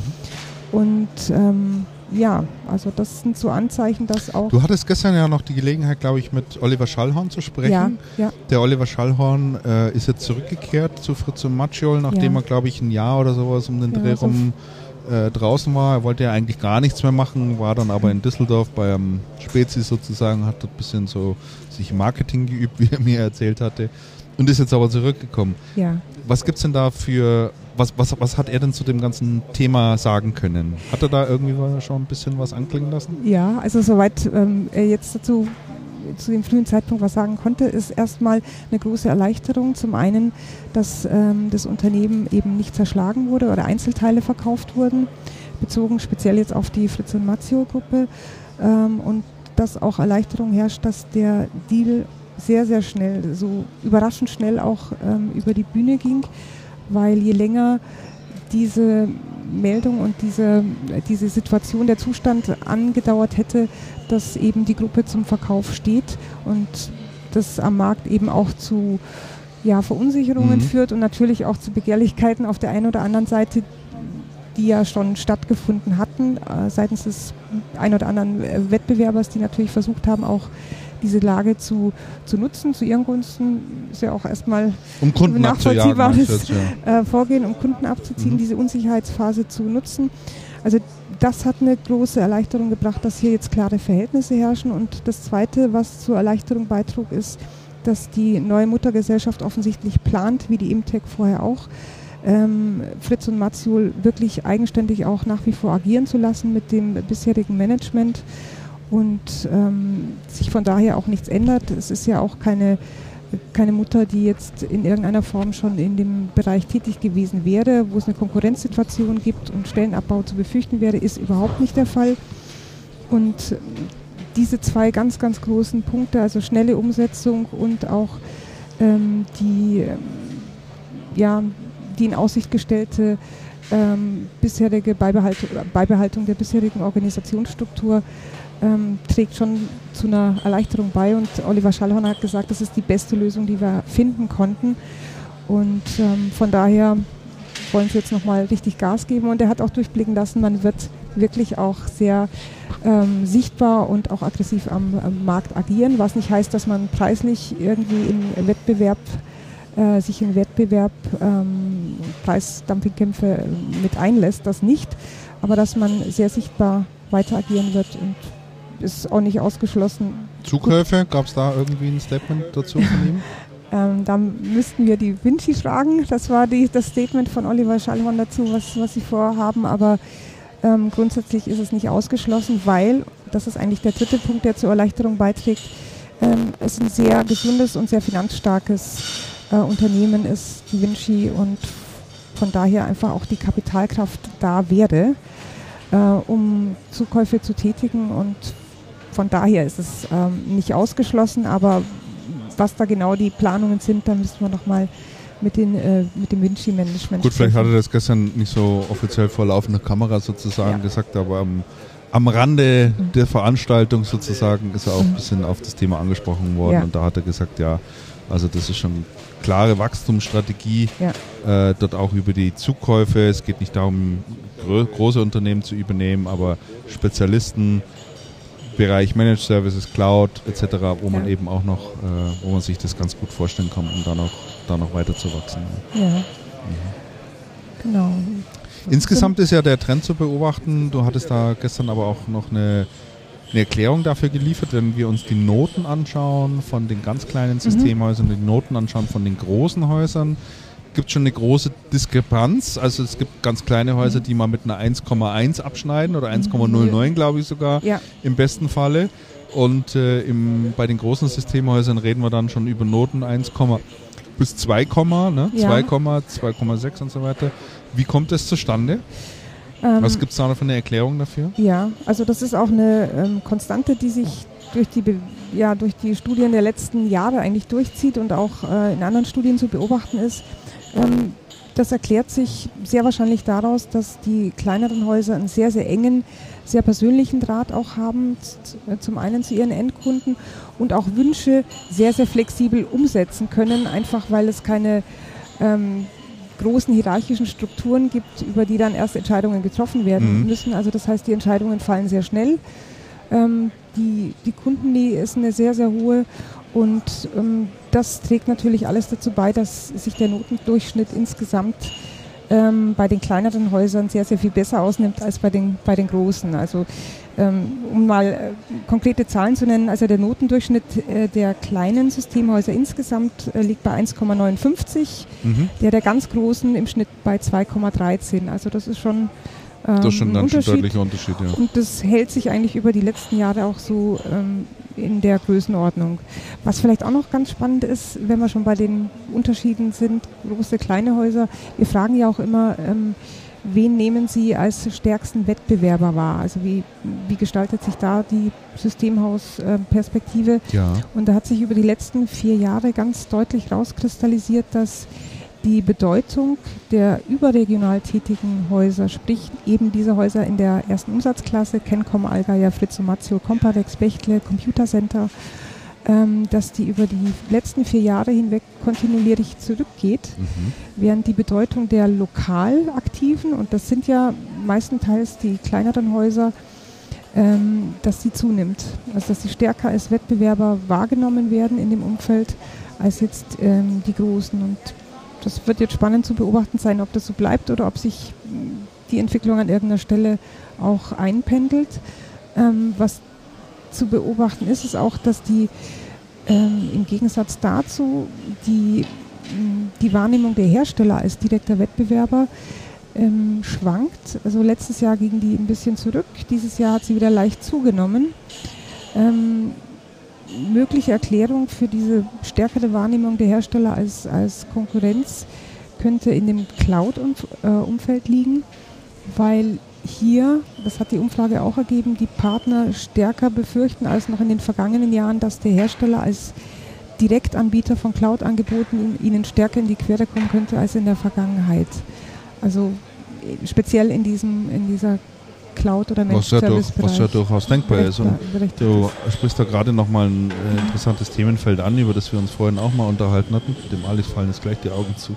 Überhaupt nicht, im Gegenteil. Ich, äh, Er kriegt noch einen Kaffee. ich bin ganz wild mit dabei und äh, Äh, habe schon einige Beiträge in meinem Kopf gesammelt. Kann, Okay. an, kann kaum an, an sich halten. Nee, wo, wo wir gesagt haben, äh, äh, ihr habt ja auch sehr schön gezeigt, ähm, welche Projekte bewertet wurden. Da kamen Ja. sie aus dem Bereich Infrastruktur, Netzwerkthemen und so weiter und so fort. Und einer der Punkte waren ja auch äh, Cloud-Projekte. Ja.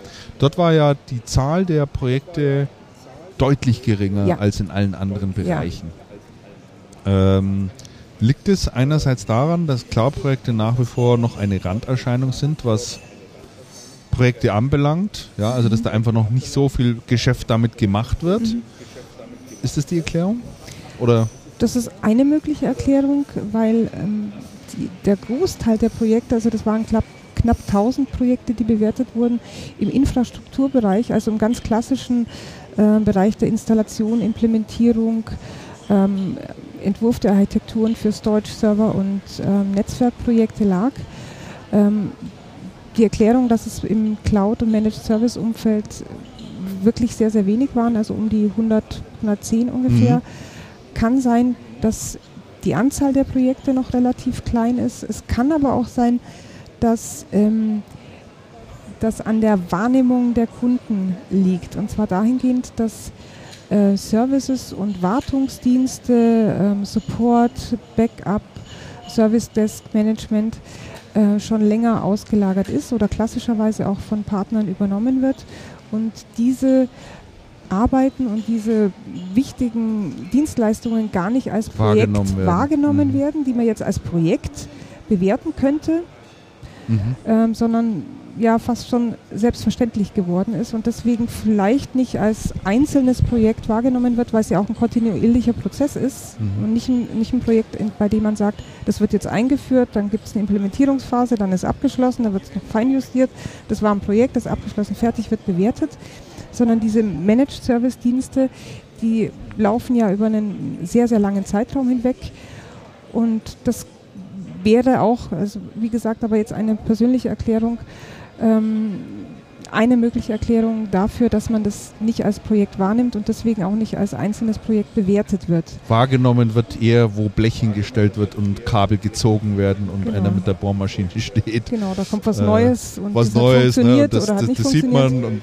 äh, irgendwie läuft der Rechner dann plötzlich schneller oder sonst irgendetwas. Das nimmt man dann wahrscheinlich eher Genau. wahr, als wenn irgendwelche Wartungsgeschichten, die vorher eine IT-Abteilung beispielsweise übernommen haben, plötzlich von einem Dienstleister gemanagt werden oder Mhm. man Druckerumstellung hat oder sonst wie irgendwie so Richtung NPS, keine Ahnung. Ja, also wäre eine Erklärung, aber ich weiß nicht, habt ihr noch Wir haben Also vorhin auch ein Stück weit drüber geredet. Also wir, Ja. wir, haben, wir haben vorhin auch drüber geredet, gerade im Cloud-Umfeld wäre halt so eine These, die ähm, Projekte, die da gemacht werden, ähm, werden von ganz anderen Dienstleistern gemacht und dann auch zum Teil an der IT vorbei, ähm, anders beauftragt. Das heißt, letztendlich, ähm, also meine These dazu wäre, die zu untersuchen wäre, wäre ähm, womöglich gibt es da einen großen Markt, den wir allesamt nicht sehen, weil wir komplett falsch auf den Markt schauen, nämlich aus dieser klassischen IT-Brille.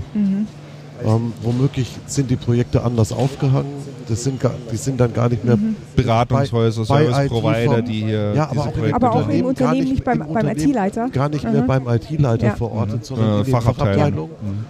Und solange wir uns ähm, auf diese klassische IT ähm, zubewegen, auch in Befragungen, können wir niemals sichtbar machen, wie groß das Phänomen wirklich ist.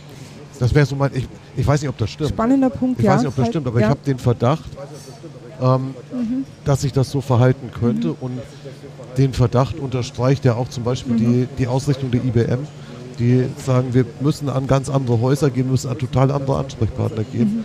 Um die, und die, ähm, und die, die These würde auch unterstreichen, ein Gespräch, was ich vorhin mit einem Berater hatte, der Systemhäuser berät in Richtung Cloud und der gesagt hat, er hat da so ein, er hat da so einen Kunden, ein relativ großes, gut aufgestelltes Systemhaus. Die Das hört man dich fast Cloud- gar nicht gerade.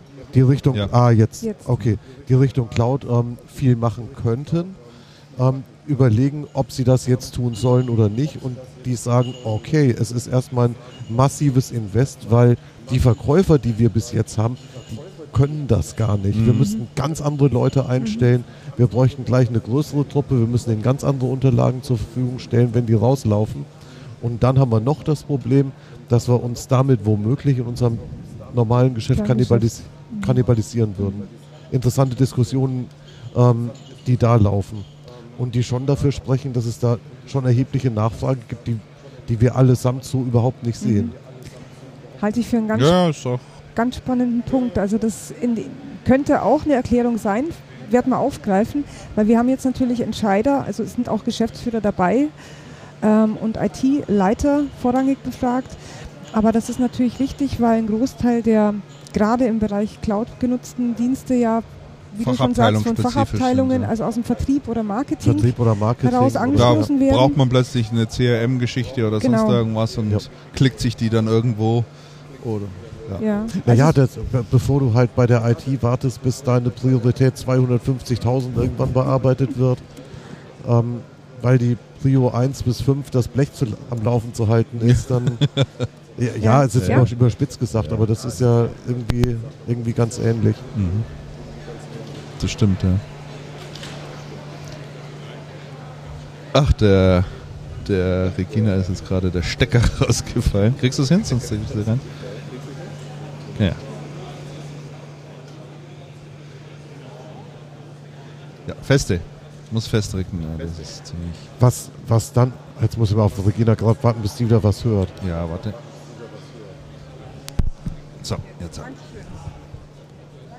Was, was, also wa- was dann natürlich auch eine, eine, eine massive Herausforderung für zum Beispiel Medien wie die Computerwoche bedeutet. Also für einmal für eine Channelpartner, die dann ja ganz neue Zielgruppen erschließen muss, die da, die da plötzlich unterwegs sind, aber auch für eine Computerwoche dann ähm, die Leute in den Unternehmen zu erwischen, die IT inzwischen auch was angeht Ja, und die da was tun, Ja. die man bis jetzt auch überhaupt nicht auf dem Zettel hatte. ja. Also Ja, aber die, die, Erweiterung die der IT auch nur und die, und die peripher interessiert in dem die Sinne, dass es halt gar nicht interessiert. gar nicht interessiert, weil ihr eigentlicher Richtig. Job ganz was anderes Genau, ist. die ne? interessieren Ja. sich fürs, fürs Werkzeug, aber nicht Also das sind dafür, wie es diese funktioniert. sogenannten Line of Business genau, Leute, Verantwortlichen. Verantwortlichen, die man braucht, also Marketing-Leute. Vertriebsleute, Ja. Sales-Leute, was es halt, halt alles so noch gibt. Ja. Ja, Ja. das stimmt schon. Ja. Und die interessante Frage ist, ist, ist einfach, wie man die erreicht. Ja. Mhm. Und das ist ja nicht ganz trivial, weil mit der normalen Ansprache, die man so, die Funktioniert man so nicht. drauf hat, funktioniert es gar Mhm. nicht. Die Ja. musst du von den Business-Themen abholen. Mhm. Und dann brauchst du wiederum auch, auch Leute, die ganz anders denken und die dann anders an die, an die, an die, ähm, an die Themen rangehen, Ja, als die meisten Redakteure, die IT machen, das, Mhm. Ja. das heute halt tun. Ja. Mhm. das stimmt. Was, was nicht ganz trivial als Aufgabe ist. Mhm. Also das, dieses Thema CXO, also CMOs und, und Vertriebschefs, das sind, ist auch ein Thema, zu dem die, die Gartner sehr ähm, ja, interessante Studien rausgegeben hat, dass schon 2014 oder 2015, äh, ich glaube 70 Prozent der IT-Budgets nicht mehr vergeben werden durch den IT-Leiter, sondern durch die Fachabteilungen. Ähm, da gehen die Meinungen sehr weit auseinander über die, ähm, über die Zahlen oder über den Anteil ähm, der Entscheidungsbefugnisse, die jetzt Fachabteilungen über, über diese Budgets haben. Ähm, ich habe mich da mit dem Rainer Luis von Computer Center neulich mal darüber unterhalten und er sagt, hält er nicht für realistisch, ähm, wenn er ähm, seine Kunden, Großkunden sind es ja zum Großteil äh, Mhm. Teil beobachtet, dann ist es schon so definitiv, dass mehr und mehr Projekte angestoßen werden aus den Fachabteilungen. Die gucken sich auch um, die sagen auch was genau, was sie wollen. Aber dass es inzwischen, inzwischen schon wieder ähm, in die Richtung ginge, zumindest bei den Großkunden, dass die Entscheidung darüber, was dann tatsächlich gekauft wird und das Ganze zu managen, wieder stärker in Richtung äh, IT-Leitung geht. Mag jetzt sein, dass es bei den Großkunden eher so ist, aber ich ja, bin da noch, noch unschlüssig, weil ich das auch, ja, wenn ich mich Mhm. selber angucke, mein Nutzerverhalten und auch in vielen kleineren Unternehmen, da ist es einfach so, dass man, man kennt bestimmte Anwendungen aus, ähm, ja, aus der Cloud und die bezieht man dann und solange das funktioniert, wird das Ja. auch gemacht. Und Der gebe ich von, dir recht. von ja. Cancom hatte der ja auch vorhin ein schönes Beispiel mit der Versicherung, Ja. äh, wo der IT-Leiter da WLAN verboten hatte, dass es also gar nicht geht aus Sicherheitsgründen. und man dann das Gebäude mal ausgeleuchtet hat und fest- festgestellt hat, dass da eine Vielzahl an Hotspots äh, durch Privatgeräte an den Start gebracht wurden.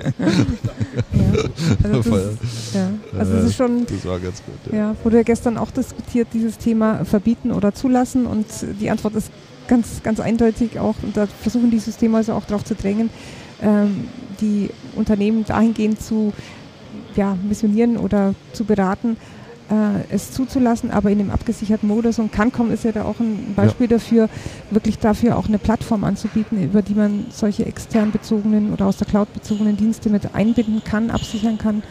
Und ich denke, da wird, da wird Mhm. die, ähm, die Entwicklung auch hingehen. Und es greifen ja mehr und mehr Häuser auf, aber es gibt eben nicht viele, die es tatsächlich so in der Vollständigkeit abbilden können. Und, ja. Ja. Super, Regina, Also nochmal ganz herzlichen Dank, dass du da ein bisschen Zeit genommen hast. Man könnte jetzt mit Sicherheit nochmal eine Stunde mit dir äh, ausführlich quatschen über das eine oder andere Thema. Ich schaue nur, wir haben, wir, wir zeichnen seit dreieinhalb Stunden Ja, auf. wir laufen langsam aus der wir, Zeit. gehen, wir gehen langsam auf Das die ist das Rekord. Rekord Nee, nee, nee. Der Fisch ist bald Re. Rekord sind äh, gutes Stück über vier Stunden, aber auch der Markus streckt sich schon.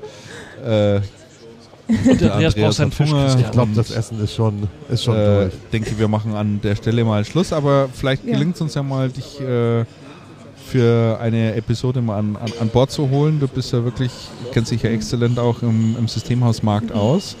Und da gibt es sicherlich noch die eine oder andere Fragestellung und das eine oder andere Perspektive, die man da nochmal äh, näher beleuchten könnte. Ganz herzlichen Dank, Regina. Ja, danke. Und danke wir euch entlassen für die dich wieder und äh, darfst wieder in die Veranstaltung rein. Vielen Dank nochmal. Ja, vielen Dank euch Alles allen. klar. Tschüss. Jetzt ist aber der Tschüss. Alex eh nicht da. Jetzt Dann machen wir die Alex Verabschiedung ohne ihn. Ne? Ja, Wenn der sich hier schon polnisch verabschiedet, Wahnsinn, oder? alles klar, danke. Dann, äh, Warum tut er das? keine Ahnung. Hat von euch noch irgendjemand noch etwas Wichtiges zu sagen? Ansonsten würde ich die heutige Sendung dann, ob mit oder ohne Alex, schließen. Nee, ihr habt mich, ihr schaut mich alle an. Hunger. Ich. Gut, Ja, hat Spaß gemacht. Jetzt zurück nach Deutsch-Sibirien. alles klar. Genau. Dann äh, wünschen wir euch da draußen noch viel Erfolg, einen schönen Tag, eine schöne Zeit. Und bis in Bis vier zum Wochen. nächsten Mal in etwa vier Wochen. Genau. Macht's gut. Tschüss, tschüss. Ciao, ciao.